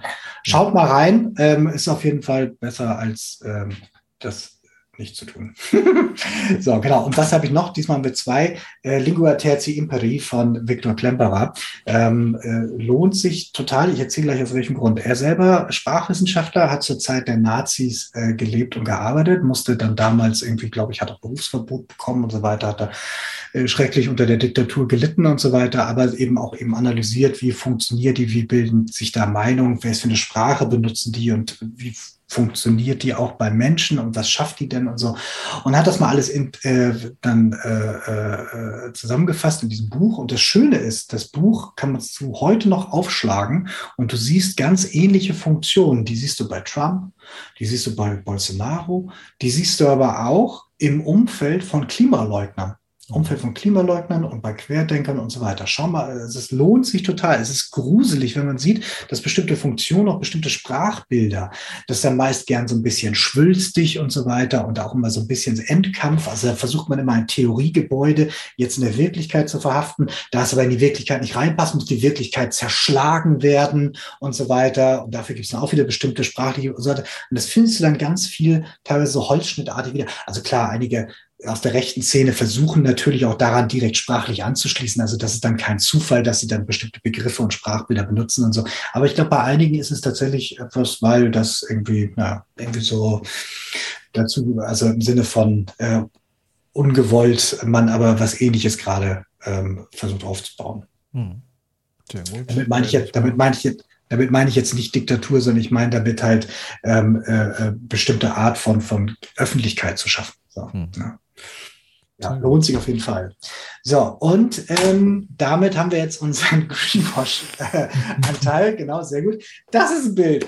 Patrick, hast du ja. das nicht auch? Du wohnst ja da quasi im Weinanbaugebiet. Ja, hast du es nicht auch so, wenn du, wenn du mit deinem äh, Frau und Kindern irgendwas vorhast und so weiter, zum Beispiel Pizza essen, dann kauft ihr doch die Pizza und fahrt auf den Berg, um Ach, dann im Kofferraum diese Pizza zu vertilgen. Das ist doch so, oder?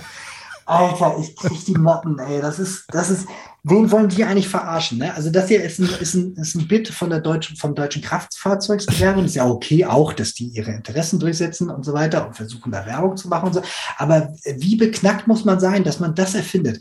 Da sind jetzt also zu sehen zwei Frauen, beide essen Pizza aus so einer Schachtel. Die eine sitzt extra auf so einer Decke hinten im äh, Auto von so einem ja, SUV so oder so einem kleineren SUV. Ich wundere ehrlich gesagt, dass man in dem SUV-Kofferraum überhaupt sitzen kann, weil diese Kofferräume ja meistens so klein sind, trotz dass das Auto so riesengroß ist. Aber ich so. hätte gern ein bisschen mehr, mehr Sonneneinstrahlung gehabt, weil dann ja. könnte man sehen, ob die tatsächlich echten Schattenwurf haben, weil es sieht beinahe so aus, als wäre die da rein montiert und so. Es ist einfach nur gruselig. Ne? Man hat sich da einfach so, man hat irgendwie so zu tun und dann steht der Slogan heißt, gut, dass es Autos gibt. Und die Autos fahren nicht, transportieren nicht, die liefern nicht das Wasser ähm, an die Oma auf dem Berg, was ja immer so das einzige Bild ist, was für Autos immer noch gilt. Nein, nein, das ist dafür da, damit du eine Pizza in Weinbergen essen kannst. Gut, dass es dafür ein Auto gibt. Das ist das, was da steht. Und wie, wie, wie, wie am Ende musst du denn sein mit deinen Argumenten, dass du sowas erfinden musst? Das ist vor allem die, die sind ja so geparkt,